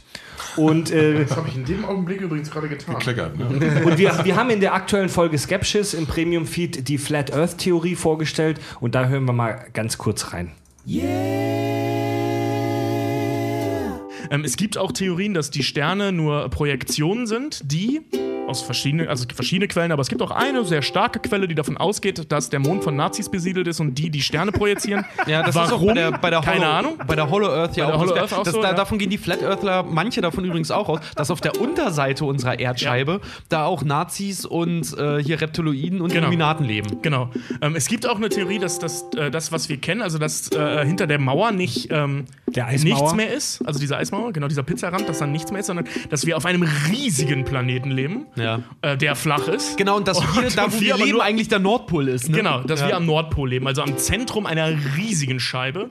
Auch der, auch der kann nicht rund sein. Warum? Keine Ahnung, aber weil, weil ja sonst das Wasser runterfallen würde. Ganz geil fand ich auch, ähm, ich war heute auch nochmal sehr intensiv auf der, auf der, übrigens auf der Flat Earth Society Seite bei Facebook. Die sind ziemlich lustig, die Leute. Ja. Wo einer tatsächlich auch einfach nur drauf schrieb, ja, Community is rising all around the globe. Ja. Also ja, okay. Ja, Skepsis, nur eines unserer super beschissenen Formate im Premium-Feed zu hören, ab sofort 3 Dollar monatlich. Äh, Jens Wegner hat eine super alberne Gruppe bei Facebook gegründet. Das wollten wir auch kurz ankündigen. Und zwar eine Kack- und Sach-Fangruppe. Wer da gerne einsteigen möchte, Kack- und Sach-Fans heißt die bei Facebook. Äh, wir, wir sind da auch angemeldet, aber wir sind da eher so beobachtend unterwegs. Also, also wir, wir mischen uns da tatsächlich relativ wenig ein. Das ist von Fans für Fans. Ich muss ganz ehrlich sagen, auch ich habe meine Benachrichtigungen für die Gruppe mittlerweile ausgestellt. Nicht, weil ich sie nicht, nicht, weil ich sie nicht mag, so sondern, lustig dazu beobachten. sondern weil, ja, weil, weil ich mir einfach den Spaß gönnen möchte, da hin und wieder mal einfach reinzugucken, aber ich will nicht permanent darüber benachrichtigt Ich habe werden. ich hab, ich hab wenn, so ich, ein wenn, bisschen mir, das wenn Gefühl, irgendwie das geht mich gar Leute. nichts an irgendwie, ne? Was? Ich habe ein bisschen das Gefühl, das geht mich eigentlich gar nichts Ja, an. mich was nämlich so auch nicht, weil ich auch mal die, Ja. die Befürchtung habe, weil wir sind ja keine Fans von uns selber. Weißt du? Na, ich schon. Ja, ich gucke das sehr schon. Also, wer Lust äh, darauf hat, Kack- und Sachfans, Gruppe bei- bei Facebook. So, und damit kommen wir jetzt, das ist nämlich ein Ritual bei uns in der Show, äh, immer zu Ende zum. Warte, warte, warte. Das müssen wir jetzt von vorne erklären. Wenn er fertig ist, machen wir. Und dann. Bwa, Hans Zimmer. Was? Das ist Hans Zimmer Bwa, aus Inception. Erinnert ihr euch? Dieses musikalische Ding, was er immer gesagt hat, immer dieses Bwa, dann passiert irgendwas krasses Bwa. Das sollen wir sagen dann, oder? Genau, das, das machen, das ist so, Genau, so ein Bwa. Ritual. Wenn er fertig ist, ich mach dann so. ne? Okay. Und Hörerfeedback. mega gut. Sehr gut, sehr gut. That was awesome. War das zu viel? Oder? Nein, das war, das war, das war viel besser, als wir das sonst immer hinkriegen. Wir haben einen Hörer und zwar, äh, das ist Giorgio Betonschuh. So heißt er ganz bestimmt. Giorgio Betonschuh. Betonschuh. Der typ, der typ ist CEO von der Import- und Export Fundament- und Seebestattung Berlin, München, Palermo, Chicago. Welche sonst? Und er schrieb, äh, einer von euch sagte in einer der letzten Ausgaben, dass man in frischem Beton erfriert. Das stimmt äh, so nur halb. Beton muss ab einer bestimmten Menge gekühlt werden. Weiterhin, gut Tschüss. Tolles Ich Feedback. weiß ehrlich gesagt nicht genau, was er uns damit sagen will. Ich glaube, ich weiß, was er meint. Du erfrierst. Also, Also, es stimmt nicht, wenn man es frisch anrührt, aber wenn es äh, angeliefert Ja. wird, dann ja. also wir, wir haben darüber gesprochen, als wir über brutale Todesarten gesprochen haben, in welchem Zusammenhang auch immer. Ich, weiß weiß das es gerade auch nicht mehr. Es ging, um, es ging bei der Alien-Folge um Säuren und Basen. ah, ja, richtig. Und da hat richtig. jemand, ich glaube, Richard hat gesagt, dass man in Beton erfriert.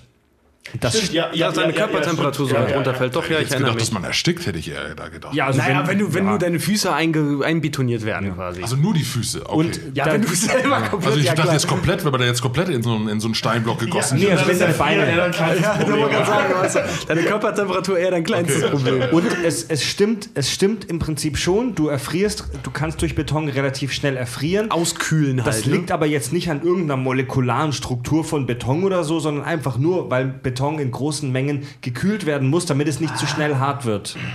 Okay, das macht Sinn. Dann schreibt uns Jay-Z. Gestern habe ich mir die Der Folge. Der echte Jay-Z. Gestern habe ich mir die Folge Starship Troopers angehört und mitten in der Folge haute einer von euch dieses Häuptling schnelle Vorhaut raus. Danke, ich musste den Rest des Tages dümmlich vor mich hinkichern. Was ein Müll. Ach ja. Dafür, dass ihr sauft wie die Löcher, hört man doch sehr wenige orale Magen über äh, Druckausgleichsgeräusche. Echt? In Klammer Rülpser. Krass, wir versuchen Fred immer zu. zu Also- redet manchmal eigentlich wie, Mo, äh, wie Rick. JC, dazu kann ich dir, Ah, nee, im Podcast bin ich es nicht. dazu kann ich, Das ähm, du bei, dem, bei, bei der Gamescom. Ja. Ich bin so privat. dazu kann ich JC nur sagen, wir trinken gar nicht so viel, wir, wir machen nur immer mega laut das Bier auf und wir haben äh, an unseren Mündern und anderen Löchern, wir haben Mündungssignaturreduzierer. Das ist auch nicht wahr. Knut schreibt, ich habe die Folge Star Trek Völkerkunde 1 gehört. Ich bin nur ein kleiner Fan, musste aber leider feststellen, dass ihr die komplette Literatur übergangen habt. Gruß Knut.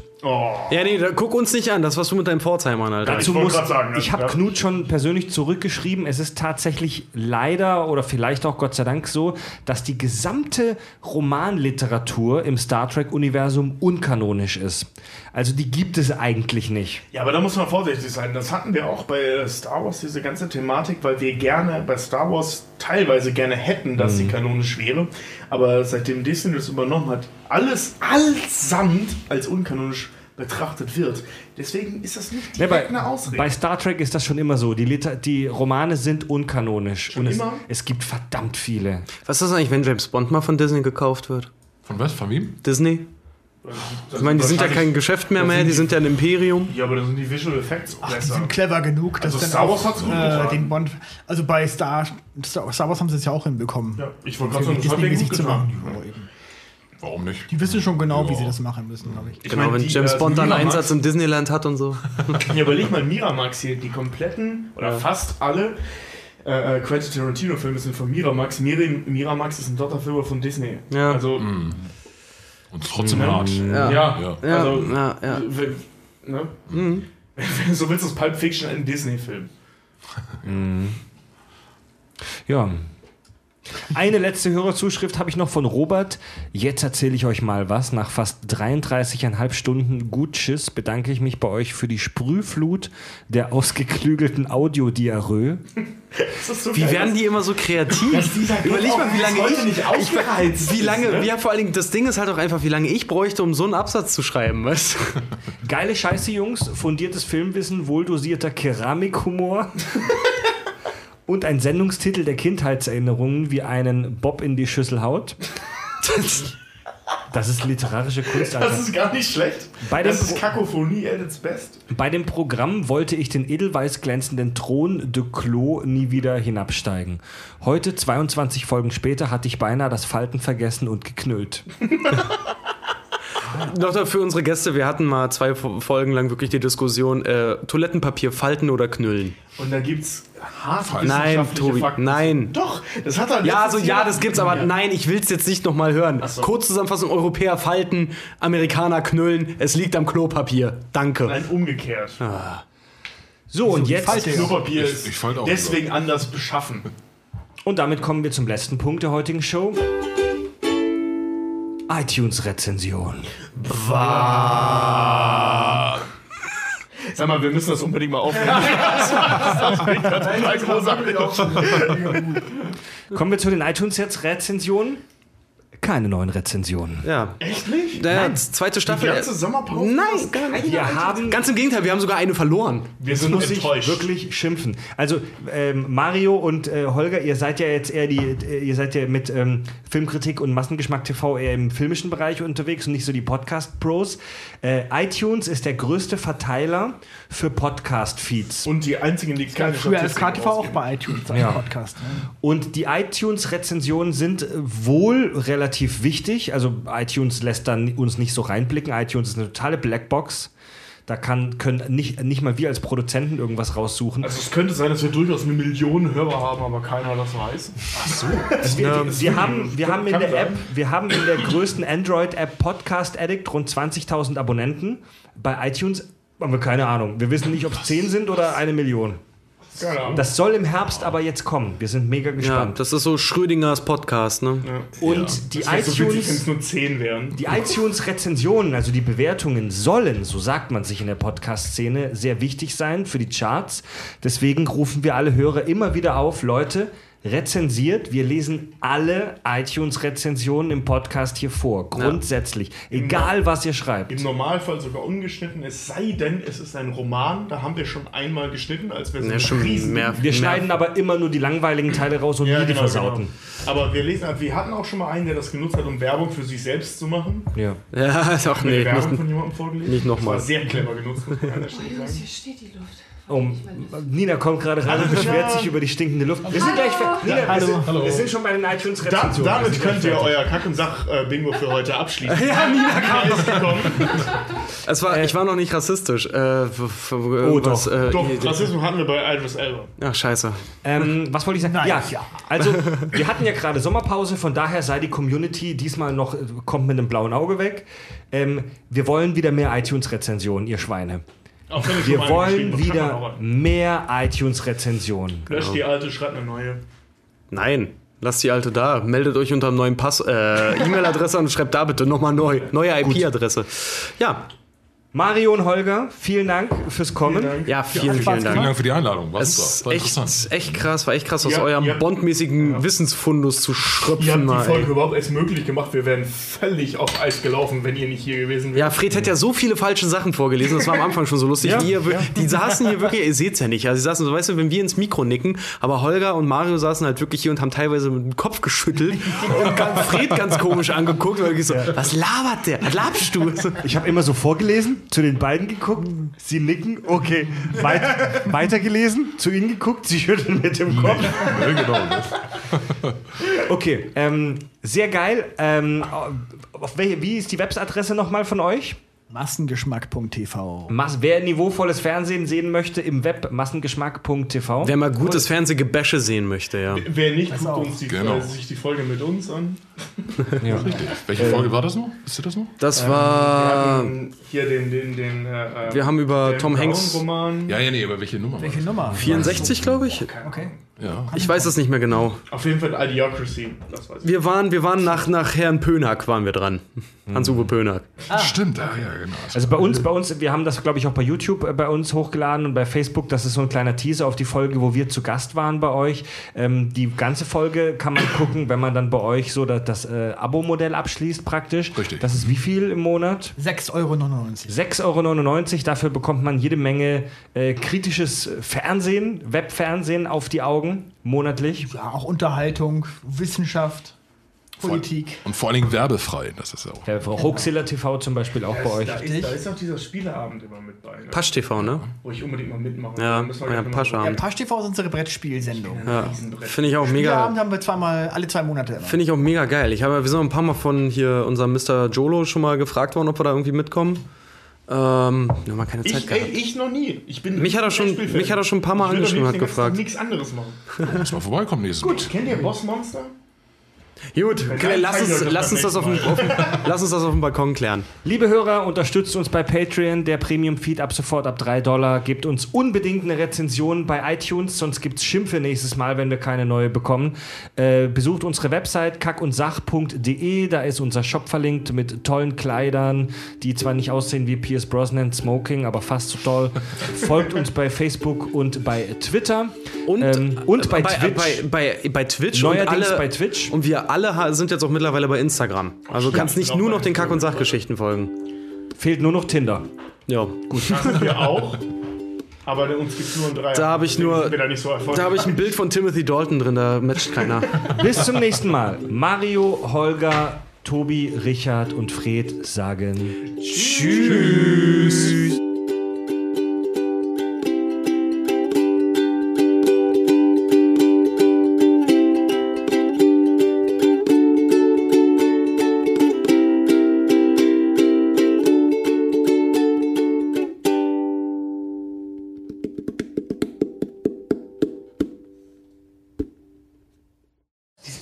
Nachteil an diesem Hocker ist, man muss die ganze Zeit pinkeln. Das ist ganz, ganz Das hättest so auf die Blase. warten können, bis das Tschüss vorbei ist. Muss ich mega schneiden jetzt. Wir haben doch immer so einen Nachspiel dahinter. Ich dachte, ich spiele jetzt in dieses Nachspiel rein.